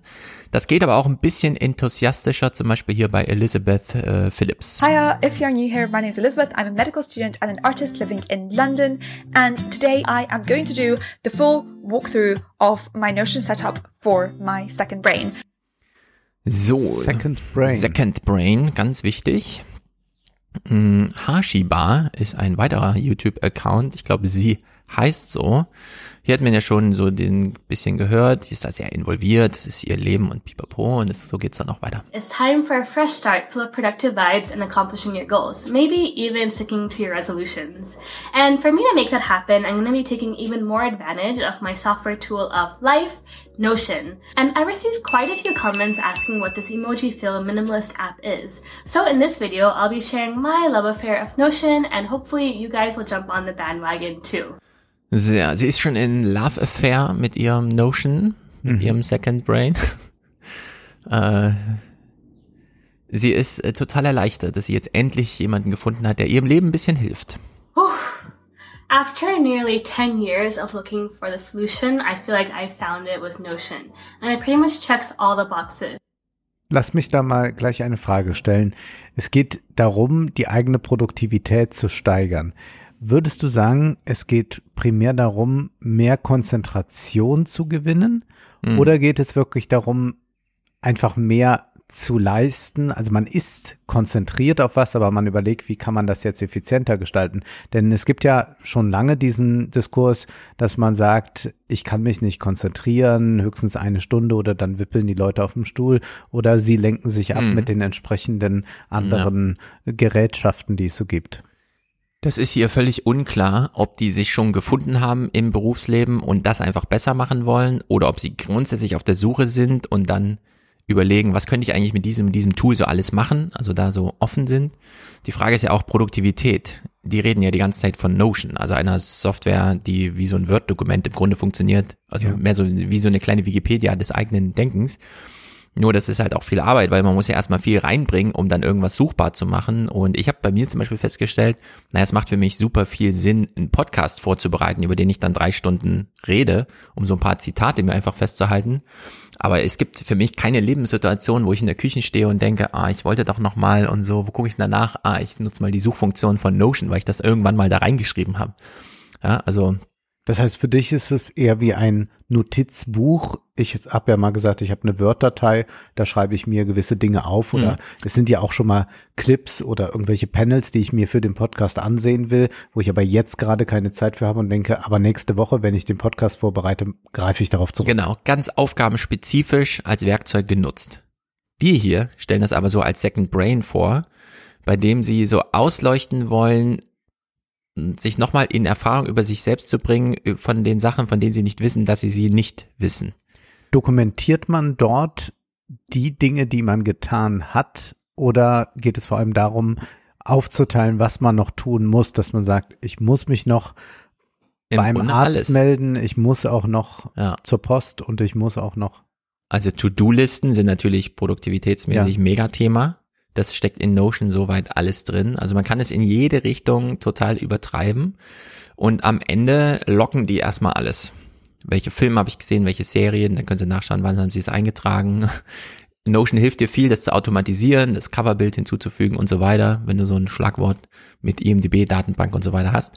Also in der Hinsicht, äh, ja, es ist ein bisschen unklar, was machen die hier eigentlich? Das heißt, das ist schon auch dann ein Tagebuch, wie ja Letterbox beispielsweise Zum auch Beispiel. so ein Filmtagebuch ist, genau. was für viele Leute wichtig ist, die das gar nicht nutzen in der Form, dass sie jetzt Kritiken dort schreiben wollen mhm. für eine Community, sondern einfach, dass sie sagen, das ist für mich praktisch, dann kann ich immer gucken, wann ich welchen Film gesehen habe oder welcher Film mir von einem Regisseur noch fehlt. Genau.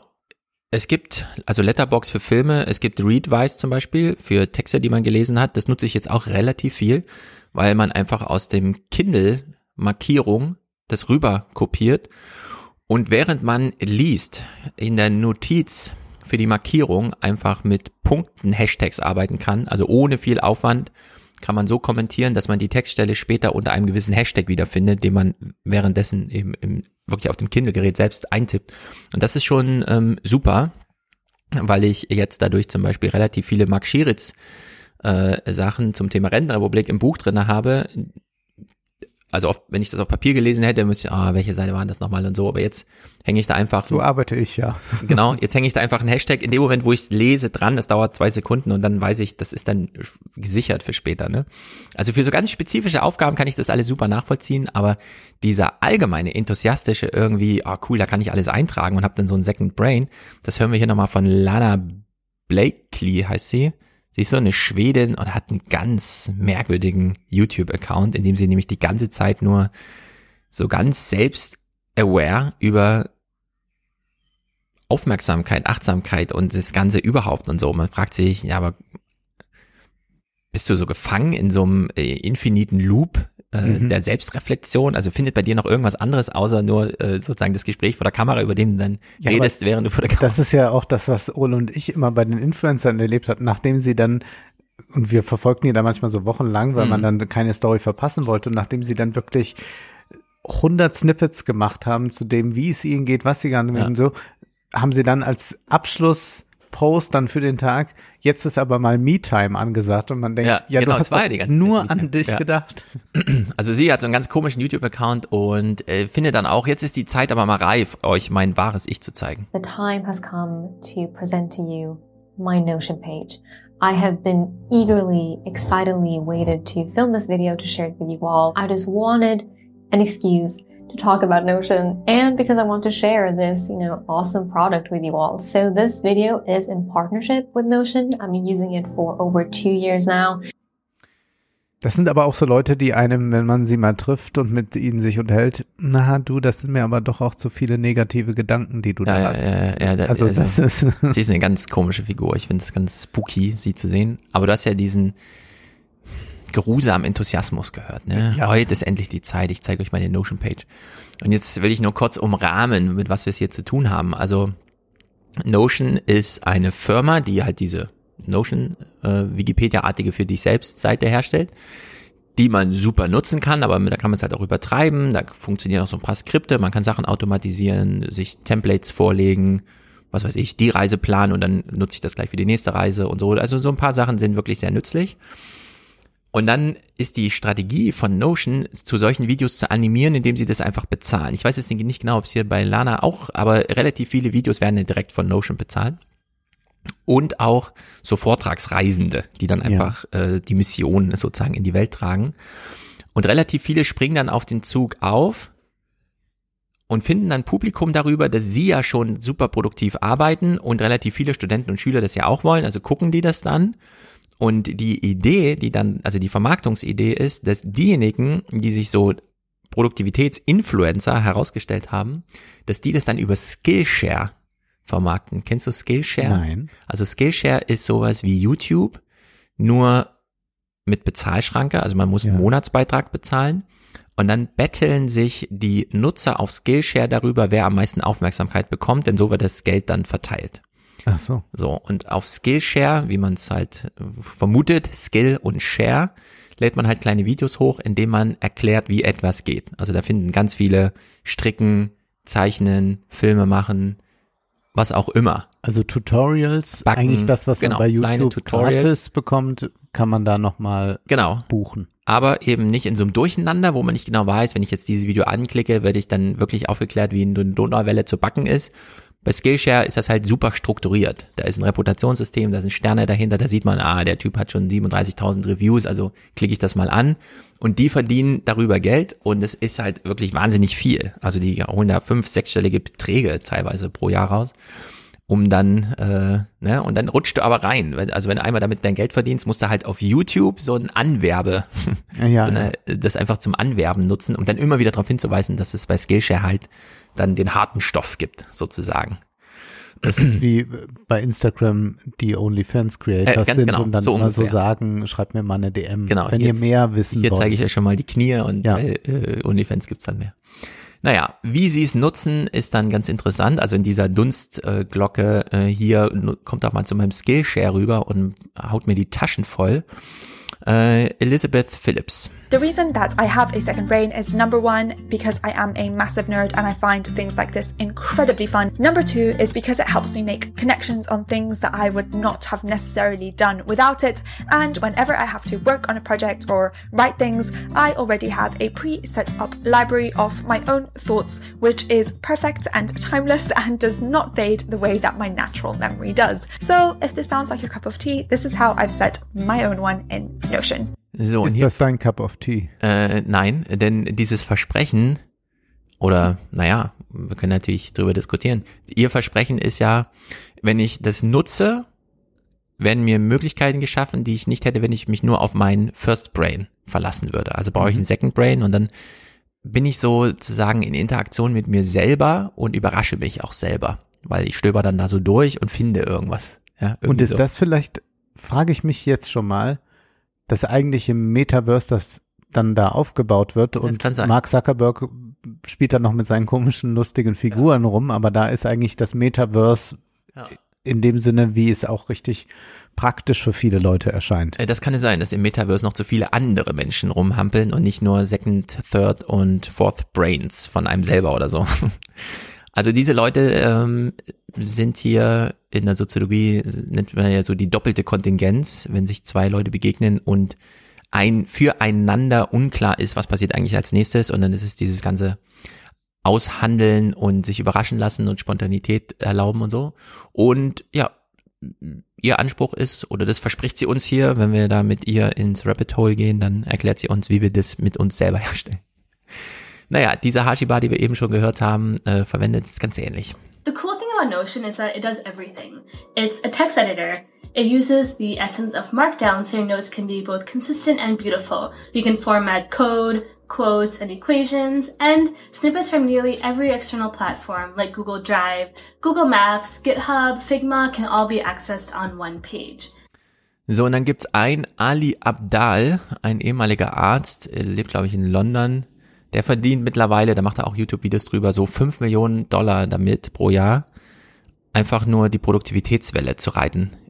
Über Skillshare, über, und ich habe auch noch ein Notizbuch entwickelt, das ihr euch mal kaufen könnt und so weiter. Das heißt, der Leidensdruck scheint ganz hoch zu sein. Mir ist es Mega. bei den Influencern aufgefallen, dass sie das laufend thematisiert haben, auch Notions, soweit ich weiß, aber Mhm. auch äh, To-Do-Listen immer wieder äh, thematisiert haben, dass sie die jetzt erstellt haben. Man hat auch dann sich oft gefragt, aber was machen die denn? Also die müssen ihre Posts machen, die haben ihre Werbepartner Mhm. und die haben noch einen Assistenten und das muss auch ein bisschen gemanagt werden. Aber das wurde alles immer wieder äh, niedergeschrieben und diese Art der Produktivitätssteigerung, die man aber zunächst einmal dadurch herstellt, dass man darüber spricht, dass man die herstellen will, Mhm. die hat mich schon immer sehr stark irritiert. Denn man kann mal ganz kurz doch in meinen Augen überlegen, wie will man sich jetzt organisieren? Und da muss man vielleicht manchmal, wenn sich Lebenssituationen ändern, noch mal ein bisschen was verschieben. Aber dann ist das doch schnell wieder. Also ich denke ja jetzt nicht darüber nach, wie ich meine Tage organisiere. Die schon. Und du siehst es hier gleich. Ähm, oder relativ viele zeigen dann so, diese Videos habe ich geplant und dann so eine lange Liste und dann per Drag and Drop wird das dann eine Liste weitergeschoben, eine Spalte in, ist in Produktion, muss noch Post-Production und so weiter, ne? Also das, äh, man lässt das alles immer mitbegleiten. Es gibt für alles immer so ein digitales Duplikat, äh, so dass man so eine Übersicht und so weiter hat. Und dieser Ali Abdal klickt hier mal so durch sein Notion. Wir sehen es, ihr hört es nur, aber es ist schon ziemlich übertrieben, das muss man sagen. If we just have a quick look through this, um, I use it to manage my email newsletters. You can subscribe by clicking the link down below. I used to use it to manage my videos. I use it for my weekly review. I view, I, I use it to manage my online courses. I use it to figure out content for my website and my YouTube channel and my team. I keep track of my ideas. I have this like life wiki where I share my thoughts um, sort of organize my thoughts around creativity, organization, productivity, all the stuff that I care about. I use Notion to log, you know, what I do at the gym, which I'll explain a bit more later on. I use it to keep track of ideas for making money that I've got. Use it to keep track of podcast ideas. I have this resonance calendar thing that I'll talk about at a later date. And I'm also using it for things like planning out my book reviews and, you know, archives resources, just like various, various use cases that I'll definitely be discussing in further videos. So yeah, that pretty much brings us to the end of this video. Man muss sich das vorstellen, tatsächlich wie eine Wikipedia-Seite mit ganz vielen Reitern, die man aufmachen kann und dann öffnen sich wieder Ordner, wo wir jetzt erklärt bekommen, was er da alles einfügt und macht. Und ich frage mich, wie viel Zeit verwendet er darauf und könnte produktiv sein, Ja. indem er diese Notions da ausfüllt. Denn wir sind ja da bestimmt bei zwei Stunden am Tag, die er dafür verwenden muss, um das alles so korrekt zu machen. Ja, es ist irre. Ich meine, ich bewundere in gewisser Weise, dass man so diszipliniert sein kann. Man denkt das immer so, wenn man zum Beispiel die Steuererklärung hat, dann denkt man, ach ja, man wollte doch eigentlich immer mal diese Quittungen alle so und so schon sortiert haben. Mhm. Das macht man dann nie. Aber hier haben wir so diese Idee, dass man jetzt das Leben komplett organisiert, aber man organisiert es so stark, also man äh, baut sich ein bürokratisches Monster auf, das einen lebensunfähig macht. Das ist ja eigentlich die große Lehre aus äh, der äh, modernen Bürokratie, dass man es irgendwann so weit getrieben hat, wir brauchen es ja nur die Verwaltung an den Universitäten anzusehen, dass man auf jeden Lehrenden irgendwann einen im bürokratischen Apparat haben Ja, genau, muss, ja. der verwaltet. Und hier scheint mir das so, acht Stunden lebe ich und acht Stunden verwalte ich mein Leben, das ich gerade gelebt habe oder morgen leben werde. Ja, sehe ich ganz genauso. Äh, hier ist wenig Raum für, keine Ahnung, das wird dann abgebucht unter Selbstverwirklichung und Orientierungsfindung oder so, keine Ahnung. Geht es auch um Rechtfertigung? Das also geht es um Rechtfertigung vor einem selbst, dass man so psychoanalytisch gesprochen einen großen anderen hat, dem man das sagt. Also sonst hat man vielleicht die äh, die Kirche, wir haben die protestantische Ethik besprochen, als wir über Sandwich machen, die einem sagt, sei fleißig, denn äh, wenn du fleißig bist, dann ist das so und so mit Ja. dem lieben Gott.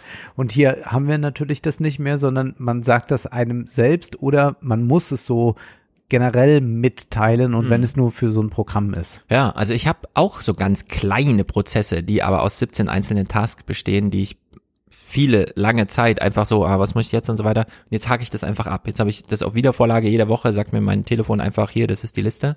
Ja. Und dann kann ich es einfach abhaken und dadurch bin ich doppelt so schnell.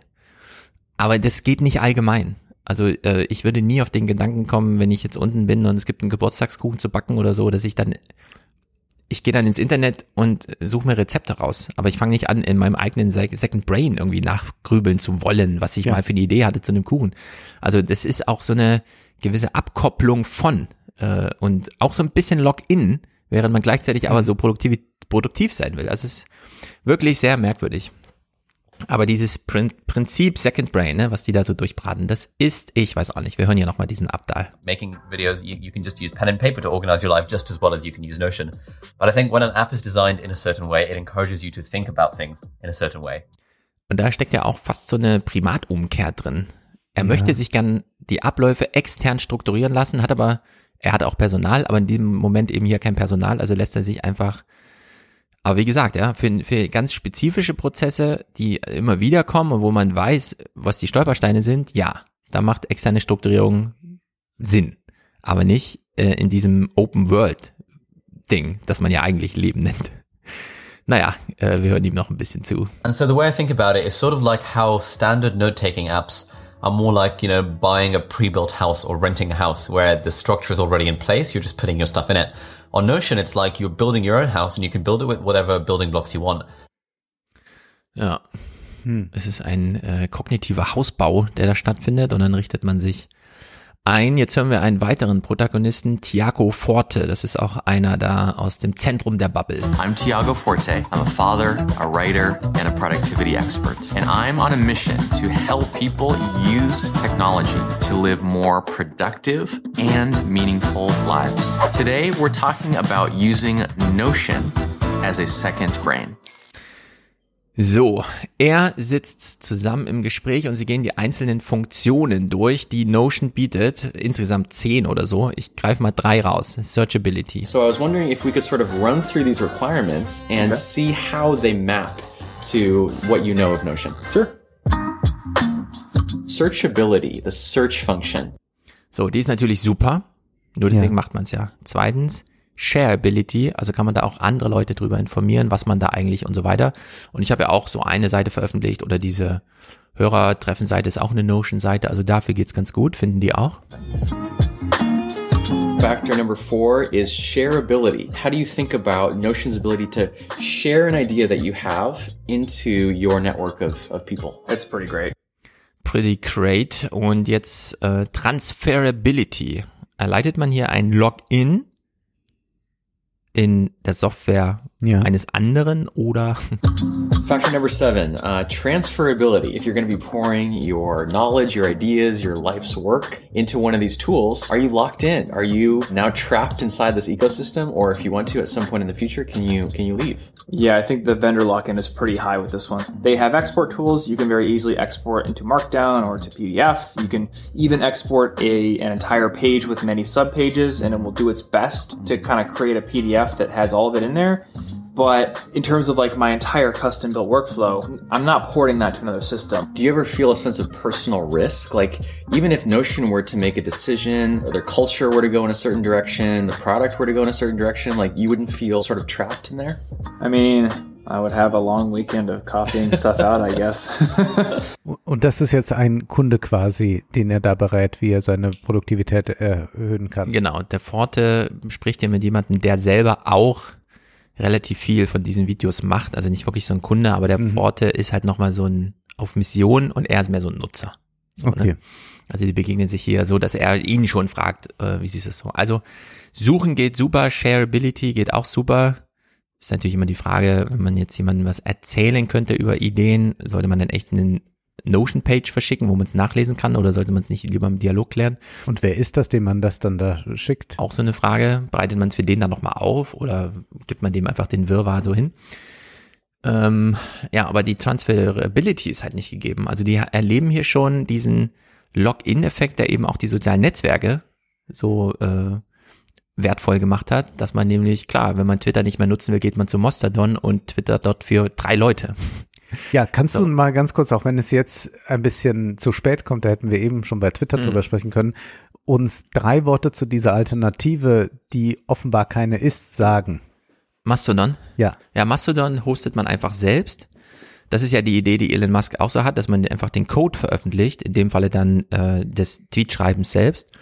Und da gibt's verschiedene Instanzen, so spricht man, äh, so nennt man dann die einzelnen Serverinstallationen, die aber miteinander kommunizieren können. Also ich habe zum Beispiel einen Account bei Chaos Social, das ist irgendwie Dunstkreis Chaos Communication, Chaos Computer Club, so. Ähm, und die sind aber immer so ein bisschen begrenzt. Also das, ne? Und das bedeutet dann aber, es gibt keinen zentralen Server. Also wenn irgendwer dann keine Lust mehr hat, seinen eigenen Server zu betreiben, sind die anderen ja trotzdem noch da. Und witzigerweise behandeln dann auch diejenigen, die bei Mastodon Twitter-Nutzer anschreiben, Twitter nur als weitere Inst, äh, Instanz von Mastodon. Also als wäre das nur ein weiterer Server. So, obwohl der 20.000 mal größer ist. Aber da muss man sich jetzt nicht noch anmelden. Da muss man sich äh, nicht anmelden. Die Frage ist dann immer erstmal, wo, welchem Anbieter vertraut man eigentlich in dem Moment, dass der Account dann auch in drei Jahren noch da ist und betrieben so. wird. Solche Entscheidungen muss man treffen. Dann äh, relativ wenig Publikum. Man findet halt so seine Freunde irgendwie, aber es ist jetzt nicht so, dass man da so ein so, 20, 30.000 Follower-Ding aufbauen ja. könnte. ich habe so. mich ja bei LinkedIn angemeldet, das muss reichen. Äh, das wird auch reichen, ja.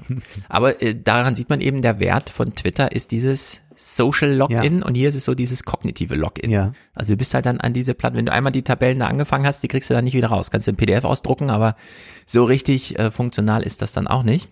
Nur an wen richtet sich das denn jetzt? Denn die meisten Menschen gehen ja einer Tätigkeit nach, bei der sie angestellt sind und da sind sie erstmal gebunden und da mhm. sagt der Arbeitgeber, wie es auszusehen hat, wer wann wo im Büro sein muss.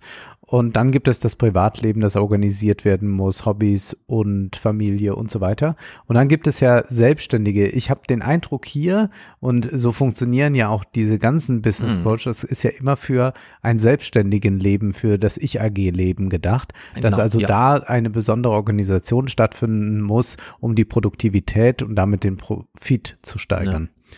Für die meisten Sachen, für die man mit Kollegen was organisiert, reicht ein Kalender. Also das geht weit darüber hinaus und deswegen kann man da auch immer nur selbst was mit anfangen. Dieses Shareability-Ding ist schon, wann macht man das dann mal? ja, also man ist hier äh, sozusagen locked in mit sich selbst und diesem Unternehmen und die Frage für wen, ja, man sieht halt relativ viele. Sarah Dici zum Beispiel, die macht äh, so YouTube-Videos, Krampi, also so Zeug halt, die hat jetzt gar nicht so viel mit Produktivität zu tun, kam dann aber auch mal auf ihre Seite zu sprechen. I know that seems a little extra, uh, but anything that's like foggy in my brain, it helps me to just output it here, have it in an organized system, and then it doesn't have to clog up space in my brain. Ja, also dieses äh, Gehirn das Nebulöse, das wird dahin gelagert. Genau, es ist so ein bisschen wie bei Harry Potter, wenn man dieses Memo Dingsterbums, wo man sich einfach mit dem Zauberstab so einen Faden aus dem Kopf und dann hat man so ein kleines Flüssigkeitsbecken und dann können auch andere da reintauchen und die eigenen Erinnerungen nacherleben mhm. und wie auch immer. Naja, ein interessantes Video. Ich überlege gerade, ob wir auch Second Brain machen, wenn wir podcasten, denn meine Professorin hat mal zu mir gesagt, man schreibt, um zu vergessen. Mhm. Denn man hat es dann aufgeschrieben, aber man muss sich jetzt selbst nicht mehr an das Mark Schiere Zitat erinnern. Du Ja. hast es dann aufgeschrieben, es ist dann als Fußnote da Genau. und es ist dann auch noch gedruckt und dann ist gut. Und wir haben einen Podcast, wir sprechen darüber, zum Beispiel jetzt über dieses Mhm. Thema und in gewisser Weise ist es auch Second Brain, dass ich jetzt das da als Podcast hingegeben habe. Also äh, wir kippen jetzt unsere Gehirne da aus äh, in diesen Podcast, in die Mikrofone und dann ist das dort. Das bedeutet aber auch, es hat eine gewisse entlastende Funktion, dass man zwar jetzt immer weiß, was Notions ist, man kann immer was dazu sagen, aber wenn du jetzt sagst, ja, diese eine YouTuberin da, wie hieß die nochmal, dann könnte ich es jetzt dann nachgucken in der Podcast-Folge und sagen, ah ja, da haben wir drüber gesprochen. Genau. Und das ist ja wieder eine sehr spezifische Aufgabe, Mhm. sich zu erinnern, was man im Podcast gesagt hat. Ich habe ja zum Beispiel für jeden Podcast entweder in Notion oder halt in Word, was ich ehrlich gesagt auch ein bisschen präferiere, äh, Skripte, also Notizen einfach. Ich habe jetzt auch beim Schreiben, äh, ich habe ja vor drei Jahren so das Talk-Radio gemacht, so als Monolog-Podcast, dem lagen ja auch immer Skripte zugrunde. Ich höre also nicht die Folgen nochmal nach, sondern guck mir, was wollte ich in diesem Podcast sagen und habe es dann wahrscheinlich auch gesagt, aber es steht halt in meinem Skript drin. Unter der Maßgabe, ja, äh, da, auch wenn man es dann nicht vergessen hat oder sich nur dunkel erinnert, guckt man nochmal nach, was man vergessen hat, dadurch, dass man es dann einmal ausgesprochen hat. Aber das ist ja halt super interessant, denn wir sind ja jetzt an dem Punkt, man will das ja alles nutzen. Mhm. So, Notion, wie ich's nutze, da fällt halt ein Podcast bei raus. Oder ein Buch oder was auch immer. Jetzt, wenn ich so an Citavi denke, ist ja ein sehr spezifisches, so kann man es strukturieren.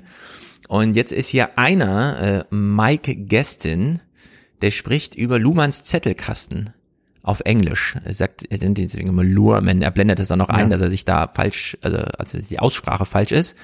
Aber Luhmann hat ja das alles mit Zetteln gemacht. Ja. Also ohne Links, ohne Shareability, ohne Searchability. Es waren ja wirklich nur die Sortierung und dann hat er ja auch mal gesagt, hat er so seinen Zettelkasten rausgezogen unter seinem Schreibtisch. Also wenn ich hier jetzt einen Zettel falsch reinlege, ist der weg. Ja. Der, der taucht dann nie wieder auf. Der überrascht mich dann irgendwann mal, wenn ich ihn nicht gebrauchen kann, aber der ist dann weg. Der muss richtig nummeriert und richtig äh, gedingst sein. Und jetzt hören wir mal, wie Produktivität eigentlich funktioniert, wenn man gar kein Internet hat. Also er nennt hier auch nochmal die Zahlen des Publikationswesens aus einer Biografie, nämlich der Niklas Luhmanns. is it reveals the system that helped Nicholas Luhrmann. He was one of the 20th century's most important social theorists. It helped Luhrmann publish over 70 books and over 400 scholarly articles. It helped Luhrmann put out an, an amazing amount, an insightful, complex, deep, highly respected amount of thinking and content. So, 70 Bücher, 400 Texte. Das ist natürlich. Das ist Produktivität. Das ist mal Produktivität in 30 Jahren. Wer jetzt verzweifelt, Slavoj Žižek hat auch etwa so viele Bücher geschrieben. Ich hörte, ich weiß nicht, ob es stimmt, dass Žižek einfach mit einer Word-Datei arbeitet und alles da reinschreibt, fertig. Ja, und irgendwie dann so. wird immer was rauskopiert und das ist dann das Buch. Genau, Das am Ende- nächste, ja. so 400 Seiten wieder. Genau, die schreiben ja anders als wir beide. Wir geben ja unserem Lektor quasi fertige Texte ab. Das ist ja da ganz anders. Die sind ja so eingebunden in so einen Verlagsdingsterbums. Ich weiß es gar nicht. Also man sagte, es gab doch so ein, so ein Interview mal von dem Lektor von Habermas zum Beispiel. Äh, Surkamp hatte das veröffentlicht bei YouTube. Da hieß es, dass Habermas hat fertige Texte. Ja gut, macht Habermas und da, ist- da, da muss vielleicht mal noch irgendwo mal ein Komma hin oder weg. Ähm, genauso soll, glaube ich, hat das wurde das auch über Sloterdijk mal gesagt Mhm. und ich weiß das gar nicht, äh, ob ob Zizek jetzt so ein Wust abliefert, glaube ich nicht. Ich glaube, dass er dann einfach so ein so ein Packen da rausnimmt und das dann da reinnimmt, das was aber auch dazu führt, dass er dann immer wieder Redundanzen produziert. Mhm. Ja, Redundanzen sind natürlich das eine. Äh, ich dachte jetzt so an so populärwissenschaftliche Autoren. Schirmer hat zum Beispiel so geschrieben. Das war dann immer so ein, da mussten die Lektoren schon nochmal gucken, so, welche Textteile ja, da das noch ich ausgeblendet nicht. waren ich glaube, so. Luhmann ist schon jemand, der das Ja, nee, Luhmann hat natürlich Text durchgeschrieben hat. Und genau, der hat die der. fertigen Dinger so abgeliefert. Das waren ja auch diese einzelnen Projekte, aber es gibt ja auch äh, Nils Bokelberg beschreibt das immer mal wieder, wie Stephen, äh, Stephen King schreibt, Mhm. der sich einfach morgens um neun an den Schreibtisch setzt und dann macht er, holt er sich so eine Idee, die er hatte und an der schreibt er dann. Egal zu welchem der laufenden Bücher, die passt. Ja. So, und dann wird das irgendwie alles passend gemacht. Ja, es gibt ganz, ganz interessante Faktoren. Äh, Edgar Wallace hat ja diktiert seine Kriminalromane. Hm. Die Sekretärin musste aufpassen, dass keine Figur unter den Tisch fällt. Das ist nämlich häufiger bei ihm vorgekommen. Ah.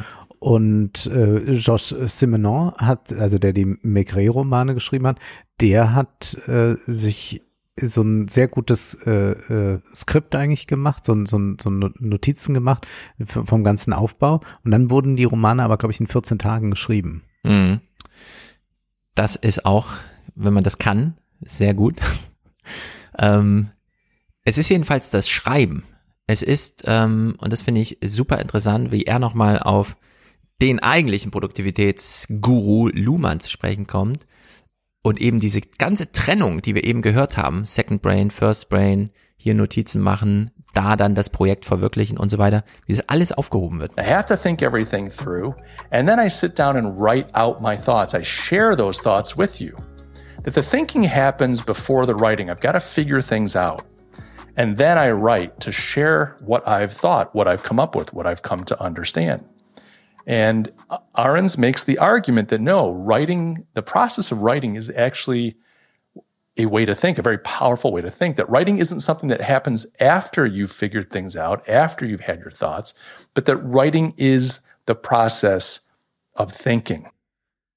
Und darauf muss man sich ja mal ähm, einlassen.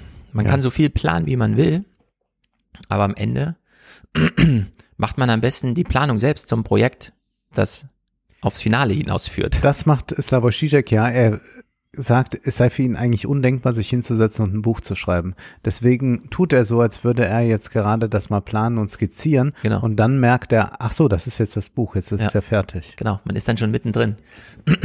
ist natürlich schwierig, wenn man äh, ungefähr weiß, was man unterbringen will im Buch.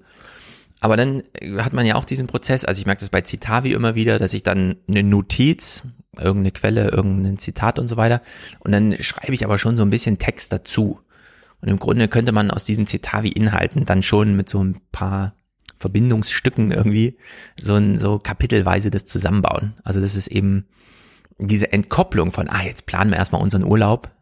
Nee, pack doch gleich die Tasche oder leg doch gleich alles hin. Ja, denk doch nicht erst über die Schwimmbrille nach, sondern hol sie einfach aus dem Schrank so ungefähr. Mhm. Ist natürlich bei Urlaubsplanung irgendwie bequemer, auf dem Sofa zu sitzen und ihn erstmal virtuell zu planen und dann wirklich die Liste durchzugehen. Aber bei dieser kognitiven Arbeit, die die hier alle machen, ist es eben anders. Lesen. Für Lesen gilt im Grunde dasselbe wie beim Schreiben. And the argument here, the takeaway here is that there's too much typically for the human mind to remember. There's too much for us to keep in. You read a book and you forget most of that book. You can underline the book, you can dog ear it, you can highlight it, you can database it if you're reading on a Kindle. But at the end of the day, we don't remember all this stuff. And the argument is that you need some type of external system, almost like a lattice work, to hold your thinking. Ja. Das war ja bei Luhmann auch. Man hat ja immer gefragt, äh, ja klar, 70 Bücher, 400 Texte, aber wann hat er denn gelesen? Und das Lesen war natürlich das Schreiben. Und der kleine Zettel war so der Brückenschlag. Also man hat den, die Notiz des Lesens festgehalten und dann eine Stunde später saß man schon wieder am Zettel und hat den schon wieder verarbeitet in den eigenen Text. Also Lesen ist Schreiben, Schreiben ist Denken.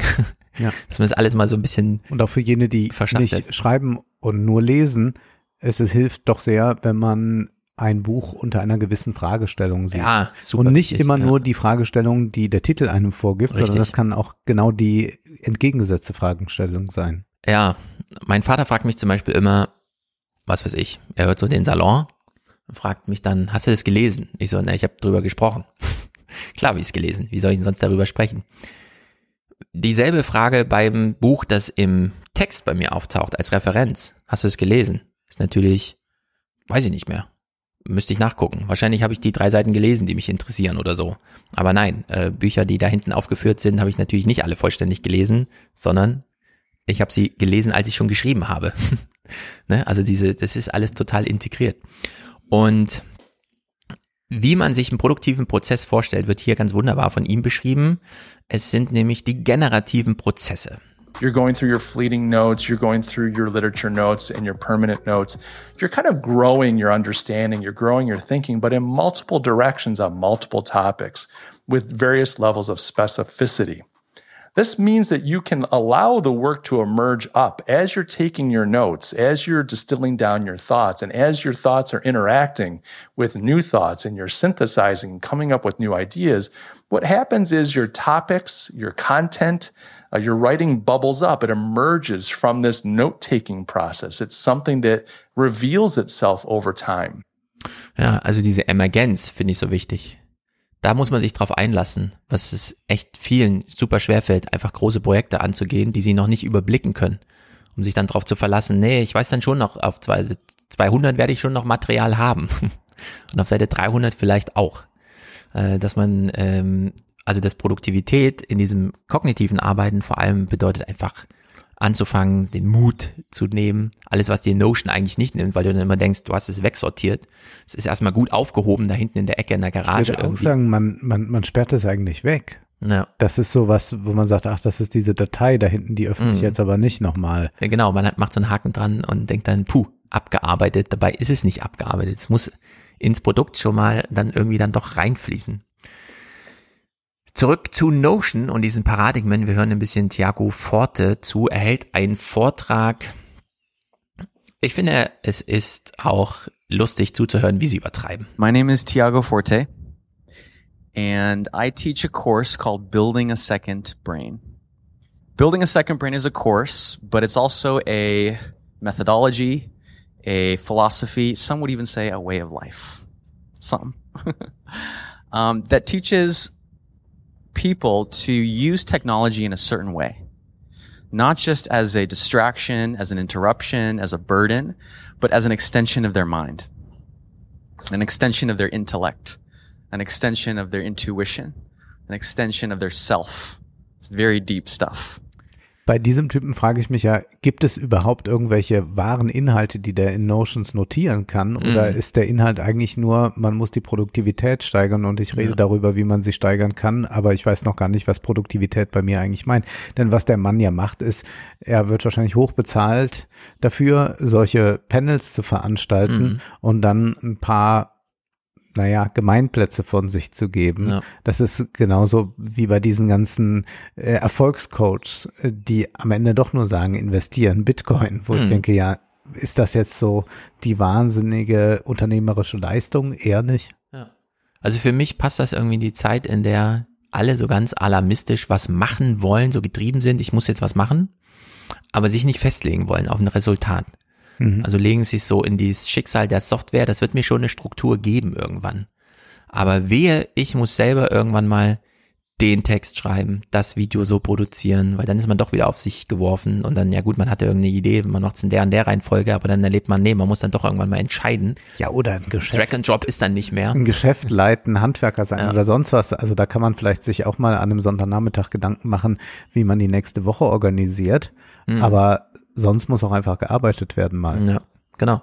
Und auf der anderen Seite finde ich super interessant, äh, welches Paradigma er hier drin hat, nämlich, also Second Brain und so, albern, aber das dynamische Working Document. But its core use case, the most interesting thing, the most in- innovative thing, the thing that really allows it to start a new paradigm will be working documents, will be documents that are essential for action and also need to change quickly and have different ways of interacting and kind of viewing them. Ja, das ist natürlich, da warten wir alle so ein bisschen drauf, aber das bedeutet eben auch, es muss für alle ein, ähm, also praktikabel sein. Es kann nicht einfach einer mit seiner Art von Working Document kommen und dann müssen sich alle daran, so wie SAP Software macht. Ja, man guckt sich den Weltmarktführer an und dann schreibt man für den eine Software und dann sollen das alle anderen Marktteilnehmer genauso machen. Dann hat man so eine große Metamorphose und alle machen es irgendwie gleich und aber ist trotzdem keiner glücklich. Kann das alles auch schiefgehen? Auf ihn im Vortrag folgt eine Mitarbeiter äh, Mitarbeiterin von ihm, Lauren Valdez, die mal hier zwei Punkte aufgreift, von denen wir sagen, ja stimmt, darüber sollte man mal nachdenken. And this is something I'm finding as we are doing these notion, this Notion tour right now. This is our third stop. We did uh, Mexico City and Sao Paulo, and we're talking to these people who are like all gung ho about Notion, and they have these like insane dashboards, and then they have these breakdowns because you have to input all of that information physically, and that's exhausting. And so as soon as you have a breakdown and not updating all your habits habits trackers and those sort of things, then the whole system is broken. Um, and so if you have to create a really complex system and it has to be perfect to work, then that system doesn't work. hm. Ja, man quatscht den Leuten Notion auf, dann fangen die damit an und dann mal Breakdown. Weil sie echt, also. Das ist wie Leute, die Freizeitstress haben, ja. Das ist alles ein bisschen eigenartig. Ja, oder eben, weil Leute echt mal was geregelt haben wollen, aber sie sich plötzlich so einer Notion-Struktur unterwerfen müssen und dann merken irgendwie, ich komme ja gar nicht vorwärts. Mir, ist das, ich verstehe auch nicht, also man hat doch im Gehirn genügend Platz auch für ganz viele Sachen. Also klar, wir, wir haben ja ganz viele Second Brains, wenn man so mhm. möchte. Ich lerne keine Telefonnummern auswendig, weil ja, genau. die auf dem Handy gespeichert sind. Also das ist ja etwas, was wir immer haben.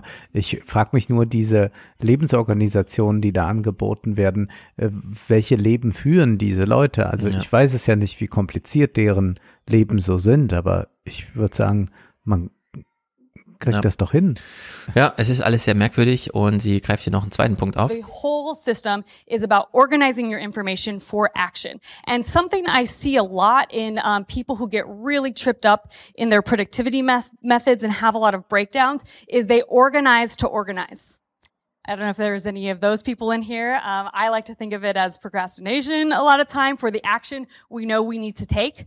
A lot of time we know the most important action we need to take and it's a scary action. And because it's scary, we avoid it and then we, we make plans and we project plan and we organize and we add tags because we're actually afraid to just pick up the phone and make the phone call. Ja, es ist eine, ist eine Vermeidungsstrategie. Mhm. Das, man hakt es dann ab als, ah, ich habe ja was getan, aber. Wir haben ja im Salon das Buch von Kevin Roos gelesen mhm. und ich erinnere mich, dass wir darüber diskutierten und ich ganz entsetzt war, dass Kevin Roos jetzt immer mal wieder 15 Minuten, glaube ich, sich ganz vom Internet löst, um ja. sich auf ein Buch zu konzentrieren. Und dass ja. das so ganz allmähliche Schritte sind, dass er wieder vertiefende Lektüre und so etwas mhm. leisten kann. Und ich war ja total entsetzt darüber, dass das sein kann, dass man also 15 Minuten überhaupt herauslässt. Ich hatte jetzt gedacht, gut, wenn man vier Stunden vielleicht dann rausgeht und sonst viel damit zu tun hat, aber 15 Minuten ist ja nichts. Aber deshalb meine Frage, ist dieses Phänomen, das du uns jetzt hier vorgestellt hast, vielleicht in erster Linie ein Symptom für ein TikTok-Zeitalter. Wenn wir jetzt daran denken, YouTube hat weniger Aufrufe, also weniger Menschen konsumieren YouTube, beziehungsweise YouTube wird nicht mehr so lang konsumiert, mhm. haben jetzt die neuen Earnings von Google ergeben. Das heißt, man kann sich jetzt überlegen, wo sind die hingegangen? Nicht zu Netflix, denn auch Netflix hat keine große Steigerung mehr zu verzeichnen bei nee, Abonnenten. Ganz im Gegenteil, die schrumpfen. Wo sind sie? Sie sind vermutlich zum größten Teil bei TikTok. Das heißt, TikTok mhm. frisst wahnsinnig viel Aufmerksamkeit. Und da frage ich mich schon, ob dies nicht einen Effekt haben kann, dass man dann da Stunden verbracht hat, plötzlich merkt, ich krieg mein Leben gar nicht mehr organisiert. Eigentlich wollte ich doch diese zwei, drei Dinge war ja gar nicht viel machen, mhm. aber jetzt habe ich vier Stunden lang 15 Sekunden Videos geguckt. Ja, also ich kann mir gut vorstellen, dass dieses Produktivitätsding unglücklich macht, weil man keine Resultate sieht, außer so ein Durcheinander von Tabellen und überhaupt, so wie man auch nach 15 Minuten oder 20 Minuten TikTok einfach also ich weiß aber nicht, das kann niemanden glücklich machen, TikTok-Videos zu ja, gucken. Ja, ich vermute, dass aber die, der Effekt wirklich, also TikTok produziert Kunden für Notion weil ja. die Leute bei TikTok sind, davon nicht so richtig loskommen. Eigentlich müssten sie ihre TikTok-Sucht mhm. bekämpfen. Mhm. Dann bietet Notion aber an, den Tag zu strukturieren. Aber ja. da macht man eigentlich auch wieder nur etwas, was einen nicht befriedigt und dann geht man wieder zurück zu TikTok. Ja, ja man muss sich von dem allen befreien. Einfach. Ja. Das kann man hier einfach nur sagen.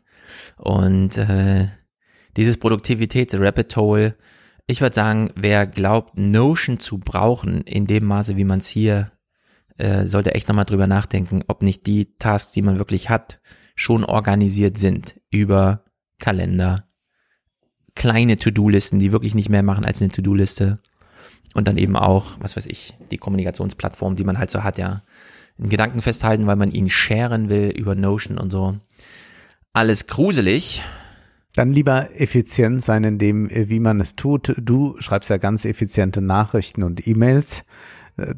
Du, du, doch, du guckst Ja. mich jetzt, ja, ja, du, du, du bist jetzt niemand, der erstmal einen Absatz blumige Worte macht, Ach so, um dann nee. mitzuteilen, wir treffen uns dann morgen, sondern du äh, sagst einfach, morgen, 9 Uhr, okay, und ja, ja, ja.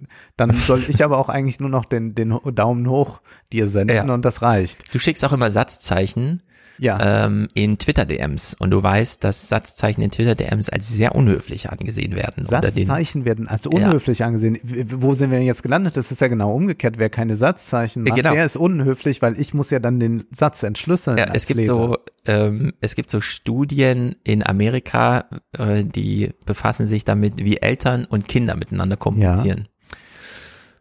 Und wir wissen alle, was ein Ausrufezeichen ist und so weiter. Das ist ein Befehl. Aber es stellte sich raus, auch für die Eltern sehr überraschend, wenn die Eltern ihre Kurznachrichten mit im letzten Satz einem Punkt abschließen, Ja.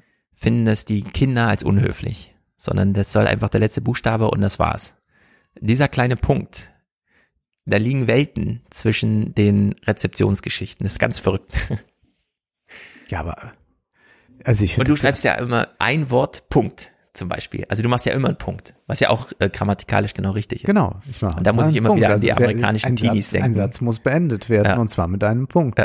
Und auch sonst äh, darf mal ein Komma gesetzt werden oder ein Semikolon vielleicht sogar. Äh, Genau, also der Lesbarkeit halber sollen natürlich Satzzeichen rein, aber es geht so um diesen abschließenden Punkt Ja. am Ende.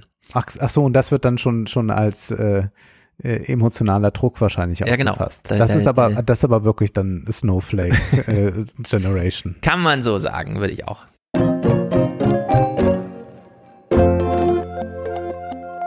Es ist im April ein Thema aufgetaucht, über das man ewig reden könnte, und zwar aus allen Richtungen. Äh, ich habe zum Beispiel bei meinem Buch so eine Gegenüberstellung drin, wie wir auf der einen Seite in Deutschland immer noch vom Ministerium für Frauen, Familien und Gedöns hören, was Gerhard Schröder damals sagte. Gleichzeitig äh, hören wir den amerikanischen Präsidenten, der mit 80 Jahren oder so, 79, also Joe Biden, jetzt nochmal davon spricht, wie die Familie äh, das Bollwerk gegen den chinesischen Struktur Kolon Kolonialismus ist. Also dass man sich im Systemstreit mit China nur erwehren kann, wenn man auch die Familien unterstützt. Jetzt haben wir in Deutschland das Problem, Familien äh, haben auf der einen Seite mit hohen Wohnkosten zu rechnen, müssen aber gleichzeitig die Kinder aufs Erwerbspersonenpotenzial vorbereiten. Diejenigen, die das tun, die also Kinder haben und darauf vorbereiten, haben dann wieder so wenig Geld, dass sie keine Altersvorsorge machen können. Das machen dann wieder die privat, die keine Kinder haben. Also es sind so ganz viele Paradoxien, die da irgendwie ineinander greifen und niemand weiß so richtig, wie geht's denn jetzt eigentlich? Und dafür haben wir ja, wir haben für viele Themen kein Ministerium, zum Beispiel für Singles oder für Einsamkeit. Und es klingt immer lustig, weil in England haben die das. Also da gibt's einfach ein Ministerium für Einsamkeit. Und jetzt haben wir in Deutschland ja auch, die Hälfte sind Single-Haushalte. Äh, und wir haben aber ein Familienministerium. Und da geht's immer wieder drunter und drüber. Seit das Rita Süßmuth irgendwann vor 30 Jahren übernommen hat, haben wir so eine verrückte Geschichte nach der anderen, wie zum Beispiel Katharina Barley oder so. Das habe ich jetzt präsent, aber ich habe den Clip nicht nochmal rausgesucht, weil er auch nicht richtig wert ist zu spielen. Wie sie im Alles gesagt Podcast äh, von der Zeit damals. Also die haben ja immer dieses unendlich lange Gespräch, bis der Gast irgendwann das Codewort nennt und dann hört's auf und da kommen also Politiker auch mal richtig ins Plaudern. Und sie war damals gerade nicht mehr Familienministerin, sondern äh, Justizministerin 2018 und sprach dann aber darüber, es ist schon so ein bisschen aus der Mode gekommen, es auch mal selbst besser zu machen. Wir in der Politik würden ja gern jedem Rentner 2000 Euro zahlen und jedem eine bezahlbare Wohnung geben, aber das können wir eben nicht. Und dann bedauert sie das so, dass es echt aus der Mode gekommen ist, dass dann auch jeder selber mal so ein bisschen und schließt dann sogar noch an, oh, das war jetzt echt gemein, sorry. Und da fragt man sich ein bisschen, hm, Familienministerin 2018, die äh, dann Justizministerin wird, dann sich wegloben lässt in äh, Europaparlament, in Brüssel aber plötzlich private Gesuche twittert, weil irgendeine Freundin von ihr für die Tochter in Köln eine Wohnung sucht. Ja. Wo man sich denkt, ey, wenn nicht mal Katharina Barley eine Wohnung findet, und dann habe ich, das ist aber so eine etwas schwierige Recherche, weil es ja auch um ihr Privatleben geht, aber offenbar ist es so, dass äh, Katharina Barley selber eine Scheidung hinter sich hat, als die Kinder zwei und neun Jahre alt waren, was sich heute keine Eltern mehr erlauben können, weil sie zum Beispiel gar nicht ausziehen können, weil die neue Wohnung kostet halt so Ja. unendlich viel Geld. Also man, man schafft ja zu zweit ist ja auch verrückt, die Emanzipationsgeschichte heißt, äh, früher reichte es, dass die Frau nicht arbeitet, der Mann hat das Geld nach Hause gebracht und es hat für die Wohnung gereicht und jetzt muss die Frau mitarbeiten und man sagt immer, sie darf mitarbeiten, aber nein, sie muss mitarbeiten, weil sonst reicht es nicht für die Wohnung. Und Katharina Barley Was bedeutet, dass wenn die sich trennen, es für beide nicht mehr reicht? Ja, dann ist einfach äh, wirklich äh, finanziell Sense für sehr Ja. viele. Gerade in den urbanen Zentren, wo ja sehr viele junge Leute leben. Und von Katharina Barley weiß man, dass sie äh, damals sich getrennt hat, als die Kinder zwei und neun Jahre alt waren und von Anfang an die Kinder in jeweils beiden Haushalten, Mutter und Vater, ein Kinderzimmer hatten. Ja. So, also ein Modell, das heute nicht mehr funktioniert. Es sei denn, man verdient so viel wie Katharina Barley. Genau, es sei denn, man wird äh, direkt als Richterin geboren und sagt dann aber, nee, ich gehe erstmal in die private Wirtschaft und so und ne, verdient dann halt von Anfang an immer mega gut und hat dann auch alle Gelegenheiten bis hin zu Justizministerin und so weiter, das zu werden. So, dann haben wir Christina Schröder, an die erinnert man sich ja auch. Äh, Sehr gern natürlich, ja. die erste Mutter im Kabinett, also die während sie Ministerin war, schwanger wurde. Ja. So, gleichzeitig mit diesem, also als Familienministerin, aber jetzt verabschiede mich auch aus der Politik. Äh, ist mir zu viel. Mhm. So, und dann haben wir jetzt Anne Spiegel. Und ich will nicht diesen Ausschnitt spielen, wie sie nicht wusste, dass das gerade äh, live übertragen wird und sie sich für den Urlaub entschuldigt. Und sie fragt, wie man es abbinden soll. Und wie man es abbinden soll, genau. Also, dass man nochmal abbinden oder aufpimpen. Man ist sich ja ein bisschen unklar, wie die Anweisung war. Abbinden wäre noch die zahmere. Ach so, ich habe abbinden verstanden, Ja, weil das so ein, so ein typischer Slogan, äh, also ne, nicht Genau, Slogan, sondern ist es ist so eins, eine, so eine typische Fachsprache. Nach, Ich muss den aufpimpen Beitrag auch. noch abbinden. Ja, aber aufpimpen eben auch. Im Sinne von, das muss nochmal aufgepimpt werden. Ach so. Für die Presse dann. Ich glaube eher ab. Naja, aber wir wissen ja, was sie sagte, nämlich, ähm, als die Flut kam, ging es meiner Familie schlecht. Die Kinder haben Corona nicht gut mitgemacht. Mein Mann hat den Schlaganfall zwei Jahre vorher. Wir standen unter Druck und sind wir dann in den vierwöchigen Urlaub gefahren. Und sie hat sich zweimal für diesen Urlaub entschuldigt. Und jetzt entspann sich da natürlich eine Diskussion darüber, hm, Work-Life-Balance, wie geht denn das? Äh, wir haben diesen neuen Podcast von Sascha Lobo und seiner Frau, die sich ja auch immer so um ein Thema Gedanken machen, wie man das so emotional verarbeiten kann. Und jetzt willst du uns wirklich Äh, für das quälen, oder was? Publikum. Na, wir hören da mal rein. Ich Oh fand's nicht ganz uninteressant, aber ich finde, man muss auch immer noch ein bisschen was dazu sagen.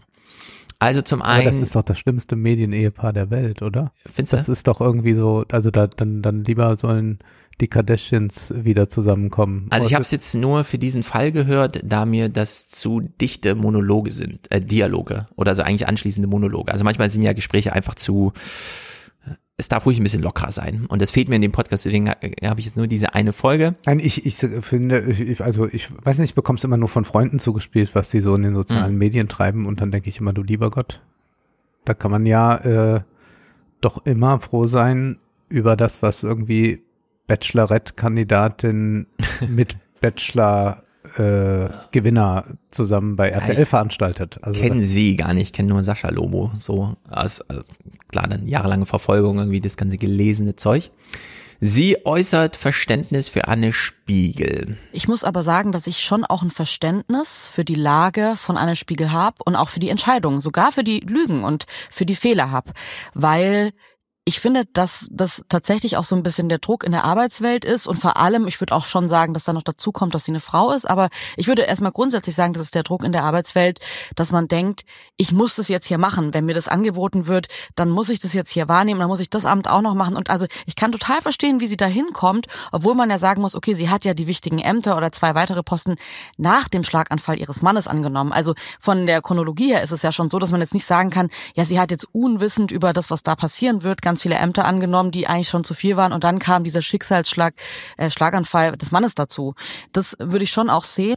Ja, ich kann das alles überhaupt gar nicht nachvollziehen. Also entweder ist man überlastet, aber dann kann man ja nicht noch weitere Sachen sich drauf schaffen. Also wenn ich jetzt sage, oh, ich habe unglaublich viel Stress, da würde ich ja nicht sagen, ach, vielleicht mache ich mal noch irgendein wöchentliches Podcast-Format. Zumal in der Politik wird einem nichts angeboten. Das heißt, man muss sich so Ja, genau. sehr schon nach vorne Ja. gestellt haben, dass man überhaupt dafür, äh, in, also klingelt nicht irgendwann das Telefon und dann denkt man, ach, dass Sie aber an mich gedacht haben, das hätte ich ja gar nicht, ach so, ja, dann werde ich jetzt Ministerin, Ja. sondern da muss man wirklich die ganze Zeit schon alle Türklinken geputzt haben, alles gemacht haben, um dahin zu kommen. Deswegen halte ich das für eine absolut falsche Aussage. Und ich würde jetzt gleich noch hinzufügen, sie war Familienministerin in Rheinland-Pfalz. Sie weiß also aus eigener Erfahrung, wie es Familien mit Corona gegangen ist. Mhm. Ich bin ja aus dem Sendegebiet SWR. Ja. Ich bin ja Rheinland-Pfälzer, obwohl man Rheinland-Pfälzer nicht sein kann, man ist Rheinländer Mhm. zum Beispiel.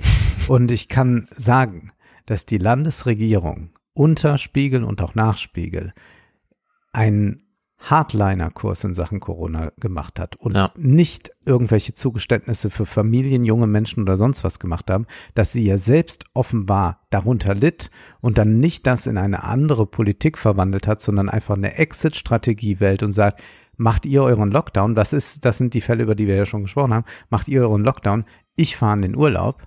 Das ist so wie, ja, alle sollen kein Auto mehr fahren. Wo ist eigentlich mein Chauffeur geblieben? Ja. Ähm, das geht nicht. Genau. Wir haben Thomas de Maizière Abschiedsworte im Bundestag gehört. Er hat ja bei Lanz nochmal konkretisiert, Krise macht Spaß. Da kommt der Politiker so richtig ne, zur Geltung. Da kann man endlich die gewonnene Macht dann mal einsetzen und auch so ein bisschen rumspielen. Und wir hatten mit dieser Flut natürlich eine Krise. So. Und sie ist aber in diesem Moment in den Urlaub gefahren. Und so wie die Jule Lobo das hier beschreibt, ist das ja so ein, naja, wir haben halt hier die Familie und da ist die Arbeit und äh, dann belastet sich das alles so gegenseitig. Nur sie hat sich ja für den Urlaub äh, entschuldigt öffentlich. Der Urlaub war falsch. Und vielleicht meinte sie das wirklich ernst, denn ich würde diesen Politikern, denen nun wirklich nichts geschenkt wird, also die haben sich alle Macht, die sie haben, da irgendwie rangeholt. Ich würde ihr einfach unterstellen, ähm, sie war halt wirklich mit Leidenschaft Politikerin und wollte gar nicht in Urlaub fahren sondern es lag halt irgendwie nah, ihr Mann und keine Ahnung, und dann musste sie halt. Also ich will jetzt gar nichts über Anne Spiegel konkret sagen, weil wir es nicht wissen und sie jetzt auch erstmal äh, da nicht ansprechbar ist bei dem Thema. Aber ich mache mir für die Rentenrepublik als Buch natürlich schon Gedanken, gerade jetzt, wo ich das Familienkapitel noch schreibe, ob wir hier beim Thema Work-Life-Balance nicht ähm, sowohl Work als auch Life nochmal hinterfragen müssten, Mhm. ob nicht für einige Familie Arbeit ist und die Arbeit eigentlich die Leidenschaft und was das eigentlich bedeutet. Ob man das nicht denjenigen auch erlauben darf oder sollte, äh, zu sagen, naja, wenn du vier Kinder hast und dann eröffnet sich aber für dich so eine politische Karriere, warum sollte man sie dran hindern? Ihr Mann hat den Schlaganfall, das ist ein medizinisches Problem, warum soll Anne Spiegel das jetzt lösen? Sie ist doch für alle Menschen in der Politik da, warum sollte sie jetzt, nur weil sie mal ihn geheiratet hat, ne? Also ich will jetzt nichts Anne Spiegel und der Familie unterstellen, sondern nur das Prinzip. Äh, darum geht's. Aber wir haben doch diesen Satz von Spinoza, jede Entscheidung ist Verneinung.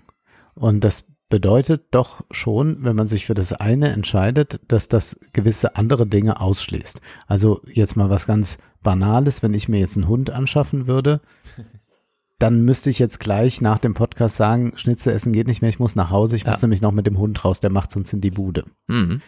Da kann ich nicht sagen, ah ja gut, da habe ich mich vor zwei Jahren leider doof entschieden. Ist halt so. Meinst du nicht? Ich würde dafür plädieren, Ja, dass das muss man ich ihn ins Heim geben. äh, genau, dass man so Lebens Aber man kann jetzt nicht jeder die Kinder ins Heim geben. Naja, aber man kann ja haben die äh, ganz schön voll. Äh, klar, bei den Kindern, aber auch um Kinder können sich ja Menschen kümmern. Also Ja, aber das ist ja dann wieder mit Geld äh, in Verbindung Lösbar, zu bringen. genau, ja, ja. aber, aber das, Das- muss man ja ausreichend haben. ja, aber da würde ich sagen, der Landesministerin mangelt es Bei erstmal ihr nicht an den Möglichkeiten. das ja. Sie also, könnte jetzt auch sagen, der Mann und eine äh, Nanny fahren in den Urlaub, die Kinder müssen raus, die drehen sonst am Rad und ich mache jetzt hier Krise. Genau. Und in der Hinsicht, äh, mir fehlt, es ist wirklich schwer, aber die, also gerade hier in Frankfurt, wenn man hier so essen geht, dann sieht man so die Hochhäuser, wie Menschen arbeiten. Und man würde nicht sagen, dass die unter ihrer Arbeit leiden oder so. Ja, es gibt doch auch diese verschiedenen, äh, man soll das Unternehmen nicht mit der Familie verwechseln und so weiter. Das Licht soll ein bisschen länger anbleiben, damit die Konkurrenz auf der anderen Seite der Stadt sieht. Da wird aber hart gearbeitet und alle quälen sich so ein bisschen durch. Es gibt auch sehr viele Menschen, die wirklich leidenschaftlich gerne arbeiten und da voll drin aufgehen und die Unternehmen das auch wirklich unterstützen, dass es da zu Leidenschaft beikommt. Aber man könnte ja auch fragen, wenn das so ist, warum haben die denn so große Familien? Also ich meine, man kann das ja auch sich für Dinge entscheiden. Also ich glaube, das Problem bei Anne Spiegel ist folgendes. Ich habe das dann einfach nochmal in Interviews nachvollzogen. Sie hat zum Beispiel im Dezember ein Interview gegeben. Da Mhm. war ein Statement, ähm, Beruf und Familie dürfen, äh, Karriere und Familie, sagte sie, dürfen niemals Gegensätze sein. Und dann würde ich sagen, doch, das sind Gegensätze. Die Frage ist nur, in welchem Spannungsverhältnis die zueinander stehen. Wenn ich sage, der Beruf ist für mich eigentlich immer das Wichtigste. Mhm. So war das zum Beispiel bei einem Udo Jürgens. Da hat dann Jenny Jürgens einmal im Interview gesagt, natürlich die Familie, ja, er war Familienmensch, aber am Ende war die Karriere das Entscheidende und alles Ja. musste da hinter anstehen. Und wenn man das so sieht, kann man sich, wie Joachim Kaiser, der berühmte Musikkritiker aus der Süddeutschen, es tat, fragen im Alter, war das eigentlich gut, eine Familie überhaupt zu haben? Sollten so Menschen wie ich Familie haben? Und dann sagte Kaiser, und das war eine Doku, die seine Tochter gedreht hat, Mhm. "Mm, eher nein. Und jetzt will ich nicht aber sagen, Karriere geht nur, wenn man ganz auf die Familie verzichtet. Nur wer der Minne äh, Macht äh, entsagt, kann jetzt der Macht dienen, wie, wie äh, Alberich im Ring. Aber dass es diesen Gegensatz gibt und dass man nicht so tun kann, als gäbe es den nicht. Und das hat äh, Anne Spiegel, das haben viele immer suggeriert. Ich glaube, das produziert diesen hohen Stress. Und wenn man tatsächlich sagen würde, ich habe eine Familie, aber das bedeutet auch, dass ich natürlich eine gewisse Anzahl von Stunden mit der Familie verbringe, eine gewisse Anzahl von Stunden mit der Politik, dann kann ich nie so viel Politik machen wie jemand wie Peter Altmaier, der sagt, ach, ich habe immer samstags abends am liebsten Journalisten zu Gast, da hat nämlich sonst keiner Zeit für Politik. Das ist klar. Das heißt aber auch noch nichts an der Qualität der Politik, weil Mhm. wir uns einig sind, Altmaier mag zwar 100 Stunden Politik gemacht haben die Woche, aber hat keine gute Politik gemacht. Aber ich glaube, diese diesen Gegensatz, den muss man erkennen. Und dann ist die Frage, wie man den aushandelt, wie man auch erkennen muss, man kann einen Freundeskreis aus sieben Leuten haben, aber wenn man die alle wirklich regelmäßig treffen will, dann entstehen da auch gewisse Spannungen Ja. zeitlich, äh, wo man sehen muss, wie man sich da organisiert.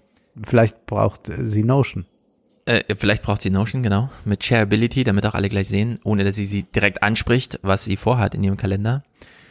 Wir hatten eine Corona-Politik im Bund, die von vier Ministern ohne Kinder, ohne Familie getragen wurde.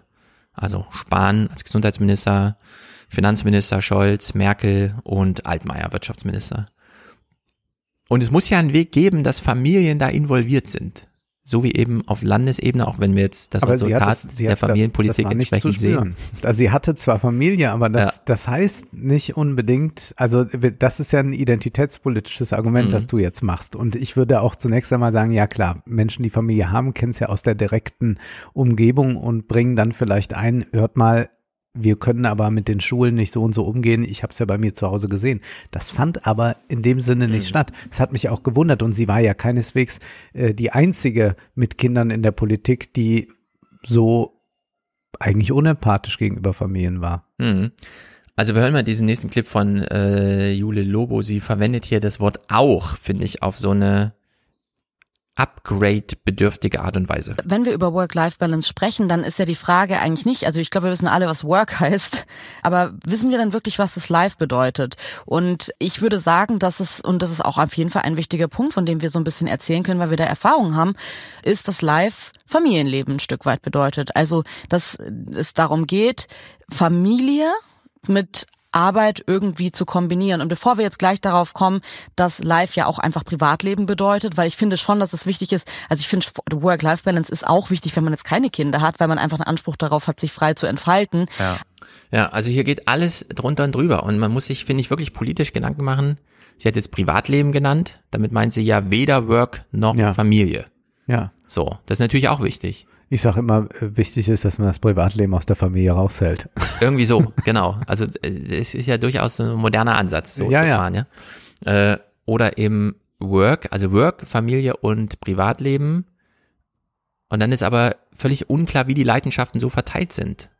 Ähm, Ja. Und es muss aber so strukturierbar sein, dass wir Kinderwünsche, die da sind, nie unterdrücken, weil, sondern äh, da fehlt sozusagen, ich werde in Rentenrepublik auch das Argument machen, oder die Alten Republik, wie es heißt, ähm, alte Menschen, wir reden immer über die Rente und da geht's ums Geld. Nur die alten Leute suchen nicht wirklich Geld, denen ist mit Geld wenig geholfen. Die suchen Geselligkeit und die kann man ja durchaus organisieren. Man kann für alle Menschen in Deutschland ein Urlaub auf bis zum Abruf organisieren. Also dass sie sich wirklich wie im Urlaub fühlen. Hm. Dass sie morgens erstmal zum gemeinsamen Frühstück gehen, sich dann nachmittags zum Sport Ja. treffen und so weiter. Das ist alles möglich und es kostet nicht besonders viel Geld, nur niemand organisiert. Und dieses Prinzip, klar, es beginnt immer bei den Älteren, so wie wir auch das bedingungslose Grundeinkommen zuerst bei den Älteren sehen werden und dann sickert das so langsam in die Gesellschaft ein. Dieses Prinzip fehlt total bei Familien. Wie schaffen wir es, Familien so zu organisieren, dass wenn Anne Spiegel plötzlich in Berlin arbeitet, das einfach trotzdem funktioniert, obwohl die Kinder noch klein sind? Kann man für eine Familienministerin eine Vier-Tage-Woche in Berlin einführen, zum Beispiel, ja, sowas, dass sie dann trotzdem irgendwie durch Pendeln und so weiter. Diese große Streitfrage, war sie jetzt bei den ähm, Arbeitsrunden in ihrem Ministerium anwesend oder nur zugeschaltet oder gar nicht? Finde ich, was für eine äh, verquere, ja, war sie jetzt am Telefon äh, montags 10 bis 12 oder nicht? Ja, das ist ja so, was denkt, nee, also das kann doch nicht die Entscheidung sein, ob man dann feststellt, oh, jetzt haben sie aber gelogen, jetzt müssen sie ihre ganze Biografie bitte mal neu schreiben, weil sie nicht Mittwoch von 10 bis 12 mit ihren Mitarbeitern telefoniert haben. Ja, Nur würde so das dann nicht bedeuten, dass man von diesem Girlboss-Ding runterkommen muss, dass man hat, ist alles kein Gegensatz, ich schaffe das wunderbar und ich mache noch drei weitere Ministerien, wenn es sein mhm. muss, mhm. ähm, wenn man, und wir haben ja da eine ganz klare Trennung, also die Trennung war ja da, äh, wie auch äh, bei anderen Politikerpaaren, die Männer bleiben zu Hause. Also das ist ja das umgedrehte Verhältnis von dem, wie früher Politik genau. stattfand. Äh, Helmut Kohl macht Politik, Hannelore ist zu Hause. Jetzt hat man das umgedreht und dass man aber das äh, dann trotzdem auch noch äh, thematisiert, äh, indem, indem man sagt, ja, aber das ist alles äh, trotzdem nicht so, als hätte man keine Kinder.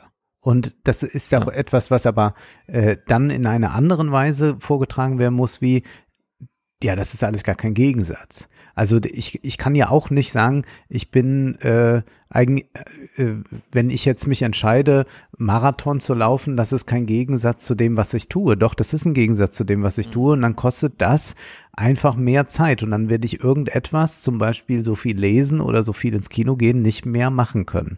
Das kann ich dann thematisieren, aber ich kann nicht behaupten, äh, das ist kein Gegensatz. Dann ist mir irgendwo Zeit geschenkt worden. Das wüsste ja. ich nicht.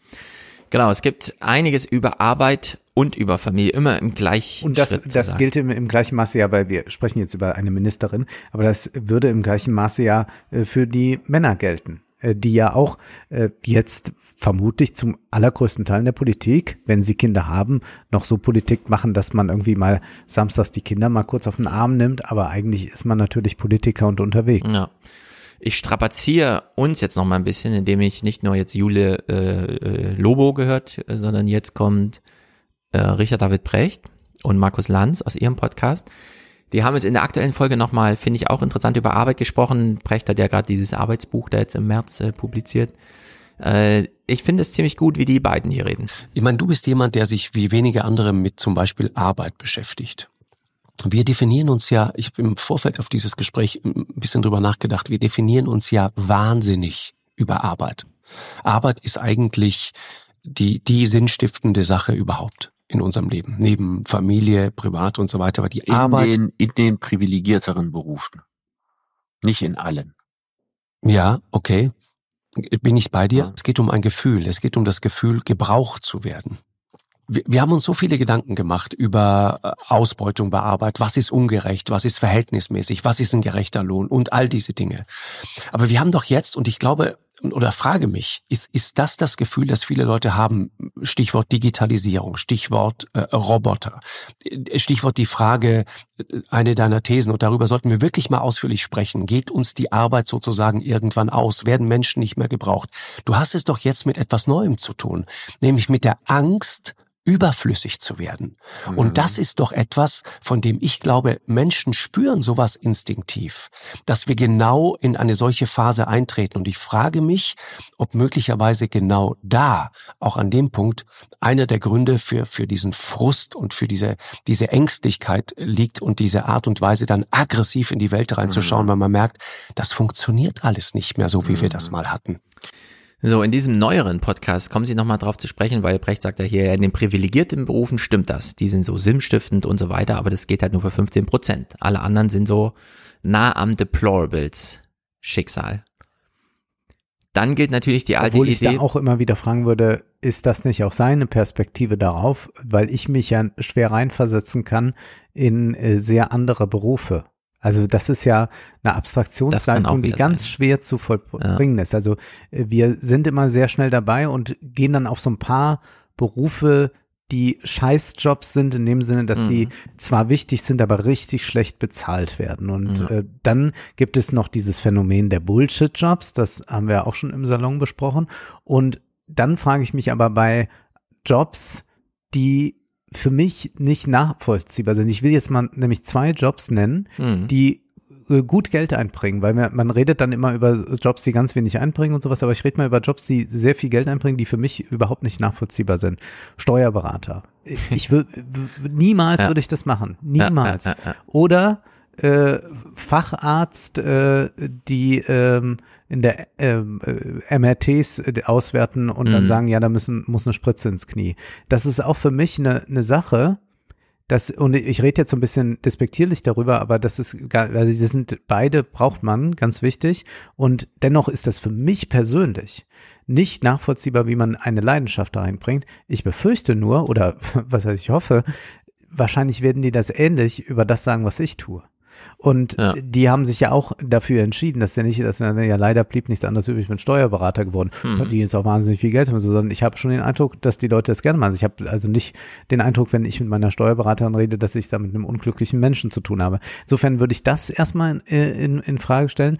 Und das Zweite, was angesprochen wird, was, was äh, dieser, diese Idee der Überflüssigkeit, das ist eigentlich ein Nullerjahre-Diskurs, wo das äh, mit der hohen Arbeitslosigkeit und diesem Niedriglohnsektor, der geschaffen wurde, so aussah. Aber das, äh, die Sache ist doch jetzt die, dass wir es mit einer im Westen, mit einer Arbeiterlosigkeit zu tun haben, auf Dauer haben werden, egal wie die Digitalisierung da fortschreitet, all diese wichtigen Jobs, die kommen werden für die Familien, dafür dann auch, dass jemand wie Anne Spiegel nicht in Urlaub fahren müsste, weil jemand mitkommt und so, fehlen Leute ohne Ende. Also ich glaube, dass diese ganze These der Automatisierung, die die Arbeitsplätze verschwinden lässt, nicht stimmt. Wir haben auch schon mal über dieses Buch von Ben Anaff äh, gesprochen und konnten dem zustimmen. Aber ich glaube, wenn man es jetzt auch noch mal zuspitzt auf die äh, globale Krise, in der wir uns befinden, dann ist Arbeitslosigkeit hier nicht unser Thema. Es gibt diese Massenarbeitslosigkeit im Süden, aber die hat nichts mit Mhm. technischem Fortschritt zu tun, sondern da gibt es äh, eine strukturell falsche Politik, die mit EU und so weiter zusammenhängt. Genau, das stimmt. Ähm, dieses äh, ist ja von Harari, dieses Deplorables-Ding, wo er es so richtig übertreibt, finde ich auch. Das, äh, da ist der Brecht auch nicht einverstanden. Ich ausnahmsweise mal auch nicht mit so einer Idee. Denn wir sehen an der demografischen Wende auch in Amerika, es fehlen ja weiterhin 12 Millionen Mitarbeiter einfach, die nicht Ja. wieder aus der Corona-Pandemie zurückkamen, weil sie sich fragen, wozu eigentlich? Äh, ich habe mich jetzt irgendwie zu Hause eingelebt und das bisschen Geld, was ich dann mehr verdiene. Also haben jetzt Truckerfahrer und so weiter sehr viel mehr Macht, die sie gar nicht organisieren müssen, sondern dann alleine, weil sie gefragt werden, können sie einfach sagen, ja, Ja. ich will aber doppelt so viel verdienen und dann wird dem auch stattgegeben, weil sie dann doch mal durchkalkuliert haben, wie viel sie eigentlich wert sind. Also da ist vieles in Bewegung, das dem Trend so ein bisschen entgegengeht, aber auch wenn man gute Arbeit, also Arbeit hat, die gut bezahlt wird, heißt das ja trotzdem, das Prekariatsding, die Perspektivlosigkeit im Sinne von sinnstiftender Tätigkeit, das ist acht da. Stunden am Tag, die bleibt ja trotzdem. Und das geht nur mit einer Arbeitszeitverkürzung und wenn und, und das sind auch Leute, die, deswegen hat mich das auch so in gewisser Weise wütend gemacht, weil es gab ja einige Politiker, wo jetzt rausgekommen ist, ja, dann sind sie da in Urlaub und so weiter, die, die richtig straucheln mussten und die auch noch die ganze Zeit den Kopf hingehalten haben, äh, die, die, die, die nämlich gearbeitet haben da draußen, die nicht im Homeoffice Ja. sitzen konnten und die dann noch angemotzt worden sind von irgendwelchen Twitter-Usern, oh, die haben ja die Maske nicht richtig auf, Ja. die bekommen natürlich jetzt noch mal so eine Ohrfeige, sie sagen, na klar, Boris Johnson hat gefeiert. Ja, genau. Die waren im Urlaub und, und, und, und äh, über die Fernsehstudios haben wir ja schon gesprochen und das ist, also finde ich noch mal richtig hart. Mhm. Um den Diskurs nochmal aufzugreifen, äh, hören wir mal bei so Munchu, Serda so Munchu und Florian Schröder rein, weil die beiden, ich finde auch, das ist so ein bisschen neben der Spur alles. Es gibt viele andere Familien, die in ähnlichen Krisensituationen sind und da nimmt man nicht mal eben zwei Ministerämter parallel an und sagt, okay, gib mir das Amt, der Rest ist mir egal, ob ich es schaffe oder nicht, das kann ich ja dann später gucken. Also großes politisches Versagen und eine längst überfällige Konsequenz und leider sich selbst den Hunden zum Fraß vorgeworfen, denn die Opposition, die profitiert jetzt davon, weil sie ihr Bild einer korrupten Politikerin bestätigt sieht. Ja, ich, also ich habe im Hinterkopf so eine Idee von ähm, jemand wie Anne Spiegel tritt in 20 Jahren vor die Kamera und sagt, es tut mir leid, dass ich hier in Urlaub gefahren bin, so wie sie das jetzt auch sagt. Es war ein Fehler, dass wir in den Urlaub gefahren sind und wann wir in den Urlaub gefahren sind. Genau das hat sie ja gesagt.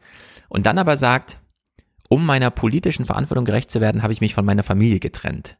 Es ist aber alles geregelt. Das Ministergehalt ist ja da und so.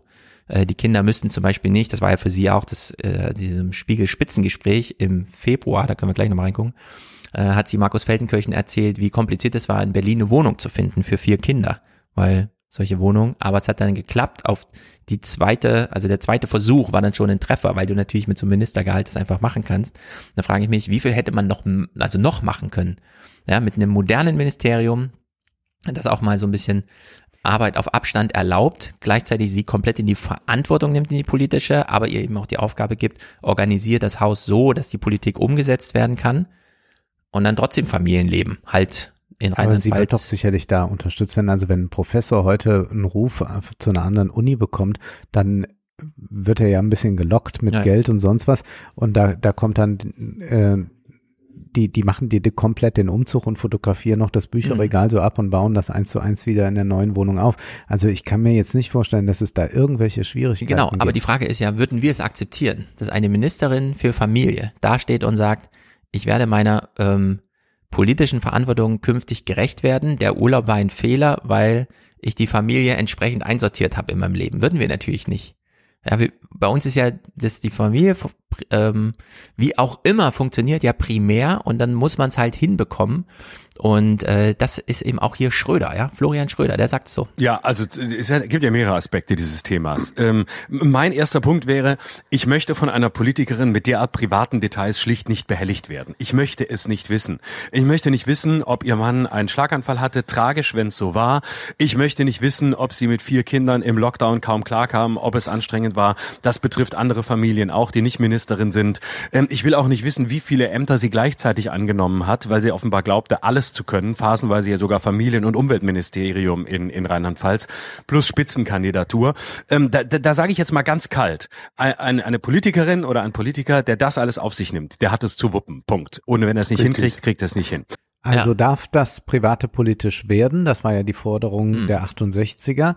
Ich bin ja auch immer sehr dagegen, dass man mit äh, privatistischen Angelegenheiten behelligt wird, in der Form, dass ich nicht alles wissen muss. Und ich bin heute froh, wenn auch schon mal jemand eine CD veröffentlicht, ohne einen Seelenstriptease in einem Podcast hinzulegen. Ja. Aber ich würde jetzt gerade hier, wo äh, das politische und das private so eng miteinander gekoppelt sind, sagen ja, dann muss das in einer anderen Art nicht nur kommuniziert werden, sondern auch, das muss auch überführt werden in eine andere Politik. Und damit meine ich jetzt nicht nur, äh, wie kann man Ministern das Leben besser machen. Ich würde sagen, denen geht es schon wahnsinnig gut. Also da haben ja andere ganz viel zu strauchen. Das sind ja alles Gehälter, die verdient ja kein Mensch. Also das ist mhm. ja einfach, dass man sagen muss, dann mietet euch ins beste Hotel ein und haltet den Mund. Ich mache jetzt da Krise. Äh, also das ist ja alles für mich nach, nachvollziehbar, aber ich glaube schon, dass man es kommunizieren könnte in einer Weise, dass man sagt, also äh, ich will offen sein, folgendermaßen ist das. Ich würde sogar so weit gehen, dieser Rücktritt hätte jetzt gar nicht sein gemusst. Ich glaube, sie hätte das sogar so kommunizieren können, dass sie sagt, ähm, und, und sie muss auch nicht ihre Familie verlassen, aber sie sagt, ich habe auch den Fehler gemacht, dass ich geglaubt habe, es gibt keine Gegensätze, es gibt diese mhm. Gegensätze. Mhm.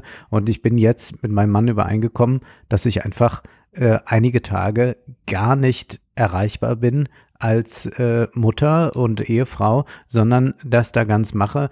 Und das ist ja bei anderen Berufen und gerade bei so ja. ähm, High-Performer-Berufen, man kann mal Profimusiker oder so fragen, mhm. ist das ja ganz ähnlich. Und deswegen glaube ich, müsste das äh, anders kommuniziert werden. Es war natürlich auch ein kommunikatives Desaster, ja. aber ich glaube schon, dass das ähm, politisch, dass das Private nicht so rausgedrängt werden kann, weil wenn Florian Schröder sagt, dass das einfach funktionieren muss, dann muss man fragen, ja, aber wer fun was wer, wer macht es denn, dass es mhm. funktioniert?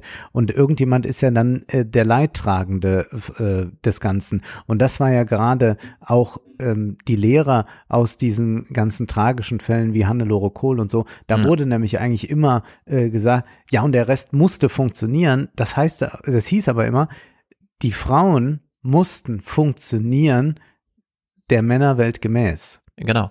Und das ist ein echtes Problem. Emanzipation wäre abgeschlossen, wenn, so wie du es eben vorgestellt hast, Anne Spiegel sagen könnte, hört mal zu, ich mache hier diese Politik wirklich aus Leidenschaft. Glaub mir das. Meine Leidenschaft ist so groß. ich habe mit meinem Mann geregelt, dass ich eine Woche des Monats wirklich nicht zur Verfügung stehe, um 24 Stunden am Tag Politik zu machen. Die Frage ist dann, unter welchen Bedingungen würden wir das so medial akzeptieren, dass sie auch dann, wenn wir das wissen, äh, Politikerin in diesem Maße sein kann. Und da, da sind wir halt ganz, also die Kommentare kann man sich ungefähr vorstellen. Ja, ja. Nur es ist eben so, äh, Florian Schröder kann sich ja wünschen, was er will. Die Corona-Pandemie war da.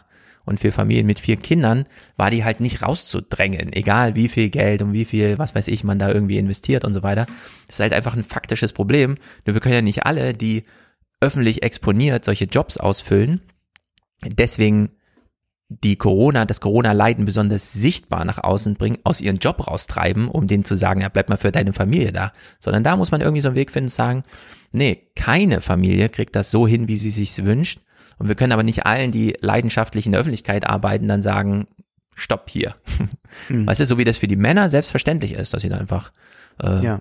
so, ne? Ich meine, Annalena Baerbock macht's ja auch krass, da ist es ja auch eine totale Selbstverständlichkeit, dass ihr Mann sich da einfach freinimmt für die Familie. Ich denke, wir haben es ja auch mit hier mit absoluten Spitzenpositionen zu tun, wo das nochmal ganz anders ist und Ja, genau. da, das sind auch das sind auch so große Lebensentscheidungen, die dann mal getroffen sind. Das ist aber äh, vergleichbar mit äh, einem Spitzensportler, der wird nicht sagen, ich gehe jetzt heute Abend mit den Kumpels ein Bier trinken. Es geht halt einfach nicht. Es ist nicht möglich. Genau. Also es gibt viel zu bedenken und wir hören noch mal in vier Clips rein. Anne Spiegel im Februar, sie sitzt bei Feldenkirchen in diesem Spitzengespräch Spiegel Online Fernsehstudio und äh, wird mal über ihre eigene Biografie gefragt und da finde ich, es ist eben wirklich schade, was an Gelegenheit jetzt einfach so nicht mehr verwirklicht wird. Klar, es steht alles im Koalitionsvertrag, was jetzt gemacht werden soll und so weiter. Aber ähm, ich hätte es doch gerne von Anne Spiegel gesehen. Ich habe auch gelesen, Sie selber sind in einer Art WG groß geworden. Haben Sie meinen Kolleginnen und Kollegen vom Spiegel neulich gesagt. Was heißt denn Art WG? Wie sah es da aus? Was hat es zu einer WG gemacht? Naja, das heißt einfach, dass ich als Kind, äh, da war ich noch relativ klein, also im Kita-Alter für ein paar Jahre, äh, mit meiner Mutter in einer Art WG gewohnt habe, also mit einer Mitbewohnerin. Ähm, und äh, das war für mich, aber klar, als Kind, man denkt nicht weiter drüber nach. Für mich war das selbstverständlich. Verständlich. Ähm, eine Mitbewohnerin und äh, mit der habe ich auch heute noch Kontakt und für mich ist, äh, die gehört einfach dazu zur Familie. Wir sind sehr eng miteinander. Inwiefern hat Sie dieses WG-artige geprägt für später?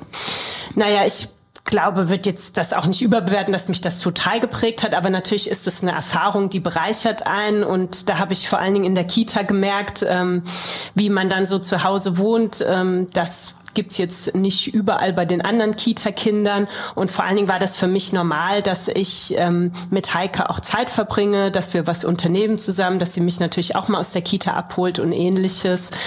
So, was für sie so normal ist, dass sie heute sogar sagt, das würde ich jetzt nicht überinterpretieren, würde ich sagen, doch, genau das muss jetzt mal so richtig in der Politik stattfinden, dass Das jemand mit dieser Konzept Art der Erfahrung, Wahlverwandtschaft. Wahlverwandtschaft, äh, Verantwortungsgemeinschaft wird es dann politisch nennen, es steht ja schon im Koalitionsvertrag. Ja, man sollte es auch nicht Wahlverwandtschaft nennen, denn äh, wir wissen ja, bei Goethe scheitert das sehr.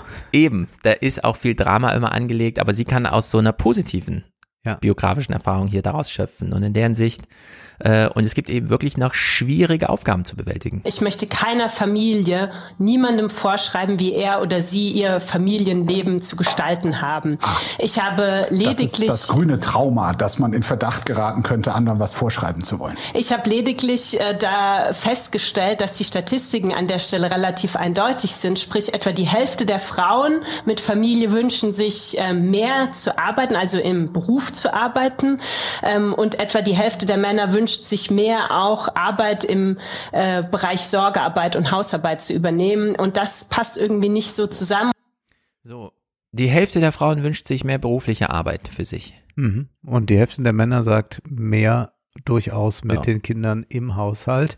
Ich, Ich würde mein, das auch ja. so aus meinem eigenen Bekanntenkreis bestätigen wollen, dass das sehr stark in die Mhm. Richtung geht. Also ja, Ja, und wir haben jetzt aber wieder an, an Anne Spiegel erlebt, wie jemand aus dieser beruflichen Arbeit einfach rausgekickelt wurde. Und das ist ein echtes Drama, weil sie weiß, das betrifft die Hälfte äh, der Frauen in ganz Deutschland, die einfach sagen, ja klar, Familie und so weiter, aber ich möchte auch arbeiten. Und sie wollte auch, und das wissen wir, wie krass sie arbeiten wollte, ja, wie groß dieser Wunsch war. Naja, Feldenkirchen spricht sie da mal auf diese Modelle an, die jetzt im Koalitionsvertrag eben drinstehen, aber nicht mehr von ihr verwirklicht werden. Sie haben ein Familienbild, was sich offenkundig von dem Familienbild herkömmlicher Ministerinnen und Minister unterscheidet. Sie reden von Verantwortungsgemeinschaften, von Bonuseltern. Können Sie verstehen, wenn, sagen wir mal, traditionelle Familien da das Gefühl bekommen, ihr Lebensgefühl, äh, ihr Lebensentwurf, der zähle plötzlich nicht mehr ganz so viel? Also ich glaube, ganz entscheidend ist, ähm, und da möchte ich auch nicht missverstanden werden, ähm, dass äh, die traditionellen Familien, die traditionellen ähm, ja, Ehen ähm, und auch mit null, eins oder zwei Kindern, also ich sag mal äh, in einer in einer verheirateten Familie, ähm, da sollen ja keine Rechte weggenommen werden, da soll ja nichts beschnitten werden. Darum soll es ja überhaupt nicht gehen, sondern es soll darum gehen, dass wir auch wirklich die gesellschaftliche Realität, die wir haben, stärker auch politisch und rechtlich abbilden. Ja, und dafür bräuchten wir auch endlich mal ein Seniorenministerium zum Beispiel, denn diese Verantwortungsgemeinschaft braucht man natürlich vor allem für diese 75 Prozent allein lebenden Seniorinnen ab 75 Jahre, die sich auch einfach mal zusammentun könnten. Warum machen die keine WGs auf? Ja, das ist äh, hier es neue Tradition. Rhetorisch ist sie ja sehr schwach auf der Brust, denn sie hätte ja das sofort kontern können. Ich lebe ja in so einer traditionellen Familie und fahre gut damit. Und ich würde ja nicht meine Familie abschaffen wollen. Ja, also da hören wir mal diesen letzten Clip. Äh, Feldenkirchen gibt dir so ein Freundschaftsbuch und sagt dir dann, welche Rubriken sie da mal ausfüllen sollen. Bei diesem Menschen möchte ich mich entschuldigen. Puh, entschuldigen. Ähm, eigentlich äh, bei meinem Mann, weil er doch ganz schön viel auffangen muss. Schreiben Sie es auf bei Ihrem Mann. Und die was- letzten Wochen waren auch hart. Und was er noch nicht weiß, die nächsten werden nicht besser. Ja, ähm, genau. Was war denn so hart daran? Naja, ich meine, wir waren ja getrennt als Familie. Ich war hier in Berlin und ähm, die Kinder und mein Mann waren in Rheinland-Pfalz und das ist natürlich schon eine ganze Ecke weg. Und da kann man nicht mal zwischendurch zur Unterstützung vorbeikommen. Und ja, ich glaube, das ähm, ist jetzt gut, dass wir alle zusammen sind als Familie. Ja, jetzt leben sie in Berlin. Ohne Grund haben sie die Heimat verlassen. Ja, da ist es in Rheinland-Pfalz schöner. Ja, ist einfach, ich, ich finde es ein ganz brutales Schicksal, gerade für eine Ja, Familienministerin. Absolut, ja, ja. Also ich will jetzt auch nicht äh, da äh, den Stab über ihr brechen. Das, äh, da, da haben wir ganz andere schon in der Politik erlebt. Ähm, Ja. Nur glaube ich, äh, ist es, ist es so interessant, dass es auch nicht auf eine andere Ebene in der Kommunikation bei ihr gekommen ist, aber auch nicht von jenen, die es äh, kommentieren. Und äh, das wird sich jetzt wiederholen. Also solche Schicksale werden wir jetzt noch einige Male erleben. ich Vielleicht. Ende der 20er wird das dann schon von Anfang an anders kommuniziert werden, äh, möglicherweise. Ja, man äh, wird sehen, aber ich glaube, dass man äh, ganz klar nicht mehr dieses, äh, es gibt keine Gegensätze, sondern man muss diese Gegensätze betonen und dann aber auch sagen, wo Prioritäten liegen. Und das kann man auch, glaube ich, sehr gut abstecken, wo man das macht und was ist denn eigentlich dann für einen wirklich das Leben, äh, was ist das Privatleben oder was sind auch da lästige Pflichten, die nicht Ja. unbedingt äh, so zu verhandeln sind, dass man sagt, ach ja, jetzt habe ich Freizeit. Also für mich gibt es auch so ein paar Verwandtschaftstermine, äh, irgendwelche Feiern, wo ich mich schon dabei ertappt habe, dass ich mir da extra einen Vortrag auf diesen Tag lege Ja. und dann sage, ach, ich wäre ja so gerne gekommen, Ja, ja, ja. aber ich muss leider diesen Vortrag halten. Die Wahrheit ist natürlich, ich genieße es, den Vortrag zu halten und für mich wäre das jetzt schlimme Arbeit, wenn ich vier Stunden auf dieser Feier sitzen müsste. Hm. Ja, also in dieser Verantwortungsgemeinschaft stecken so Synergieeffekte drin, die für alle so neue Räume ermöglichen. Bonus Eltern ist jetzt schon sehr konkret, aber also weil es dann so um Erwachsene, die für Kinder da sind, die aber nicht die eigenen Kinder sind, das braucht man, also man braucht auch, was weiß ich, Bonusfreunde oder so. Also wo man so zusammenlebt, aber äh, das wirklich als Zweck-WG. Ja. Und nicht immer so Buddy-Project, wir haben es auch immer gut verstanden, also machen wir jetzt auch WG und so, sondern wo es einfach mal um so ein paar Synergieeffekte gibt und Familien brauchen halt auch wieder so ein, das ganze Dorf muss irgendwie da sein, um ein Kind zu erziehen. Ja, das kann man natürlich viel über Sportvereine, die Schule hilft und so, aber ich bin mal sehr gespannt, was diese Koalition da gerade auf die Reihe kriegt. Das ist äh, sehr anspruchsvoll und man hat jetzt an ihr gesehen, wie wenig bereit die Gesellschaft ist, die Realität, die ja da ist, Mhm. dann auch einfach mal in Worte zu fassen und eben in so einem Podcast nicht irgendwas von Work-Life-Balance oder sonst irgendwas, Ja. sondern mal ganz konkret sich den Einzelfall anzuschauen und zu sehen, ey, Anne Spiegel rauszunehmen. Mit so viel Engagement. Ich meine, wir brauchen ja auch Politiker, die bereit sind, 20 Stunden am Tag zu arbeiten, wenn es drauf ankommt und so, ne? Und zuerst hat sie die Familie rausgenommen und jetzt hat sie die Gesellschaft aussortiert. Ja. Und das ist schon wirklich schade, muss ich, Ich frage sagen. mich bei diesen Sachen ja häufig, denn wir haben ja so viele CDU-Politiker, die es einfach ausgesessen haben, ob nicht immer so übertrieben wird in der Schnelligkeit. Also es gibt dann gerade diesen unglaublichen medialen Shitstorm gegen eine Anne Spiegel und seien wir mal ehrlich, jetzt haben wir uns schon fast nur noch dunkel dran erinnert, ja, ist schon wieder zweieinhalb Mhm. Wochen her. Äh, ach ja, das war das und das. Wir wissen schon gar nicht mehr diese einzelnen Vorwürfe, von wem die jetzt kamen. Und da frage ich mich, ob nicht auch da manche Leute zwar dieses Bekenntnis ablegen müssen, auch das, äh, sagen wir einmal, etwas angespannte Verhältnis zur Wahrheit, äh, das Mhm. da ja tatsächlich zu beobachten war.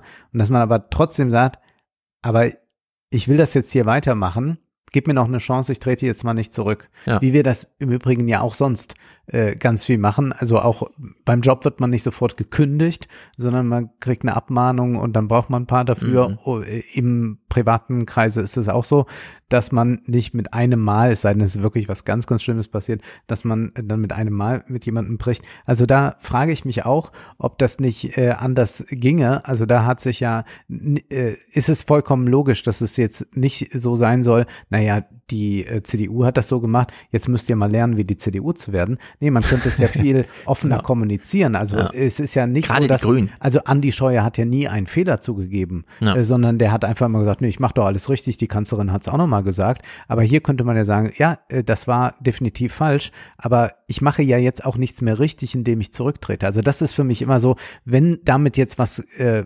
geschützt wird für Künftiges oder Gegenwärtiges, kann ich das verstehen. Aber jetzt zu sagen, ja, wisst ihr da, ich war da übrigens Ministerin in Rheinland-Pfalz, das wisst ihr meisten in Deutschland eh nicht, weil ihr nicht Ja, in Rheinland-Pfalz genau, gelebt habt. Und da war Folgendes mit der Flut. Das ist für mich äh, tatsächlich viel äh, Virtual Signaling, äh, was aber eigentlich nicht besonders effektiv ist und äh, wahrscheinlich hätte sie äh, jetzt gerade mit diesem Bekenntnis und mit dieser Erfahrung äh, eigentlich die äh, Glaubwürdigkeit erhöhen können. Richtig. Also das ist Ja. für mich eine äh, ganz heikle Sache. Man hatte immer diese Idee, wenn jemand weg ist, dann ist wieder irgendwie eine Reinheit im System geschaffen. Aber nein, das System an sich ist nicht ganz sauber. Genau. Und der, der Glaube, man könnte das immer wieder so, so, so, so wie ein Schreibtisch aufräumen und dann ist alles sauber. Das ist nicht der Fall, sondern wir, wir bekommen neue Akteure und die werden auch wieder irgendwas. Von daher ist eigentlich diese Art des Bekenntnisses und auch äh, ganz gar nicht nur von Fehlern, sondern auch äh, davon zu sprechen, dass man da nicht ehrlich war, eigentlich wieder eine Möglichkeit, wie ein Zusammenleben, auch ein politisches Zusammenleben möglich sein könnte. Ja, sehr äh, schade. Es ist ein, ein sehr eigenartiger Fall. Ich würde aber die Prognose wagen, in den 29ern werden wir Anne Spiegel nochmal wieder sehen in irgendeiner. Form. Es sei denn, sie ist jetzt so sehr davon getroffen, dass sie sich in privatwirtschaftliche Gefilde begibt. Wir werden sehen. Wir kommen nicht mehr zu dem Thema Hunger, das äh, wir auch noch Hm. angedacht haben, weil es doch schon sehr fortgeschritten ist in der Zeit. Wir müssen noch ganz kurz äh, sprechen, äh, Salon, wir haben schon gesagt, also das Ende des Endes der Geschichte werden wir besprechen. Außerdem das Buch Die Zukunft des Luxus. Und ich werde noch einen Liebesroman mitbringen, der furios ist von Madame Nielsen, so nennt sich die Schriftstellerin, die ein ganz ungewöhnliches Leben geführt hat. Die hat nämlich ihre Familie verlassen, als sie noch ein Mann war, hat dann in Obdachlosigkeit gelebt und sich dann vollkommen neu erfunden und ist als Madame Nielsen dann auf der Bildfläche erschienen. Und wir wollen über diesen Text sprechen aus den Blättern, äh, den will ich mitbringen, was da so ein Chefideologe von Putin sich über Mhm. die Ukraine so herbeifantasiert, sehr erschreckend. Und wir müssen nochmal dieses Thema Pazifismus, inwieweit sollte man einschreiten und so aufgreifen, denn Habermas, ich habe es noch nicht gelesen, aber ich würde den mitbringen, hat heute in der Süddeutschen Zeitung einen großen Essay dazu veröffentlicht. Ist jetzt der Pazifismus passé? Muss der passé sein? Was kann man tun? Äh, Und das andere halte ich mir mal noch offen. Hm. Genau, ich gehe meine Liste nur kurz durch. A Long Walk in a Fading Corner of Japan. Mhm. Also Japan ist ja wirklich, äh, ich habe es noch nicht gelesen, aber da verschwinden ja jetzt wirklich Städte einfach. Da wird Ja. noch mal so ein Löwe aus Pappe auf die Straße gestellt, um die Bären zu verjagen, damit die letzten Einwohner dort nicht von der Natur sofort überrumpelt werden. also es ist äh, wirklich schlimm. Äh, dann Vanity Fair äh, hat sich nochmal die neue Rechte jetzt gerade angeguckt, wo Ja. Peter Thiel, kommt auch gleich in der Überschrift vor, Peter Thiel nochmal seine größte Wette eingeht. Also mal gucken. Meine Re- Reading-App sagt hier, wenn ich das lese, dauert das 43 Minuten, also da scheint einiges drin zu stecken. Ja. Und ja, mal gucken. Äh, kleines Snippet hier. Sehr viel weniger äh, ähm, Menschen überweisen Geld an die Bundesregierung auf ein speziell eingerichtetes Konto zum Schuldentilgen. Weniger. Es gibt ein Konto für die Bundesregierung. Ja, das weiß ich. Und es gibt äh, zum Beispiel den Literaturwissenschaftler Jochen Hörisch, der hat da mal 10.000 Euro überwiesen, weil er offenbar das mit den Schulden nicht so ganz verstanden hat und glaubte, was Gutes zu tun. Und jetzt sind es weniger. Im vergangenen Jahr haben 236 Leute 63.988 Euro überwiesen. Ja, vielleicht haben die dann doch mal was von der MMT mitbekommen. Die höchste Einzelspende kommen ins 25.000 Euro. Wenn man wirklich, also ja, ich, also da weiß ich gar nicht mehr, was machen soll. Das, Es ist grotesk. Das ist wie die, äh, ich habe es in so einer Comedy-Show gesehen, wie die ähm, Amerikaner, die Trump-Anhänger, die glauben, dass ähm, Biden äh, gespielt wird von Schauspielern. Unter anderem äh, war dann eine Dame da, die sagte, ja, äh, ich glaube zum Beispiel, also es sind mehrere Schauspieler, die tragen eine Biden-Maske und spielen den. Und äh, ein Schauspieler sei Jim Carrey. Das hätte man daran gemerkt, weil Biden doch da mal so äh, äh, das Flugzeug hochgestolpert ist. Und das sei Mm. bestimmt Jim Carrey. Aber ich würde sagen, die, die, diesen Nonsens, dieser Nonsens ist nicht weit davon entfernt, von dem zu sagen, ich Ja. überweise paar Ja. tausend Euro der Bundesregierung zur Tilgung der Schulden. Also das bitte macht niemand. Nee, bitte nicht. Ich bringe jetzt mal noch einen schönen äh, melancholischen Clip zum Abschied. Wir haben ja schon äh, Georg Stefan Troller gehört und er wird am Ende dieses Interviews dann nochmal so ganz persönlich gefragt, weil er das auch immer gemacht hat, äh, wie es denn mit der Liebe sei.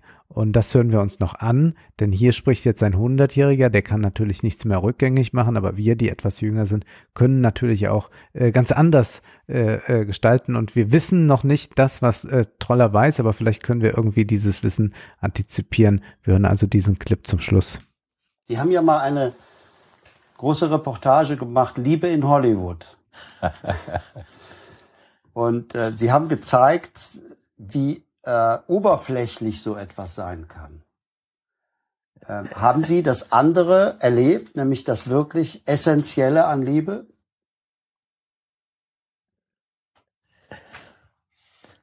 Ich weiß nicht, ob ich so eine Frage beantworten kann. Ähm ja, ich bin dem ziemlich nahe gekommen, ja. Hätte ich damals gewusst, was ich heute weiß, wäre ich der Sache noch näher gekommen. Ich hätte das alles besser machen können.